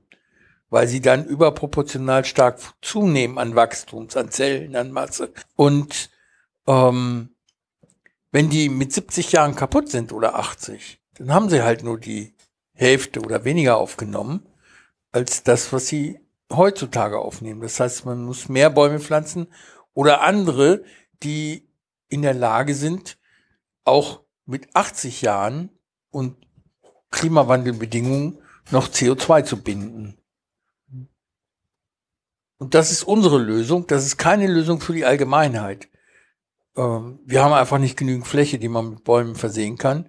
Und die ganzen Bäume müssen ja dann auch erstmal verbaut werden, damit sie für Jahrhunderte als Möbel oder als Hausbestandteil äh, weiterhin das CO2 gebunden halten. Und damit lädt man sich eine weitere Hypothek auf, allerdings erst in einer dreistelligen Anzahl von Jahren. Ich jedenfalls habe für mich, und das ist eine Frage, die ich an euch und die Hörerschaft stellen möchte. Ich habe ein schlechtes Gewissen und wir wissen, ob es euch auch so geht. Bevor ich mein erstes Kind in die Welt gesetzt habe, was jetzt schon 34, 35 Jahre her ist, habe ich von dem zu erwartenden Klimawandel gewusst. Nicht im Detail wie jetzt, nicht so direkt. Und ich konnte es noch nicht fühlen, sondern nur denken. Aber ich habe davon gewusst und habe trotzdem drei Kinder in die Welt gesetzt. Heute weiß ich, dass es klimawandeltechnisch betrachtet besser wäre. Ich hätte kein Kind und für jedes der Kinder würde ich mit einem Porsche durch die Gegend fahren. Das wäre ökologisch besser. Würde ich trotzdem nicht machen und ich freue mich, dass ich die Kinder habe. Aber ökologisch korrekt ist das nicht. Wie geht's euch damit? Ja, ich habe ja gerade schon eine Menge dazu gesagt. Ja, du hast auch keine Kinder, ne? Äh, also ich bin mir ziemlich sicher, dass ich keine habe. Okay. Also ich bin, nee, also das wäre sehr, sehr unwahrscheinlich. Mhm. Uli, wie ist das bei dir? Hm, schwer zu sagen. Also ich kann da jetzt nicht sachlich argumentieren. Das will ich auch gar nicht versuchen, sondern eher emotional. Ähm, ich habe doch das relativ starke Gefühl, ähm, dass wenn man das alles unterm Strich betrachtet, der Felix, also der eine Sohn, den ich habe, ähm, eher ein Gewinn für die Welt sein wird. Mhm. Interessanter Punkt. Ich habe das für meine Töchter gar nicht betrachtet. Ob sie ein Gewinn für die Welt sein werden oder nicht. Ich gehe einfach davon aus, dass sie sein werden. Sie sind schließlich tolle Frauen. Ja. Aber äh, aus meiner Sicht, so meiner Schuldsicht heraus, habe ich mich schuldig gemacht, weil sie halt, egal wie sie vorgehen, weiterhin mehr CO2 produzieren werden, als gut ist. Oder gut wäre. Hm, ja, das ist wiederum ein Aspekt, den ich beim Vaterwerden überhaupt nicht im Kopf hatte. Mhm. Also du hast auch kein schlechtes Ja. Gewissen. Ich habe auch kein schlechtes Gewissen, nein. Ja, äh, sagen wir es mal so, wenn wir das auf die Spitze treibt, dann müssten wir eigentlich hier äh, so Extremisten wie die Earth Liberation Front von wegen alle Menschen am besten sofort äh, umbringen. Da, es gibt ja die, die eine, die eine ist diese diese diese Antinatalisten. Da ist irgendwie so ein Franzose da, der äh, der da ganz ganz, ganz vorderster Front ist, keine Kinder in die Welt setzt. Und die nächste Stufe ist halt, wir sollten die Menschheit ausrotten. Und äh, aus Planetensicht äh, wäre das das was heißt das Beste, dem Planeten ist es eh egal, weil das Ökosystem, selbst wenn wir uns hochjagen, dann in äh, 50 Millionen Jahren äh, über die nächste Spezies diesen Planeten. Und, äh, Und das, das, das da man, wir rotten uns doch schon aus. Wir sind dabei, uns selber auszurotten als Spezies. Ja, vielleicht balanciert sich das irgendwann wieder aus, wenn genug von uns nicht, warum, ausgerottet aber sind. Könnte sein. ja gut, das sagen wir es mal so, dazu müsste man das Spiel bis zum Ende spielen, äh, weil wir haben, wir, wir können jetzt nicht gucken, welches von den ganzen Mad Max-Szenarien äh, eintritt. Also Apokalypsenfilme und Bücher gibt's genug. Ja, es wird auch Wäre keines ja dieser auch- Szenarien sein. Kathi, Wäre ja auch nicht das erste Mal. wie meinst du das? Wir hatten ja schon mal so Geschichten in der Zeit, äh, kurz vor der Renaissance mit der Pest und so. Da Ach so, ist die ja. Bevölkerung mal Mhm. eben um ein Drittel gesunken. Hat man sich also auch teilweise ausgerottet. Ja, und das Hat war dann auch eine echte. Bedrohung. Ne? Ich glaube, die, äh, also die Menschheit soll ja ziemlich zu Beginn ihrer Existenz auch äh, schon mal so durch so einen äh, Populationsbottleneck Ja, das, gegangen das, das sein. war der, das ne? war der, das war der, der 78.000 Jahre. Ich glaube, der als dieser Toba-See, der ja, da ist ein Vulkan ausgebrochen, äh, hier so ein Supervulkan. Der soll dafür gesorgt haben, dass die äh, Menschheit auf äh, möglicherweise unter 1000 oder wenige tausend Individuen äh, reduziert wurde. Und das ist halt die Sache von wegen dieser genetische Flaschenhals, äh, wo das Konzept der mitochondralen Eva drauf beruht. dass halt alle, dass halt äh, die, die Menschen, die wir jetzt haben, auf sehr, sehr wenige Individuen so. Das war am Rande der Ausrottung. Vielleicht haben wir alle diesen gierigen Charakter deswegen. Dieses egoistische Gen. Äh, ja, aber egoistische Gen, das ist ja das, äh, dieses, äh, dieses äh, Mem-Konzept von Dawkins, aber ähm, Ja. mit dem, äh, mit dem, äh, mit dem, äh, von wegen, wie der Mensch sich verhält, das ist halt noch das Mindset, das, das Programm, mit dem man damals in der Savanne überlebt hat, aber nicht in einer modernen technischen Welt. Ja, und vor allem in kleinen Gruppen Ja, überlebt ja hat. deswegen, also wir sind, äh, wir sind, die Technik, äh, die, die Technikevolution geht schneller als unser, als der Geist des Menschen hinterherkommen kann. Und selbst wenn die menschliche Evolution vorangeht, die gesellschaftliche tut es nicht. Das weiß ich nicht. Gesellschaften können, aber es ist halt äh, die Firmware, die man installiert hat, innen drinne. Äh, wie auch immer das funktioniert. Äh, äh, Wille zur Macht und äh, raffe Zeug zusammen. Äh, das ist halt, das ist, das ist wie, wie im, äh, im äh, wie auf der, wie auf der niedrigsten Programmierebene. Und da drüber laufen Programme. Und das ist, du musst sehr, sehr weit in die Firmware des Menschen rein, um das zu ändern. Und das, äh, das ist, und die Gesellschaft, alles, was da drüber ist, die Zivilisation, das ist alles äh, Gesellschaftsvertrag und sonst irgendwie sowas. Mhm. Gewaltmonopol. Also ich bin da nicht optimistisch. Hans Rosling, ein ähm, schwedischer, meine ich, Soziologe, der inzwischen tot ist, hat sehr schöne äh, Präsentationen gemacht über Bevölkerungsentwicklung. Das, das kann ich auch empfehlen.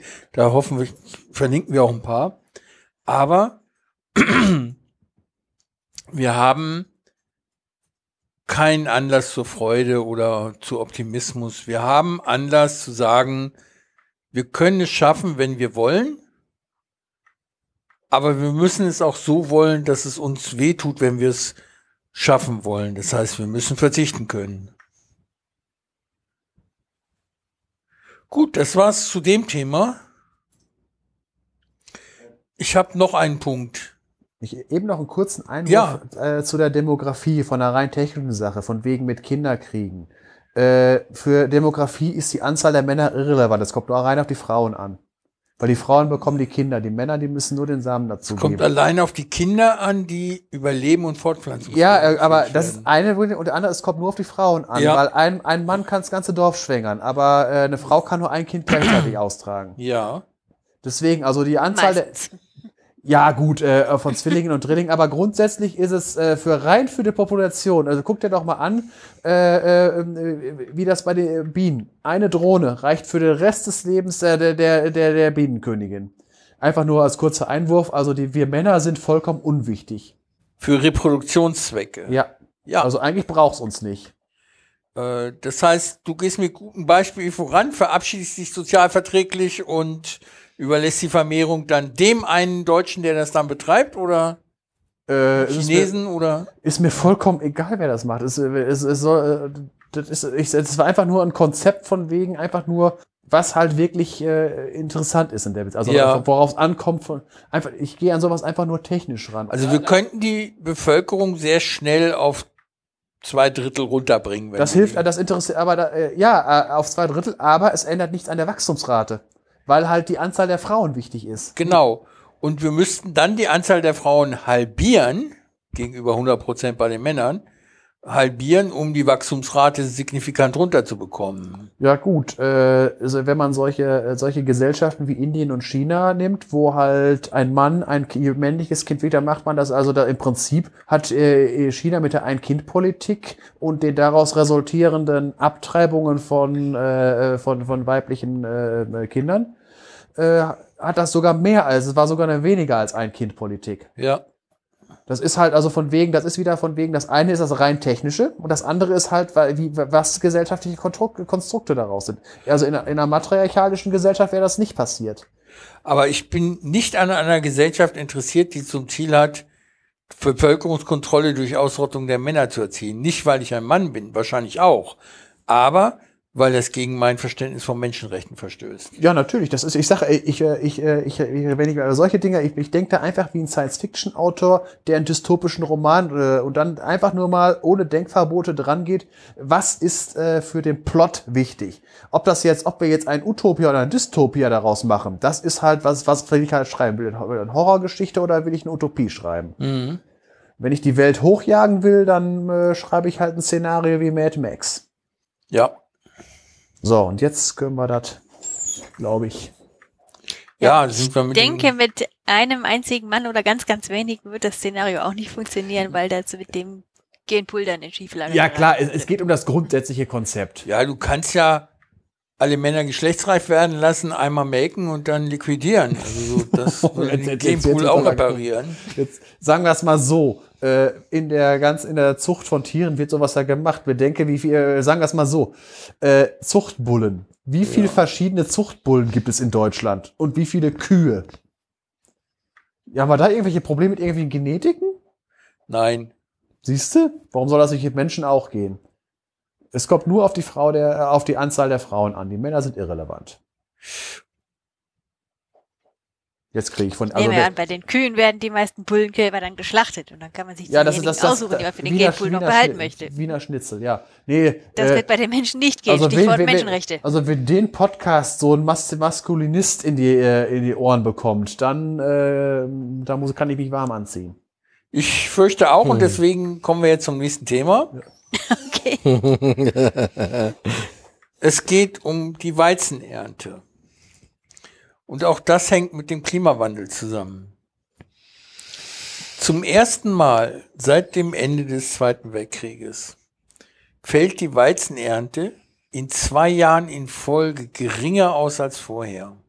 Und zwar auch geringer als der Verbrauch. Nee, Entschuldigung, ich wollte sagen, nicht geringer als vorher, sondern geringer als der Verbrauch. Zum ersten Mal seit dem Zweiten Weltkrieg.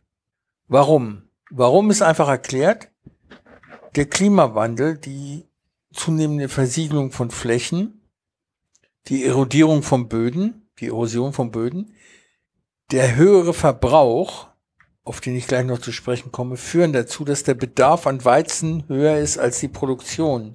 Während wir bislang Teile der Produktion zurücklegen konnten, und zwar nicht geringe, in manchen Jahren sieben Prozent, sind wir jetzt zwei Prozent drunter, unter dem Bedarf. Und das liegt daran, dass speziell in China und Indien immer mehr Weizen gegessen wird. Und zwar nicht nur für Nudeln oder irgendwas, sondern für Feingebäck. Croissants zum Beispiel. Und das summiert sich. Während der Weizenverbrauch in Europa leicht rückläufig ist, ist er das in den anderen Erdteilen nicht.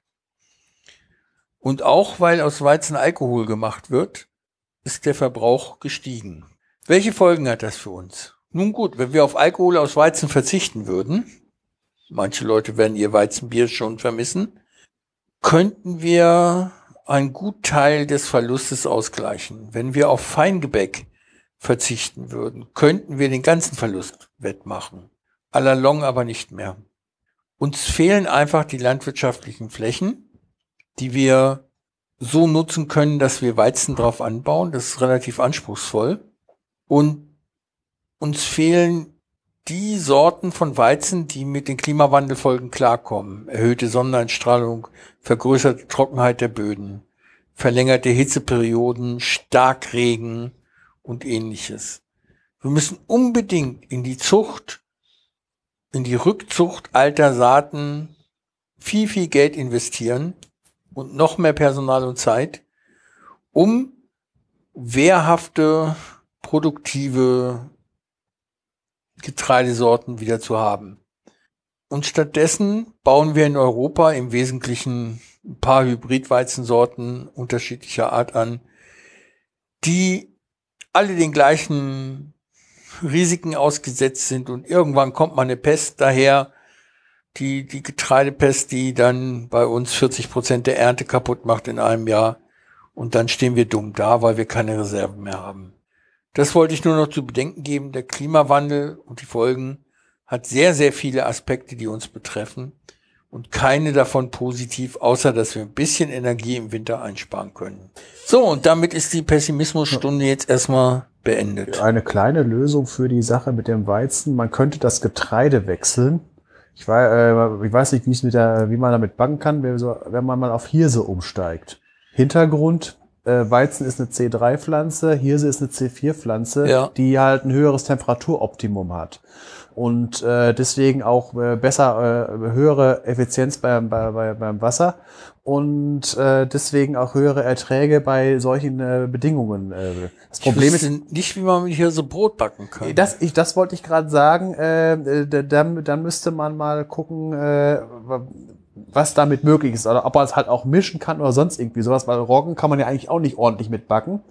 Und trotzdem machen wir Brote damit. ja, Schwarzbrot kann man schon aus. Ja, gut, aber es ist halt nicht so gut, äh, weil, dieser, weil dieses Gluten, dieses äh, nicht so da drinne ist. Ja, es Und ist auch nicht so fein. Und jetzt ne? kommt wieder was von wegen äh, der Fortschritt. Ähm, man, äh, jetzt geht's wieder von wegen, äh, es gibt ja äh, die Möglichkeit äh, der Gentechnik.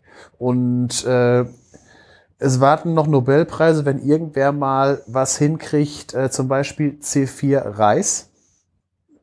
Ist auch eine C3-Pflanze. Äh, wenn man da, äh, wenn, wenn man da eine C4 draus machen könnte, das würde eine Ertragsexplosion geben. Das Problem ist, da gibt es grundsätzliche Probleme, weil ähm, man den, den, weil man wirklich im, äh, im Stoffwechsel der Pflanze rumfum und, und der, ähm, der Reis keine günstigen äh, Bedingungen dafür hat. Also das ist jetzt nicht keine einfache Sache. Aber einfach nur grundsätzlich, dass man halt einfach die äh, mit den vorhandenen Feldfrüchten äh, die wechseln müsste. Und grundsätzlich von wegen mit Ernährung der Bevölkerung äh, statt Weizen Kartoffeln. Kartoffeln gibt mehr, äh, mehr Kohlenhydrate pro Hektar als, als Weizen jemals kann. Ja, und es kommt dazu, dass zurzeit von dem, was auf dem Acker wächst, gerade mal die Hälfte auf dem Teller ankommt, bevor es weggeschmissen wird. In Supermärkten, in der Transportkette, in der Verarbeitung. Ja, gut. Äh, die, dieses, äh, die Sache von wegen Verluste vom, äh, vom Feld bis auf den Teller, äh, da gibt es äh, aber auch eine, das, das hört sich alles so schlimm an. Äh, die Gesamtverluste. Äh, man sagt immer von wegen, äh, in, äh, in irgendwo im Sudan würde nichts weggeworfen. Äh, ja, klar. Äh, aber die Verluste sind da schon vorher eingetreten. Weil es geht wirklich, die, wenn man die Gesamtverluste vom Feld bis zum Teller, da sind bei uns eine Menge Verluste mit der Wegschmeißerei und so weiter. Aber wenn man im Sudan guckt, da sind die Verluste schon lange, lange bevor überhaupt äh, da die Lebensmittel in die Küche reinkommen. Wegen äh, Transport und äh, Ernte und äh, Verluste für Schädlinge und so weiter. Ja. Das ist also, äh, wenn man es wirklich, die, die Gesamtkette äh, sind wir trotzdem gar nicht mal so schlecht, wobei es natürlich trotzdem besser wäre, wenn man halt nicht ähm, äh, Lebensmittel wegschmeißen müsste. Und äh, da, es geht ja schon dahin, dass man in so diesen All Can You Eat, äh, All, All You Can Eat äh, Buffets, dass man da Strafe zahlen muss, äh, für wenn man was zurückgehen lässt, von wegen immer dieses Teller voll machen und zurückgehen lassen.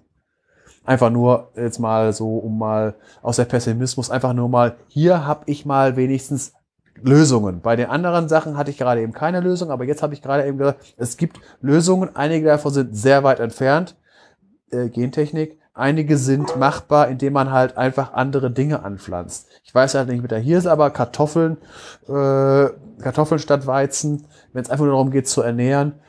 Es ist jetzt nicht das, äh, Hirse ist der deutschen Küche etwas fremder, aber die Kartoffel glaube ich nicht. Inzwischen Kartoffeln nicht hat mehr. die Das Schweizer haben, ja schon im Zweiten Weltkrieg probiert. Das hat ja, funktioniert. das haben die Preußen ja schon Was, eingeführt. was, was haben ne? die Schweiz im Zweiten Weltkrieg Hause?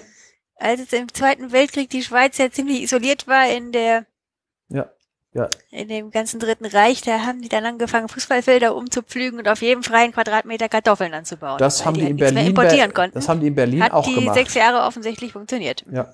Ja gut, vor allen Dingen Schweiz hat ja noch das Problem, dass ein großer Teil etwas schwer zu pflügen ist. Also am, ich weiß Eben nicht, drum, deswegen die also am, am Matterhorn irgendwie Kartoffeln anbauen, stelle ich mir schwierig vor.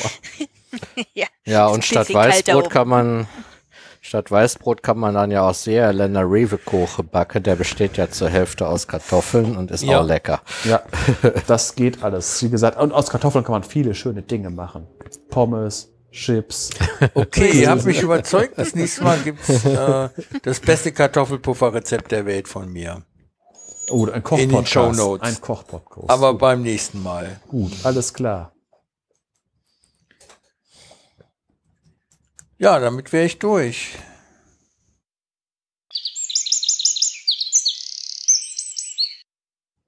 Jetzt haben wir eine Premiere. Der ist zwar öfter auch schon mal im Hintergrund zu hören gewesen, aber jetzt ist er mal ganz offiziell dabei, nämlich unser Protönchen, der Felix. Und der interessiert sich sehr für Insekten und er hat mir gerade gesagt, er möchte was über Bienen erzählen. Deshalb übergebe ich jetzt mal das Headset an ihn. Hallo Felix.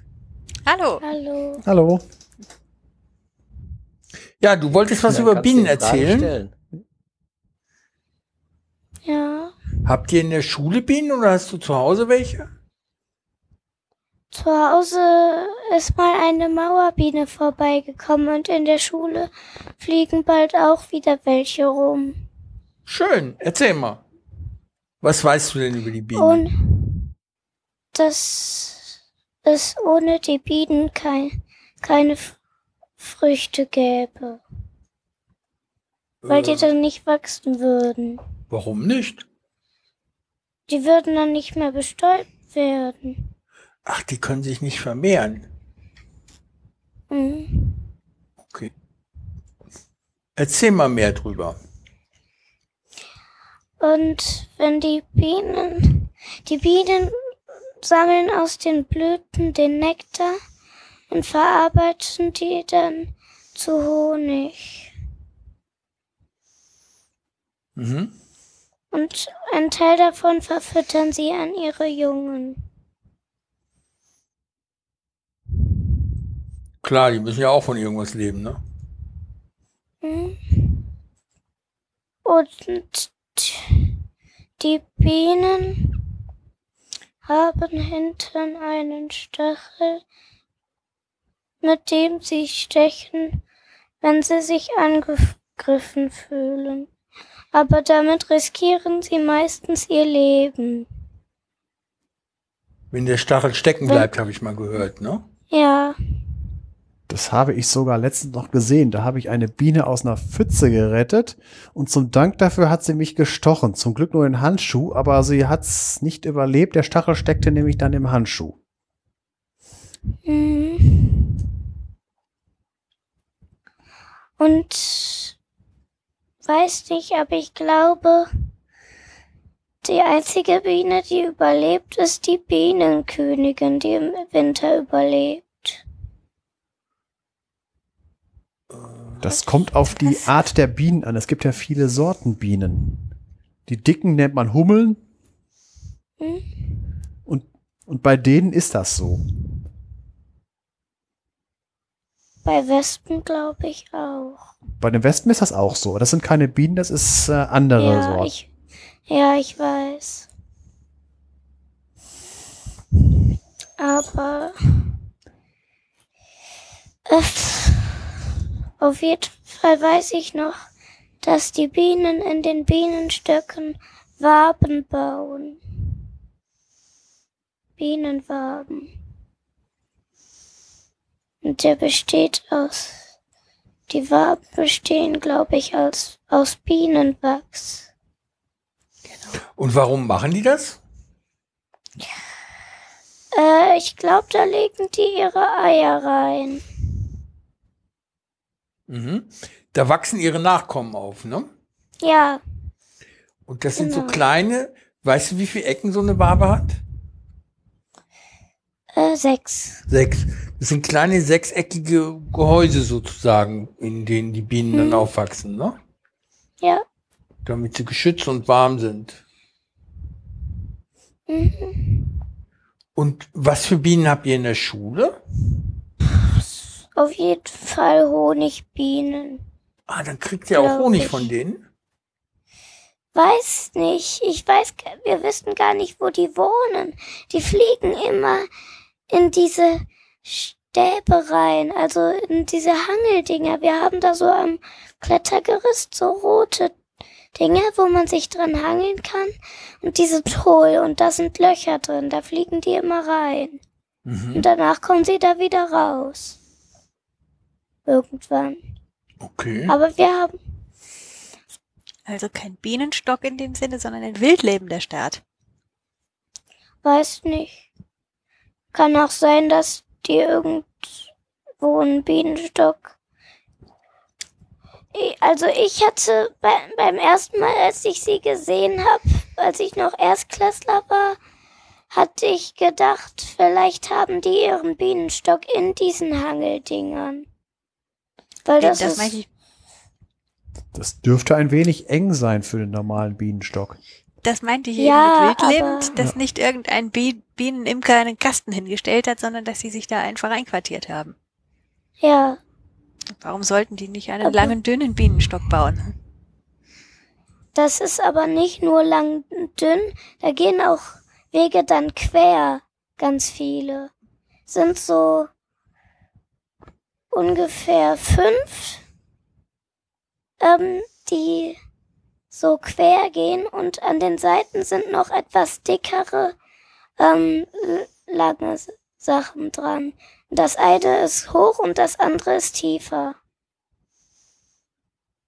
Was sind das für Sachen da dran?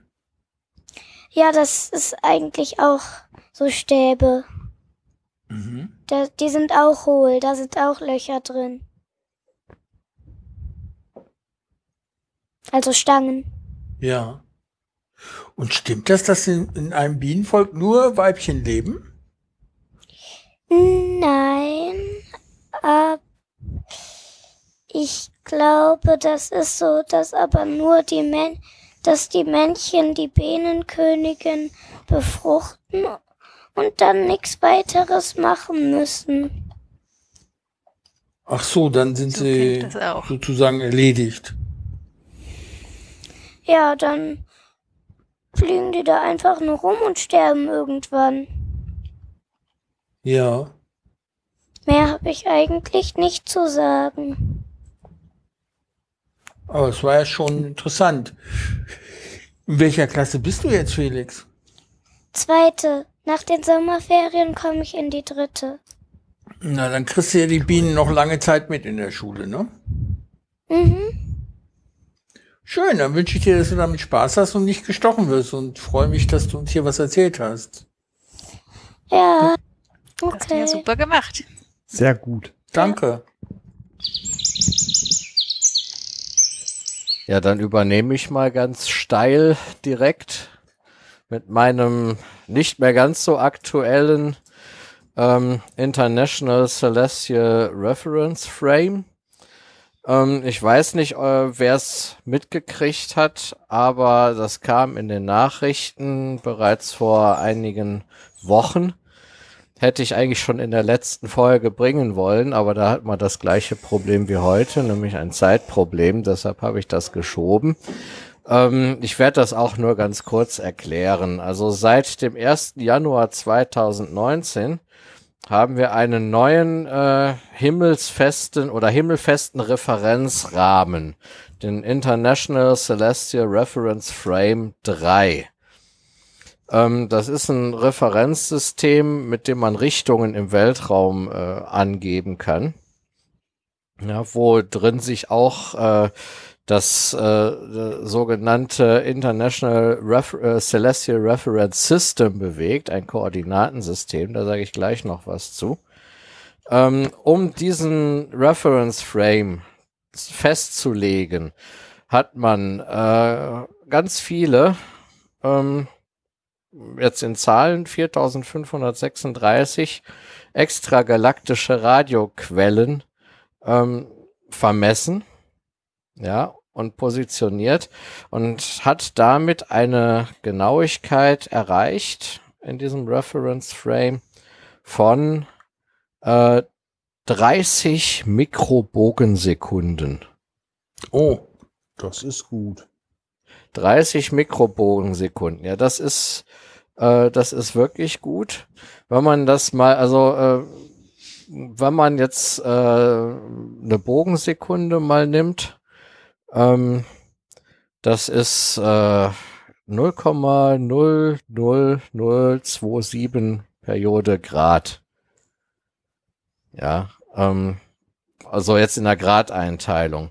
also im Und, Grunde sowas äh, wie eine Wimper vom Auge.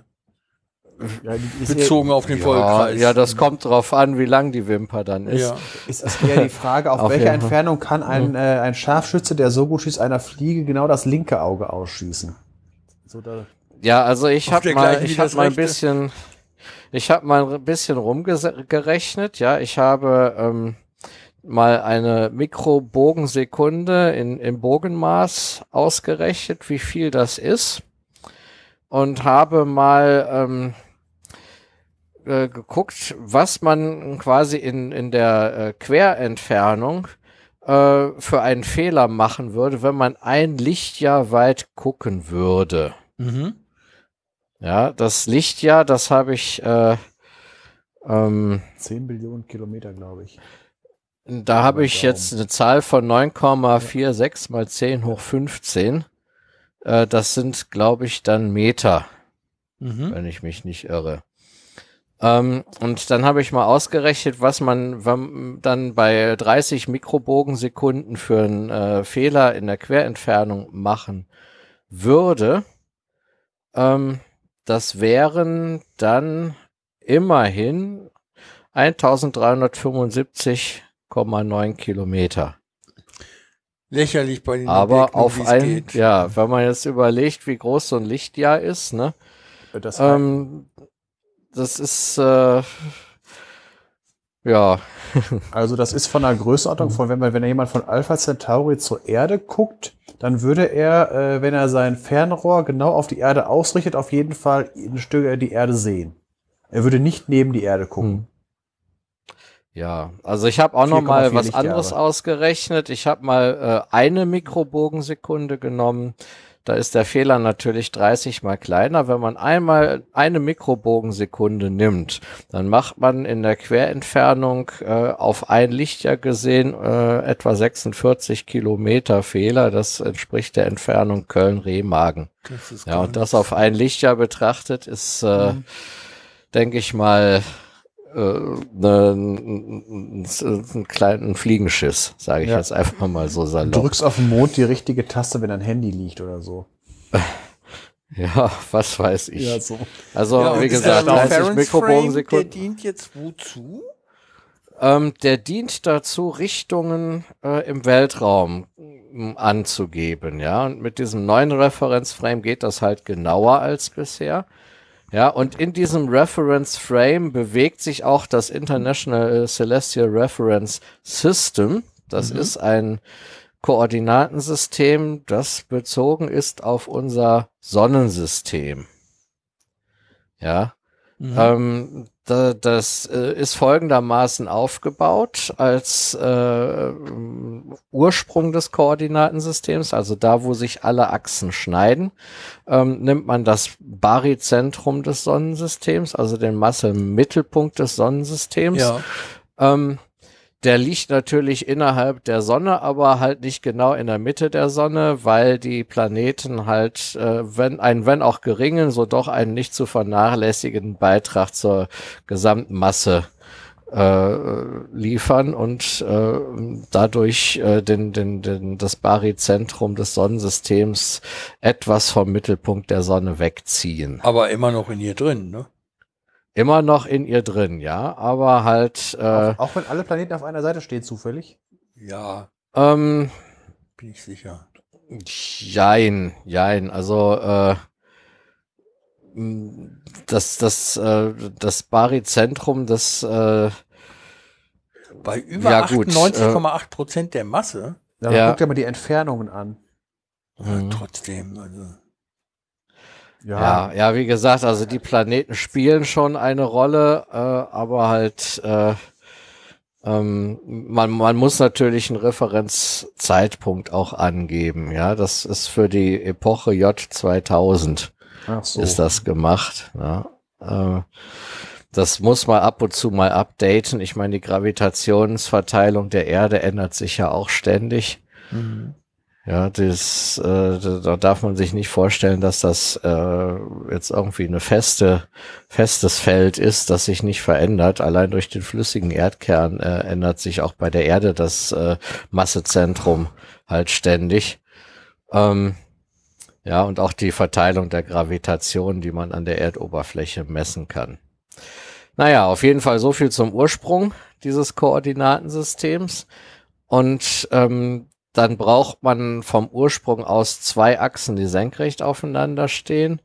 Da nimmt man ähm, den äh, Frühling, Frühlingspunkt, ja, der wird so genau wie möglich bestimmt eben durch diese Richtungsbeziehungen zu diesen extraterrestrischen Zielen, die man gemessen hat. Ja. Ähm, der Frühlingspunkt selbst ist eigentlich definiert als, äh, ja, jetzt wird's kompliziert, ähm, bei der Frühlingstag- und Nachtgleiche. Das ist so äh, um den 20. März rum, ja, kann mal ein Tag äh, früher oder einen Tag später sein. Zurzeit ist es aber grundsätzlich am 20. März. Ähm, guckt man halt den Schnittpunkt der, des Himmelsäquators mit der Ekliptik, also mit der, ähm, mit der scheinbaren äh, Bahn der Sonne um die Erde. Der Erde um die Sonne. Ja. Ist relativ. Nee, ist- die scheinbare Bahn der Sonne um die Ach Erde. so, also die, okay, ja, hab ich also verstanden. deshalb sage ich ja scheinbar. Ja. Ne? Also ein, eigentlich kreist ja die, äh, dreht sich ja die Erde und die Sonne, äh, also es, es geht halt äh, quasi der Sonnenstand, den man beobachten kann, wenn man auf der Erde steht, Mhm. äh, der dadurch hervorgerufen wird, dass die Erde sich um sich selbst Ja. dreht. Ja. Und da, wo die sich am 21.03. schneiden, da ist äh, äh, da ist halt der, der, der Frühlingspunkt, so ist der definiert. Da hätten wir schon mal eine Achse. Und äh, die andere Achse ist einfach der Himmelsnordpol. Ja, Mhm. oder der Himmelsreferenzpol. Der hängt einfach mit der äh, Rotationsachse der Erde zusammen. Ja, die ist quasi dann eine der zwei, eine zweite Achse. Die beiden stehen senkrecht aufeinander. Äh, und dann kriegt man die dritte Achse einfach, indem man ähm, jetzt rein mathematisch gesehen aus den beiden Achsen, die man schon hat, das Kreuzprodukt bildet. Ähm, weckt in der Vektorrechnung, beziehungsweise man nimmt halt als dritte Achse eine, die auf beiden bekannten Achsen senkrecht steht. Mhm. Da gibt's dann zwei Möglichkeiten, einmal in die eine, einmal in die an, entgegengesetzte Richtung. Dann nimmt man, wählt man die Richtung so, dass man halt ein ähm, rechtsdrehendes Koordinatensystem hat. Mhm. Ja, und in diesem Koordinatensystem kann man halt die Position von stellaren Objekten ganz gut angeben. Es gibt noch viele weitere Koordinatensysteme äh, in der Beziehung. Es gibt erdfeste Koordinatensysteme, ja, wo man äh, quasi äh, die Rotationsachse als eine Achse hat und äh, den ähm, von vom Mittelpunkt der Erde zum äh, Schnittpunkt zwischen Äquator und Nullmeridian hat man die zweite Achse und dann halt die dritte Achse auch wieder, ähm, um das kartesische Koordinatensystem zu vervollständigen. Mhm. Ähm, ja, die, äh, dann gibt's halt, äh, ja, was gibt's dann noch? Dann gibt's noch die Flat Earth Koordinaten. Da, ja, dann. ja, es ist, äh, wird tatsächlich so genannt. Das bedeutet nicht, dass die Erde flach ist, sondern dass man sich einfach den Umstand zunutze macht, dass innerhalb eines begrenzten Gebietes äh, äh, mit einem tolerablen Fehler die Erde als flach bezeichnet werden Ich kann. liebe diesen Podcast. Ich lerne immer was dazu. ich hatte jetzt wirklich Ja. gedacht, man macht die Erde Flat Earth, mathematisch gesehen. Ach so, als Transformation. Ich Genau. glaube, das wäre zu kompliziert. Warum? Die anderen sind doch nicht einfacher. Hab Doch, dann die langen und breiten Grad und einfacher. brauche eigentlich nur noch eine Polarkoordinate. Ja, gut, das macht man, dann kommt es aber darauf an, welche Projektion man wählt und das Umrechnen ist dann deutlich komplizierter. Äh, diese Flat Earth Koordinaten, da nimmt man halt den äh, Nadir, Ja. ähm, also die Senkrechte nach oben. Mhm. Ähm, ja, ist, ist das der Nadir oder der Zenit? Der Eins Nadir von ist beiden unten. auf jeden Fall. Ach, der Der Zenit Nadir ist es, das zeigt nach unten, Ja. dann ist es der Zenit, nimmt man den Zenit als Z-Achse und orientiert sich halt mit der X- und Y-Achse an den Längen und Breitengraden. Ja. Und in einem bestimmten, be ge in einem begrenzten, äh, begrenzten Gebiet ist das halt genau genug. Ähm, das benutzt man zum Beispiel, wenn man ähm, jetzt äh, zum Beispiel ein Radarsystem auf dem Flugzeug hat, jetzt um mal wieder zu meinem, äh, zu meiner alten Arbeit zurückzukommen, wenn man ein Radarsystem auf dem Flugzeug montiert hat. Das navigiert ja erdbezogen. Da kann man dann die Flat Earth Koordinaten benutzen und ähm, das zweite Radarsystem auf einem Satelliten hat und die sollen beide in die gleiche Richtung gucken. Da muss man halt natürlich das Radarsystem vom Satelliten irgendwie erstmal in äh, ähm, erdzentrierten Koordinaten beschreiben, aber die Erddrehung berücksichtigen, das Ganze dann in erdfeste Koordinaten umwandeln. Da spielt eigentlich nur die Winkelgeschwindigkeit eine Rolle bei der Transformation und dann kann man es auch relativ leicht dann in ähm, diese Flat Earth Koordinaten transformieren und dann hat man es eigentlich. Mhm. Ja, wenn man jetzt äh, wirklich Transformationen bemüht, um die Erdoberfläche quasi auf, äh, auf eine, eine flache, auf eine flache Ebene, auf eine Ebene zu projizieren, das wird dann schon deutlich komplizierter. Da muss man überlegen, ob man zum Beispiel winkeltreu bleibt oder äh, äh, möglichst äh, entfernungstreu bleibt. Ja, das ist, äh, das ist dann nicht mehr so, ist dann nicht mehr so trivial.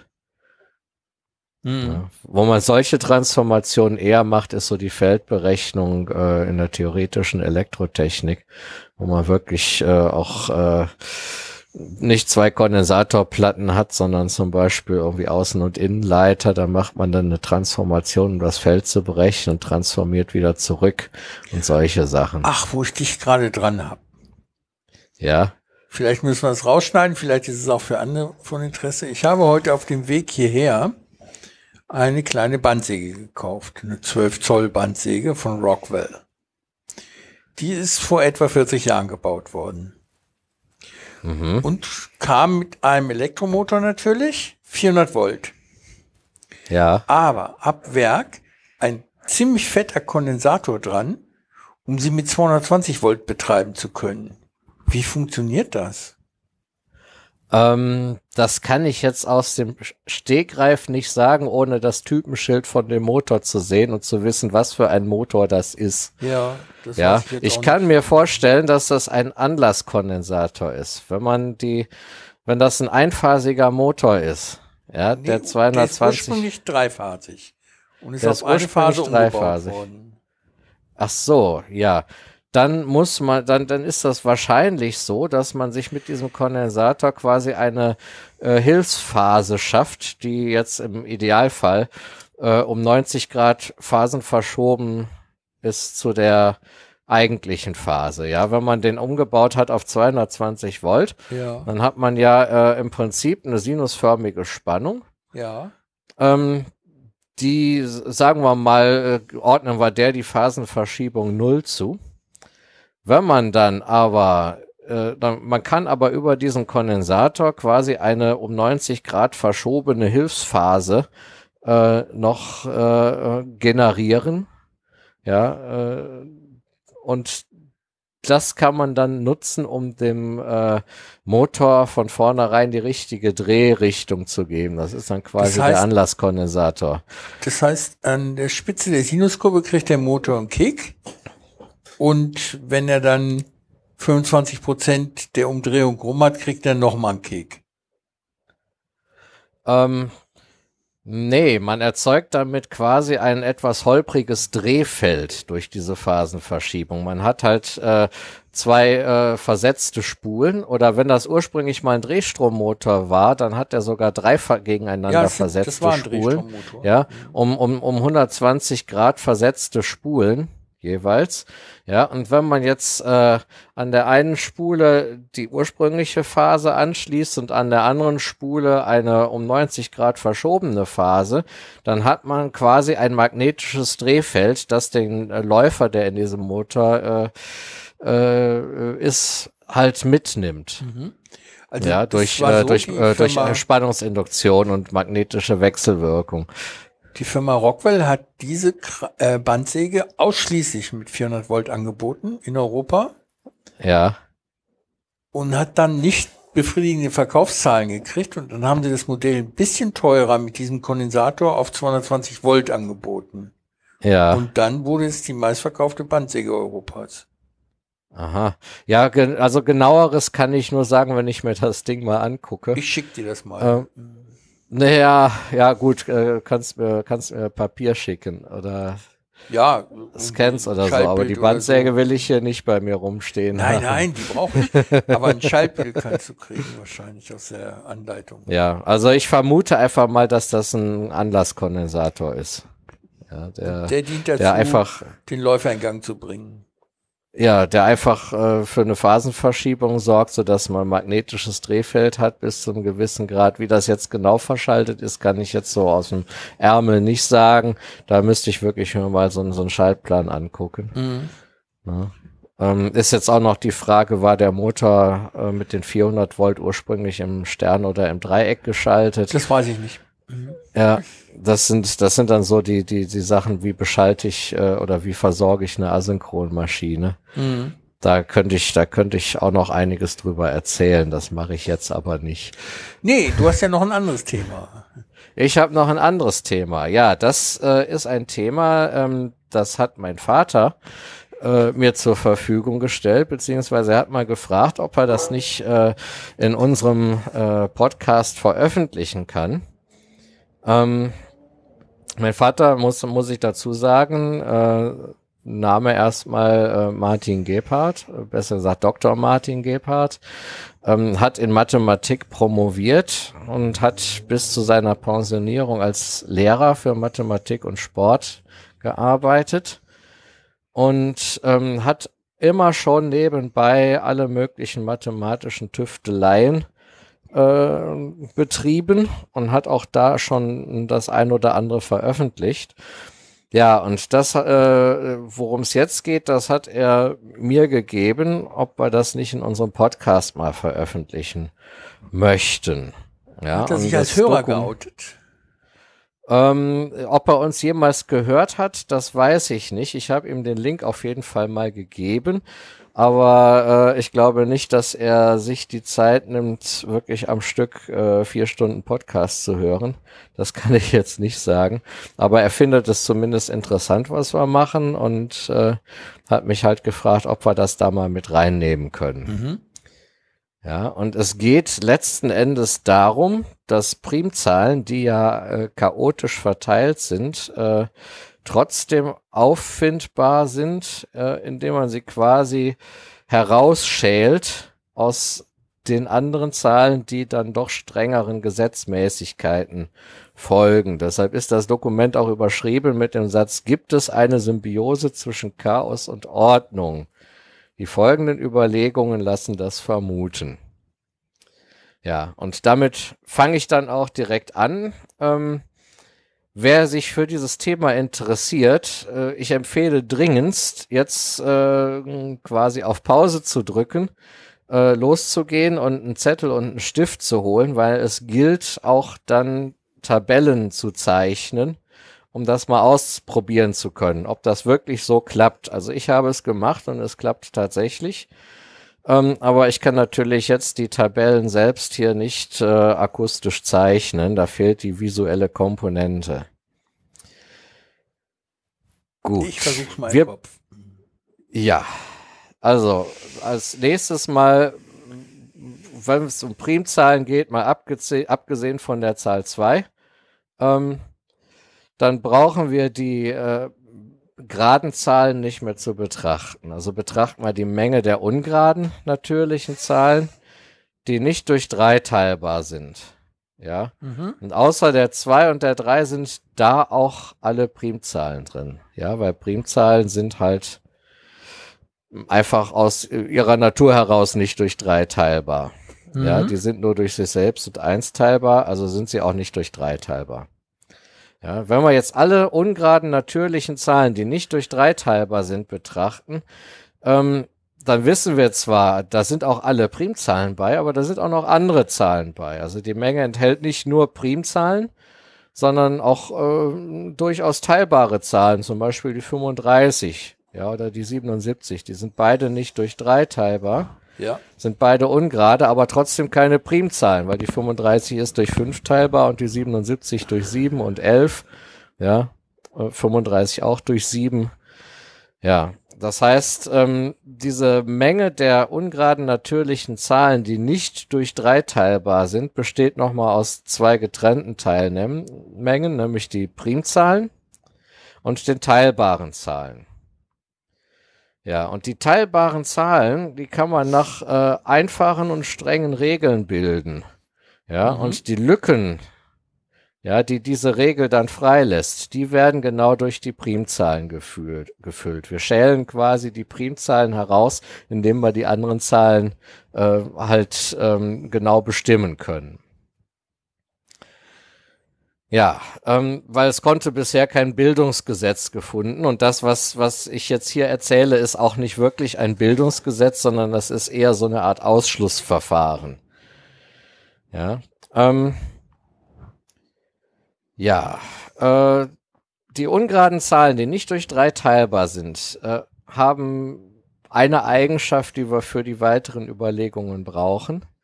Wenn zum Beispiel jetzt p eine solche Zahl ist, dann hat sie zwei Nachbarn, das sind beides gerade Zahlen, und einer dieser Nachbarn ist durch drei teilbar. Warum? Das liegt schlicht, schlicht und einfach daran, die Zahlen, die durch drei teilbar sind, ähm, die haben ja immer zwei Zahlen zwischen sich. Ja, Ach so, ja, weil klar. Alles nächstes klar. Jahr Mhm. und ne, und äh, eine Zahl, die nicht durch drei teilbar ist, da kann man dann sicher sein, äh, dass entweder der kleinere oder der größere Nachbar dann durch drei teilbar ist. Mhm. Ja. Und sie sind beide gerade. Das heißt, ähm, ne- so eine Zahl, äh, die nicht durch drei teilbar ist, ist, äh, hat auf jeden Fall einen Nachbarn, der durch sechs teilbar ist. Also 36 zum Beispiel, ja. Mhm. Ja, dann wäre zum Beispiel äh, die Zahl P die 37, ja. Dann äh, wäre der kleinere Nachbar, die 36, durch sechs teilbar. Und durch Ja. drei. Und durch drei, ja, aber es kommt halt drauf an, dass er durch sechs teilbar ist. Ja. Ja, weil das gilt für alle diese ähm, Nachbarn von den Zahlen, die halt ungerade sind und nicht durch drei teilbar sind. Ja, da, da geht man entweder einen zurück oder einen vor und hat dann eine Zahl, die durch sechs teilbar ist. Mhm. Ja.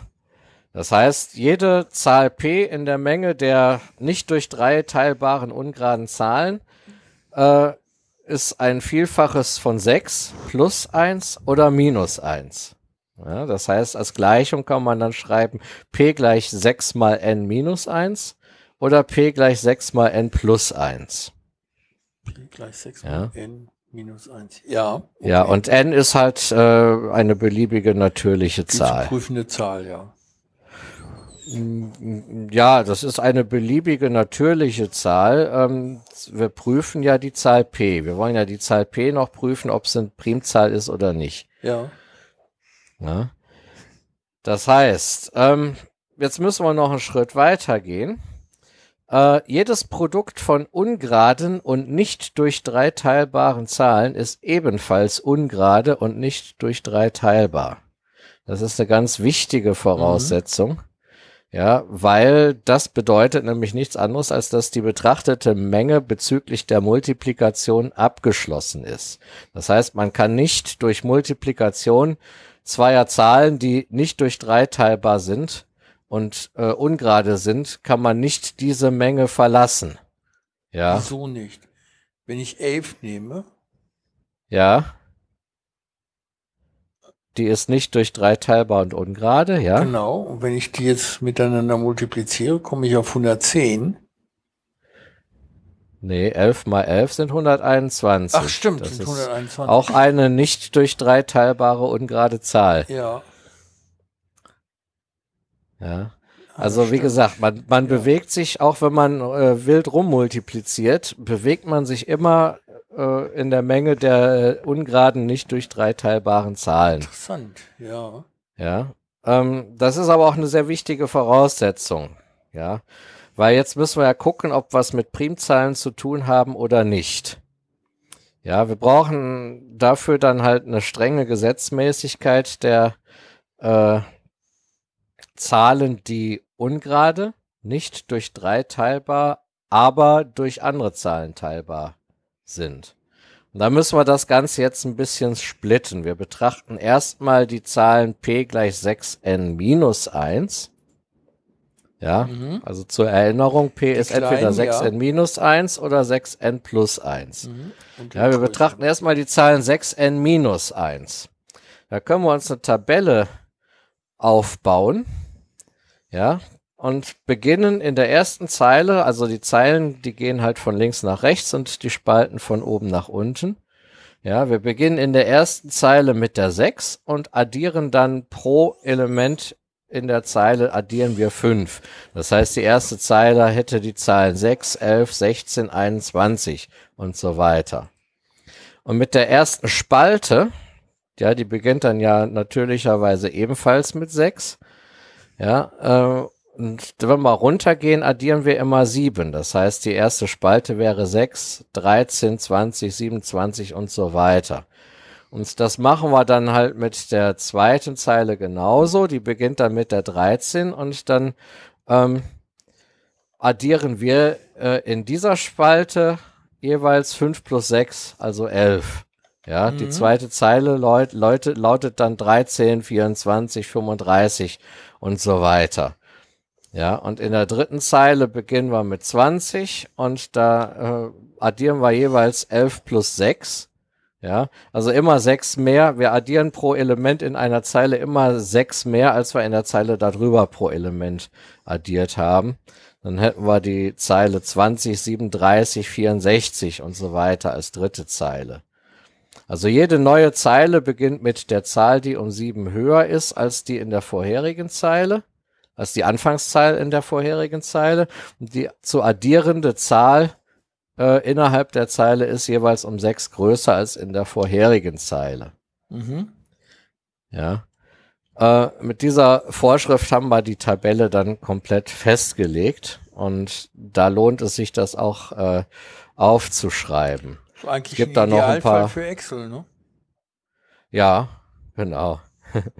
Dann gibt es dann noch äh, weitere Gesetzmäßigkeiten, zum Beispiel äh, in der Diagonalen stehen die, Sechsen, äh, die, die Sechsfachen der Quadratzahlen, ja. Mhm.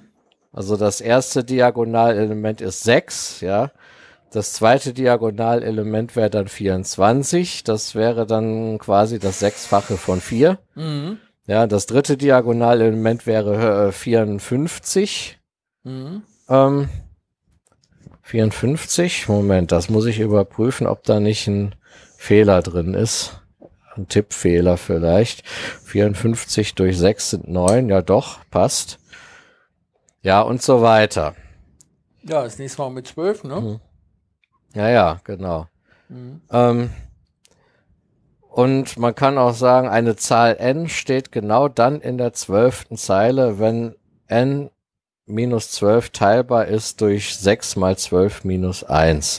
Ach, jetzt verstehe ich, worauf du hinaus willst. Die Position der Tabelle gibt dann die Primzahl an.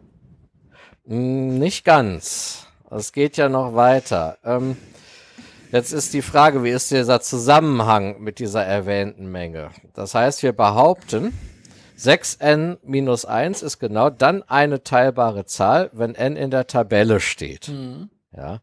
Das heißt, für jedes n, das nicht in der Tabelle steht, wäre 6n minus 1 dann eine Primzahl. Mhm. Ja. Ähm, und das äh, kann man dann äh, halt auch, äh, also das heißt quasi, diese beiden Teilmengen ergänzen sich. Für jedes n, das in der Tabelle steht, ist 6n minus 1 eine teilbare Zahl und für jedes n, das nicht in der Tabelle steht, ist 6n minus 1 eine Primzahl. Ja, das lässt sich, äh, lässt sich auch nachweisen. Wenn 6n minus 1 teilbar ist, hat sie ja mehrere Faktoren. Dann kann man die Faktoren wegen der Abgeschlossenheit der Multiplikation ähm, zusammenfassen zu einem Produkt. Ja, das heißt, man kann sagen, 6n minus 1 wäre dann 6a minus 1 mal 6b plus 1. Mhm.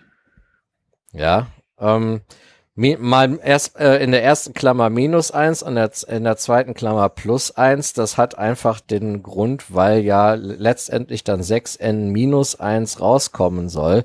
Das heißt, die minus eins und die plus eins aus den beiden Klammern multiplizieren sich dann zu der minus eins, die halt bei 6n minus eins da steht. Mhm. Mit anderen Worten, wenn man nachher äh, die 6n plus eins Zahlen noch betrachten, dann zerlegen wir die halt in 6a minus 1, ja, nee, in 6a minus 1 mal 6b minus 1, beziehungsweise so, 6a okay. plus 1 mal 6b plus 1, weil das dann halt immer das plus 1 am Ende Ja. ergibt. Wenn ich die Klammern jetzt auflöse, dann habe ich 6n minus 1 gleich 36ab plus 6a minus 6b minus 1. Eine quadratische Gleichung. Nee. Nee, nee, vergiss es. Das ist keine quadratische quadratische. Gleichung, aber man kann das nach n auflösen. Wenn ich das nach n auflöse, dann habe ich äh, n gleich 6ab plus a minus b. Ja, Ja. ähm, das, das Auflösen, das kann man schnell auf dem Zettel nebenbei machen. Das ist keine, keine schwierige Umformung. Und genau daraus entsteht die Tabelle. Ja, wenn man jetzt äh, A für die Zeilen und B für die Spalten nimmt, ja, dann wäre in der ersten Zeile A gleich 1, dann gilt n gleich 6b plus 1 minus b. Wenn ich das zusammenfasse, habe ich n gleich 5b plus 1. Mhm. Ja.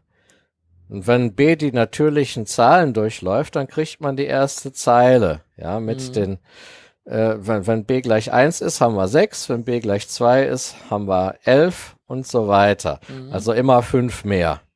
Ja, das ist so der, der Algorithmus, der dahinter steckt.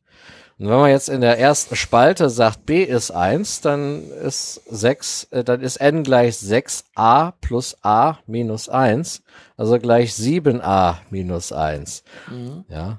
Das heißt, äh, wenn das a jetzt die natürlichen Zahlen durchläuft, dann entsteht daraus halt die erste Spalte. Mhm. Ja, und da hat man halt dann immer, immer sieben mehr Ja. wie ich anfangs auch gesagt habe. Ja, und äh, die anderen Zeilen und Spalten äh, entstehen halt in der gleichen Weise und deshalb sind alle Zahlen, also alle n, die in dieser Tabelle stehen, gehören dann nach dem äh, nach der Gesetzmäßigkeit p gleich 6n minus 1 zu Zahlen, die noch durch andere Zahlen teilbar sind Mhm. ja, aus dieser Menge. Ja, das heißt, was übrig bleibt, sind dann nur noch die, die nicht teilbar sind, außer durch sich selbst und durch eins, und das sind die Primzahlen. Und wie ermittelst du jetzt diese, außer du gehst alle Zahlen in der Tabelle durch? Tja, das ist das. das deshalb habe ich gesagt, es ist im Prinzip kein Bildungsgesetz, sondern eher ein Ausschlussverfahren. Ja. Ja, man hat ein Bildungsgesetz quasi für die ungeraden Zahlen, äh, die, kein, äh, die, die keine Primzahlen Mhm. sind.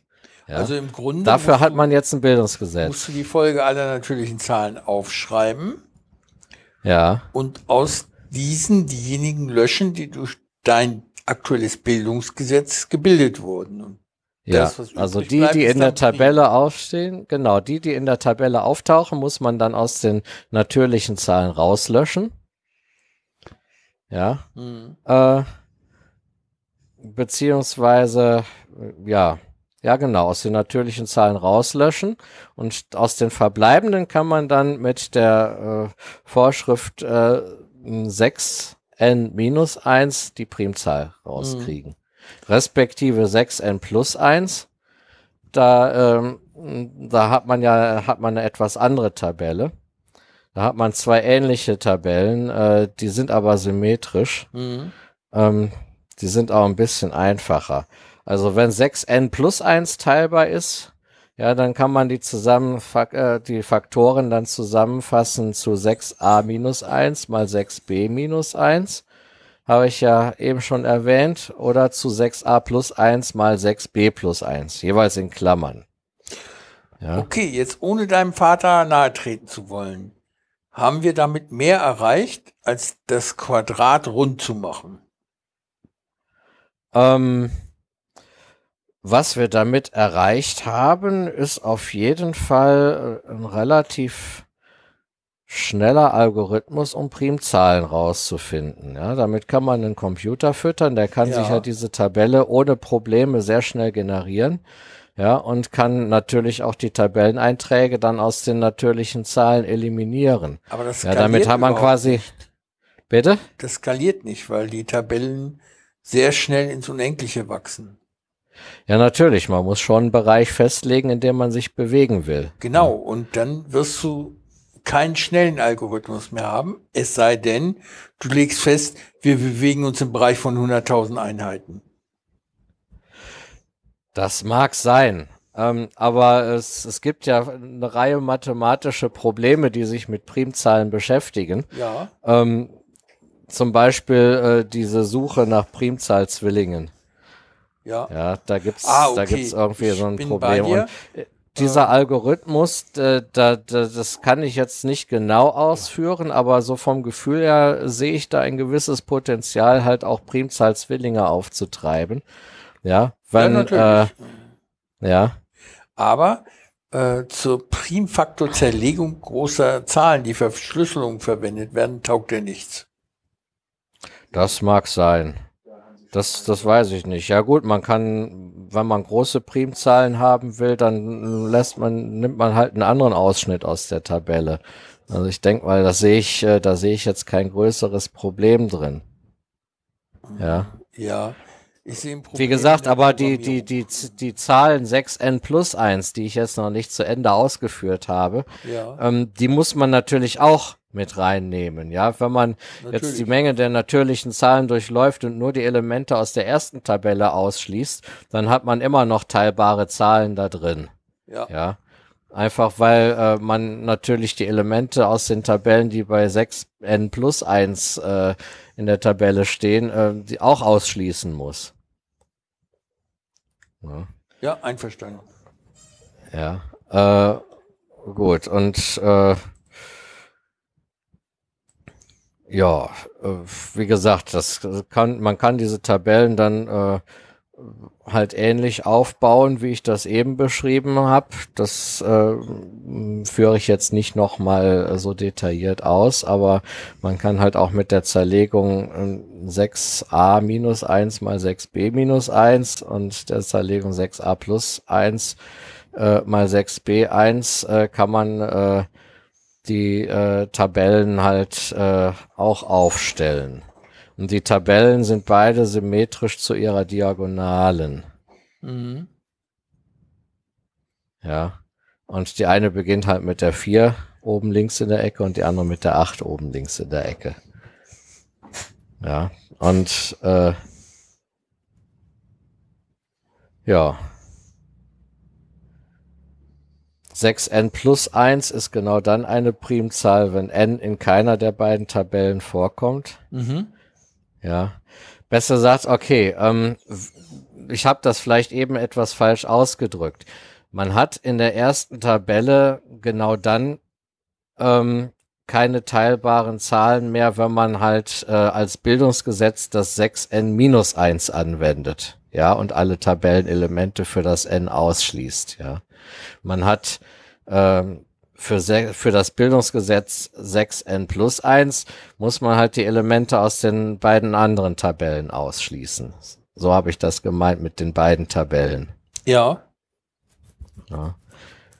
Und so kann man halt dann sich auf die Suche nach Primzahlen machen. Also das ist jetzt erstmal so ein, so ein Denkansatz, den ich äh, schon sehr interessant und auch schon ganz gut ausgeführt ich finde finde. das ziemlich clever. Aber ja. ich kann, ich kann mir vorstellen, dass man darauf aufbauend vielleicht auch äh, einige existierende Probleme im Bereich der Primzahl mal von einer anderen Warte aus angehen kann. Ja, Ja, also ich muss meinen Vater mal fragen, ob er das noch schriftlich veröffentlichen möchte und wenn ja, in welcher Form. Was, was ich von ihm jetzt halt habe, ist hier so ein, so ein äh, getipptes Dokument ohne jegliche Grafik und äh, mit äh, Formeln, die halt quasi mit den mit Bordmitteln geschrieben worden sind und nicht mit einem Formeleditor. Ja. Ähm, aber ich denke mal, das kann man für eine Veröffentlichen, Veröffentlichung auch noch etwas ausführlicher machen und auch ein bisschen aufhübschen und halt auch die, vor allem die Tabellen da einfach mal mit reinbringen. Zumindest die, so, so die ersten paar Elemente. Mhm. Und da finde ich das schon sehr interessant, muss ich sagen. Ich finde es auch Also, es ist vor allem was, was ist vor allem was, was ich selbst verstanden habe. Ja, einige Sachen, die mein Vater so äh, zusammengefriemelt hat äh, auf mathematischem Sektor, die habe ich natürlich mit meiner Sicht äh, äh, eher als Ingenieurwissenschaftler äh, äh, nicht durchblickt, weil es da wirklich äh, an, an die harte Mathematik dran ging. Aber diese Sache kann ich gut nachvollziehen. Ja. Und deshalb ist das vielleicht auch für diesen, für, für diesen Podcast äh, eine geeignete Sache gewesen, weil ich denke mal, dass das auch einigen Hörern, zumindest den interessierten Hörern, auch so geht. Also denen, die sich für diese Thematik interessieren. Ja. Also eigentlich müsste sich ja jeder für Primzahlen interessieren, so wichtig wie die sind. Ja, auch wenn ich da mal eine Umfrage unter meinen Schülern äh, machen würde, äh, ich kann mir sogar vorstellen, dass zehn Prozent noch nicht mal wissen, was Primzahlen sind. Okay, da stimme ich zu. Dann Ähm, haben die schon wieder das ganze Bruchrechnen vergessen. Och ja.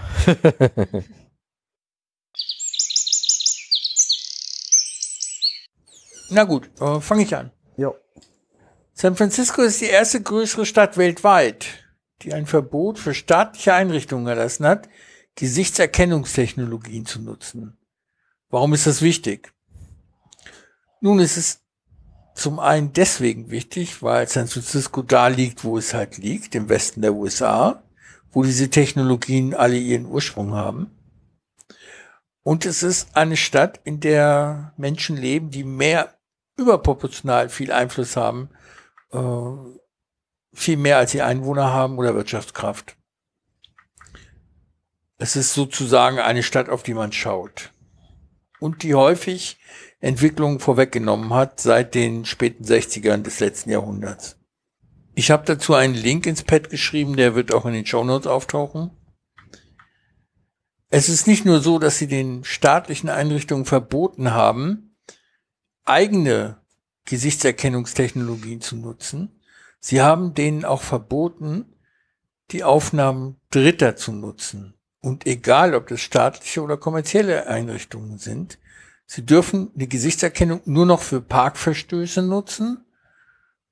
Und einen weiteren Zweck, den ich jetzt vergessen habe, meine ich, war da auch noch. Der schien mir aber auch logisch. Also es musste unmittelbar und sofort erfolgen, wenn man diese Technik einsetzt, sonst ist äh, das Bild nichts mehr wert. Ich Äh. weiß aber nicht mehr, worum es ging. Kurze Parkverstöße, geht das nicht besser mit Kennzeichen von Autos als mit Gesichtern? Von Ja, aber das machen die zusammen. Kennzeichen und Person. Sonst sagt er, ich habe es nicht geparkt. Das ist irgendwie anders Das als sagen wir es mal so, ich finde, dass halt so ein relativ kleines Problem der Menschheit mit so einem Hammer dann äh, an- Ja. gelöst wird. Und alle anderen, äh, alle anderen äh, ähm, Sachen wär, werden verboten, aber auch solche beim Parken. Hui, hui, hui, Ja, die ja. Probleme. Ich weiß nicht, ob das zweite Problem nicht auch so dermaßen trivial war. Schwarzfahren oder sowas. Ich glaube, da ging es auch um Gesichtserkennung. Aber ich weiß es nicht mehr. Jedenfalls macht mir das Hoffnung, weil San Francisco häufig der Vorreiter der Bewegungen gewesen ist, die dann später weltweit umgesetzt wurden, sei das Hippies oder Musik oder sonstige kulturelle Einflüsse, ähm, der Kampf gegen den Vietnamkrieg und ähnliches. Also es kann sein, dass hier in den USA jetzt eine Renaissance dieser Bewegung entsteht, die in der Folge hätte Gestalten wie den Trump wegzuwischen und äh, seine Politik in großen Teilen rückgängig zu machen. Vielleicht, ich weiß es nicht, aber es macht mir mal Hoffnung und ich habe auch nichts dagegen, hier mal hoffnungsvolle Nachrichten unterzubringen. Ja, gut. Jetzt kommt wieder der Sven, der Zerstörer. Also für die USA und für den westlichen Teil sage ich das vielleicht ja, aber wenn man mal von San Francisco aus mit Bötchen einfach mal so in Richtung 12.000 Kilometer in Richtung Westen fährt. Ja, dann kommt man da in ein Land von China und China ist so das, also da, also ich weiß nicht, also George Orwell äh, hat da so sowas von Unrecht gehabt. Die Realität ist viel heftiger. Was, was die da gerade aufziehen. Also, wenn sich das Modell durchsetzt, dann möchte ich bitte den Or Orwellschen Staat haben. China wird sich nicht durchsetzen. China wird wie alle Großmächte früher oder später kollabieren. Ja, gut, aber sagen wir es mal so, die USA sind früher dran, weil. Äh, Ja. ja. Aber das heißt, wir werden China den Kollaps nicht erleben. Das weiß ich Die nicht. werden aber noch ähm, äh, heftig die Welt beeinflussen, äh, weil ich habe ja, habe ich ja auch gesagt von wegen, wenn jemand die die äh, die Grüne den grünen Krempel durchkriegt, dann die, weil die halt das von die Macht dazu haben. Jetzt sind wir wie Isise und jetzt höre ich da mal auf. Ja, aber wie vorhin schon ausgeführt, China hat die demografische Bombe direkt unterm Hintern. Gut, damit bin ich durch mit meinen Themen für heute, die, zumindest die, die ich schaffe. Ja, haben wir noch was? Stand da noch was? Du wolltest so viel Hunger vorstellen. Ach, so viel Hunger, ja. Ähm, gut. Ähm, ich stelle das Album Monday's Ghost von Sophie Hunger vor. Ähm, wer mich kennt, weiß, dass ich eigentlich äh, so gut wie gar keine Liedermachermusik höre. Ähm, das mag vielleicht auch daran liegen, dass bei vielen Liedermachern so hier in Deutschland doch sehr die Aussage und der Text im Vordergrund steht. Ja, und das musikalische dahinter so ein bisschen zurücktritt. Und äh, mir ist das Musikalische aber sehr wichtig und ähm, deshalb bin ich sehr froh, dass ich äh, unter den Liedermachern oder besser gesagt unter den Liedermacherinnen haha, äh, auf Sophie Hunger gestoßen bin. Sie kommt aus Österreich und ähm, sie macht für mich nicht nur von der Aussage her, sondern auch musikalisch gesehen sehr interessante Lieder. Ja, auf dem Album Monday's Ghost, da sind äh, insgesamt 14 Lieder drauf. Ähm, ich will das jetzt, ich will jetzt nicht alle Lieder einzeln durchgehen. Ähm, was ich von der Aussage her, aber auch musikalisch sehr schön finde, ist äh, das zweite Lied auf der CD, The Boat is Full. Ähm, da setzte sich halt auch kritisch so mit der Einstellung gegenüber Flüchtlingen oder hilfsbedürftigen Menschen im Allgemeinen auseinander. Ähm, das ist ja eine allgegenwärtige Thematik und das setzt sie, finde ich, sehr gut um. Ähm, was ich sehr schön finde, ist auch das Lied Walzer für niemand, das fünfte Lied auf der CD oder auf dem Album. Ähm, ich musste unwillkürlich, ich weiß nicht, wer es kennt, ich musste unwillkürlich an Solitude Standing von Susan Vega denken, ähm, nachdem ich mir dieses Lied angehört habe.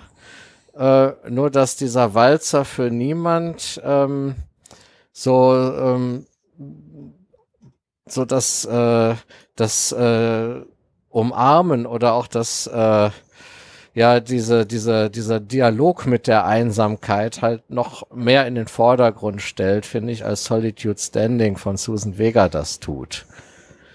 Ähm, was ich auch sehr schön finde, weil sie da ihre Stimme sehr schön spielen lässt, ist das Lied Round and Around. Ähm, da zeigt sie auch wirklich, dass sie richtig toll singen kann. Ähm, was ich nicht so toll finde, ich finde es ein bisschen seltsam. Interessant zwar, aber halt äh, doch etwas seltsam und äh, so, zu, so für mich zum Hören ich würde sagen, es fällt jetzt nicht gerade unter Easy Listening, ist äh, Sophie Hunger Blues. Ähm, den finde ich, finde ich äh, sehr, musikalisch sehr trocken irgendwie. Ähm, das ist auch mehr so eine Art, äh, ja, es ist fast schon Sprechen. Ja, es ist fast rezitieren zu einer rhythmischen Begleitung, zu einer rhythmisch musikalischen Begleitung. Es ist weniger äh, jetzt wirklich äh, ein gesungenes Lied. Mhm. Ja, ähm, Von wo ist sie? Also ich weiß bis, ich weiß nur, dass sie, äh, dass sie aus Österreich kommt. Äh, aus welcher Stadt sie jetzt kommt, äh, das lässt sich vielleicht äh, schnell recherchieren. Ähm, Brauchst nicht ja. machen. Ah nee, sie, sie kommt tatsächlich aus der Schweiz, sehe ich gerade. Das ist ja lustig. Sie ist in Bern geboren. Äh, jetzt weiß ich gar nicht, wie ich auf Österreich kam. Ich habe mal ein Interview, ein Radiointerview gehört und da war ständig von Österreich die Rede. Sie kommt tatsächlich aus der Schweiz und ist in Bern geboren. Also Macht schönen die Gruß Lieder an auf Kathi. Schriftdeutsch und auf Englisch oder wie?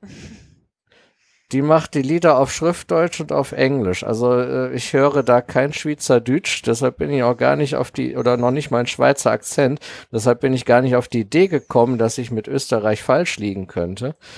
Äh, wie gesagt, das geht auf ein Radiointerview zurück, das ich mal gehört habe. Ähm, da war von Österreich die Rede. Gut, dann muss ich das jetzt korrigieren. Sie kommt aus der Schweiz. Jetzt, ja, da wundert man, wundere ich mich ein bisschen, dass ich da so lange falsch gelegen habe. Ähm, ja, äh, ja, ich finde, sie, sie, sie experimentiert auf dem Album viel mit Rhythmen, ähm, auch mit, äh, mit äh, musikalischen Themen äh, und auch mit ihrer Stimme. Und deshalb hatte ich diese CD auch sehr lang in meinem Auto. Ähm, ja, ähm, vielleicht noch zu dem Titelsong Monday's Ghost. Den finde ich sogar eigentlich eher, äh, äh, der sagt mir sogar eher weniger. Normalerweise ist das ja so, dass so der ansprechendste Titel äh, äh, auch gleichzeitig irgendwie äh, im Albumtitel aufgegriffen wird. Das ist hier, finde ich, gar nicht so. Zumindest was meinen Geschmack betrifft. Ja, äh, Sven, du hattest auch irgendwie was dazu aufgeschrieben, hast du gesagt. Nee, aufgeschrieben nicht, aber ich habe tatsächlich noch äh, geschafft, äh, reinzuhören. Und äh, als erstes ich gedacht habe, huch, äh, hast du doch schon mal gehört. Er, äh, ich musste ein bisschen erst noch mal im Kopf kalibrieren. Erst habe ich an Björk gedacht, dann habe ich gedacht an Susan Vega und äh, dann halt einfach nur vom, vom, äh, von der Stimme und vom Sound her. Weil das hattest du ja auch schon mal gehabt und dachte, ja gut, das ist was vom Uli. Das ist so. Äh, und äh, jetzt hatte ich wieder das, das typische Problem, es hat mich eigentlich nicht so ganz berührt, bis auf zwei Lieder. Und äh, eins hast du auch genannt, den Walzer für niemand. Und was ich schön fand, war Reis und Voll, weil das Reis und Voll, das geht ein bisschen ab. Finde ich. Ja, stimmt. Das Ja. ist richtig. Das, das, das, das, das geht- für mich war das so, also wenn ich jetzt Synesthet wäre, hätte das eine andere Farbe gehabt. Und der Walzer für niemand Mhm. auch wieder eine ganz andere, weil äh, das war, ich habe gerne auch Musik, wo der Rhythmus deutlich rauskommt und äh, dass das ein Walzer ist, das, äh, das, das, das hört eine Taube. Das ist also, äh, das, das ich, ich mag den Rhythmus, wenn das dann so, äh, wenn das so, äh, so schön rüberkommt.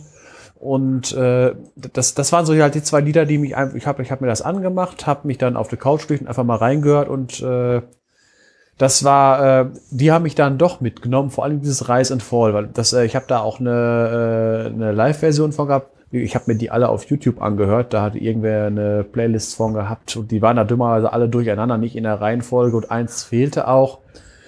Äh, aber diese, die, diese beiden, die, äh, da bin ich dann wieder aus dem Dösen wach geworden. Ja, gut. Also was ich an Rise and Fall besonders mag, ist halt so dieser, dieses Klavier-Intro, was da. Ja, das ist ja auch so irgendwie so zweigeteilt, dieses Stück. Das, das geht ja in der zweiten Ja. Hälfte erst so richtig ab. Und das ist, Ah. das, das, das, wie gesagt, das hat das, äh, das, das stach so richtig schön raus. Ja, ja, wobei ich da den ersten Teil lieber mag, weil den zweiten Teil, den finde ich äh, ehrlich gesagt schon wieder so ein bisschen nervig. Ja. Du weißt doch, dass ich der Experte für nervige Musik Ja, bin. Also das ja, muss mir ja, ja, klar. Also das, ist, das klingt für mich logisch, wenn du sagst, dass dir das besonders gut gefallen hat. Ne, Ich finde halt das Klavierintro sehr schön und den Anfang, aber irgendwann geht's dann in einen Bereich, wo ich es nervig finde, weil das dann wirklich so, so äh, etwas monoton hämmert.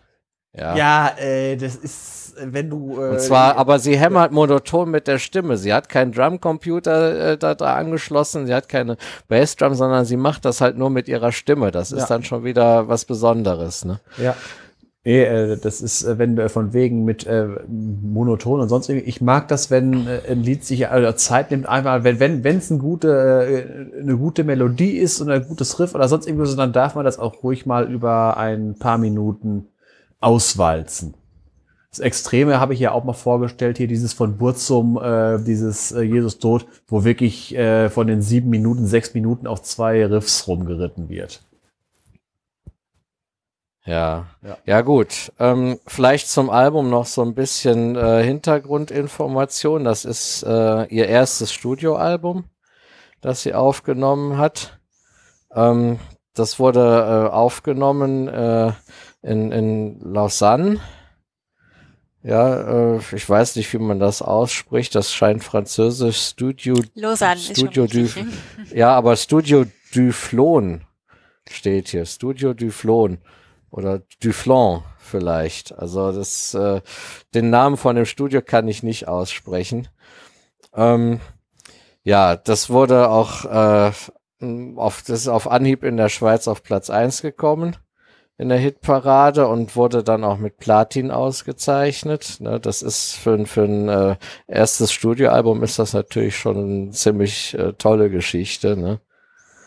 Und äh, ja, dann erschien es halt, äh, äh, das wurde 2008 halt veröffentlicht in der Schweiz und kam dann 2009 äh, halt auch äh, in Frankreich, Deutschland und Österreich raus. Ja, so viel noch vielleicht. Ja, als du könntest vielleicht noch sagen, dass das Album von 2008 ist. Ja, ja, von 2000 ist 2008 veröffentlicht worden in der Schweiz. Und Ja, was und- ich ähm, interessant finde, ist, dass dort ein Titel oder gleich eine ganze Scheibe dabei ist, die Hunger Games heißt, also Hunger Games, wie die Filmreihe, die damals erschienen ist. Kannst du dich erinnern? Ach, hier, ja. Äh, die Tribute dieser, von äh, das Panem. war, Ja, die Tribute Ja, die von Pute von Panem hieß Panem. das auf Deutsch. Ja. Ja, die die, so die alt? Dame, äh, die Dame heißt auch eigentlich Emily Jeanne-Sophie Welti. Oh je, Ja. sehr schweizerisch. Das heißt, Sophie, Sophie Hunger ist also ein Künstlername. ja. Passt auch, weil Mhm. sie ein bisschen verhungert aussieht. Das finde ich jetzt nicht. Also da gibt's Ich habe nicht gesagt schlecht oder so. Also sie sieht Ja, ja. definitiv äh, fehlernährt aus. Das kann ich nicht beurteilen. Aber egal. Äh, ich werde sie mir anhören. Ich, ich hatte, wie gesagt, keine Gelegenheit bisher und ich werde das jetzt auf meiner Fahrt nach Hause, zwei Stunden 51 Minuten, 222 Kilometer, werde. Ja. ich das nachholen. Ich werde das auch unbedingt anhören. Auch das jüngste Album, das heißt nämlich Molecules, lese ich gerade. Molecules, mir ja. Ja. Aber ich sehe schon Ja. noch, das wird, das wird unsere Podcast-Musikerin.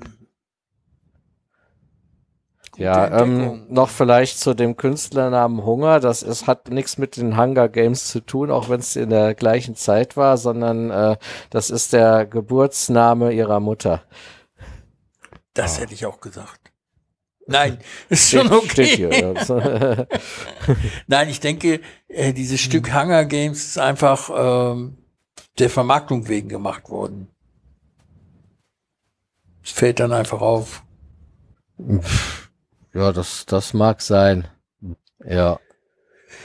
Gut. Ich habe noch einen Link hinzugefügt äh, im Pad.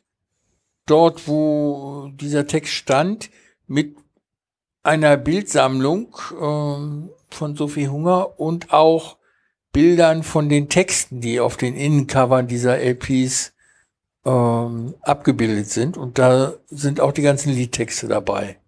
Aha. Und jetzt muss ich mal unhöflich sein, mich verabschieden. Es ist äh, jetzt ein Uhr und mich zieht's nach Hause. Ja, Wenn ich das Glück ist habe, bin ich um verständlich. 4 Uhr da. Ja, ich habe da auch so ein Bett, das im Moment eine sehr hohe gravitative Wirkung ausübt. Okay. Hat Ja, mir Spaß gemacht, uns dass ja wir das alle mal wieder einig. hingekriegt haben. Ja, dann sind wir uns ja alle einig. Ja. Und dann würde ich sagen, verabschieden wir uns noch ganz höflich von unseren Zuhörern? Ich gender jetzt nicht. ja gut, du hast das für mich übernommen. Und äh, dann Von sag dem ich mal als Listeners. erster. Ja, dann sag ich jetzt als erster einfach mal Tschüss. Mach es gut. Der hört wieder rein, wenn wir wieder. ja, hört wieder rein, wenn wir mal wieder was rausbringen. Ja, Ja, und schreibt einen Kommentar oder zwei. Genau. Oder mal wieder was Audiomäßiges, dass wir dann hier auch reinschnippeln können. Da freuen wir uns auch immer. Ja, und ansonsten gute Nacht allerseits. Gute Nacht dir. Genau, gute Nacht euch auch.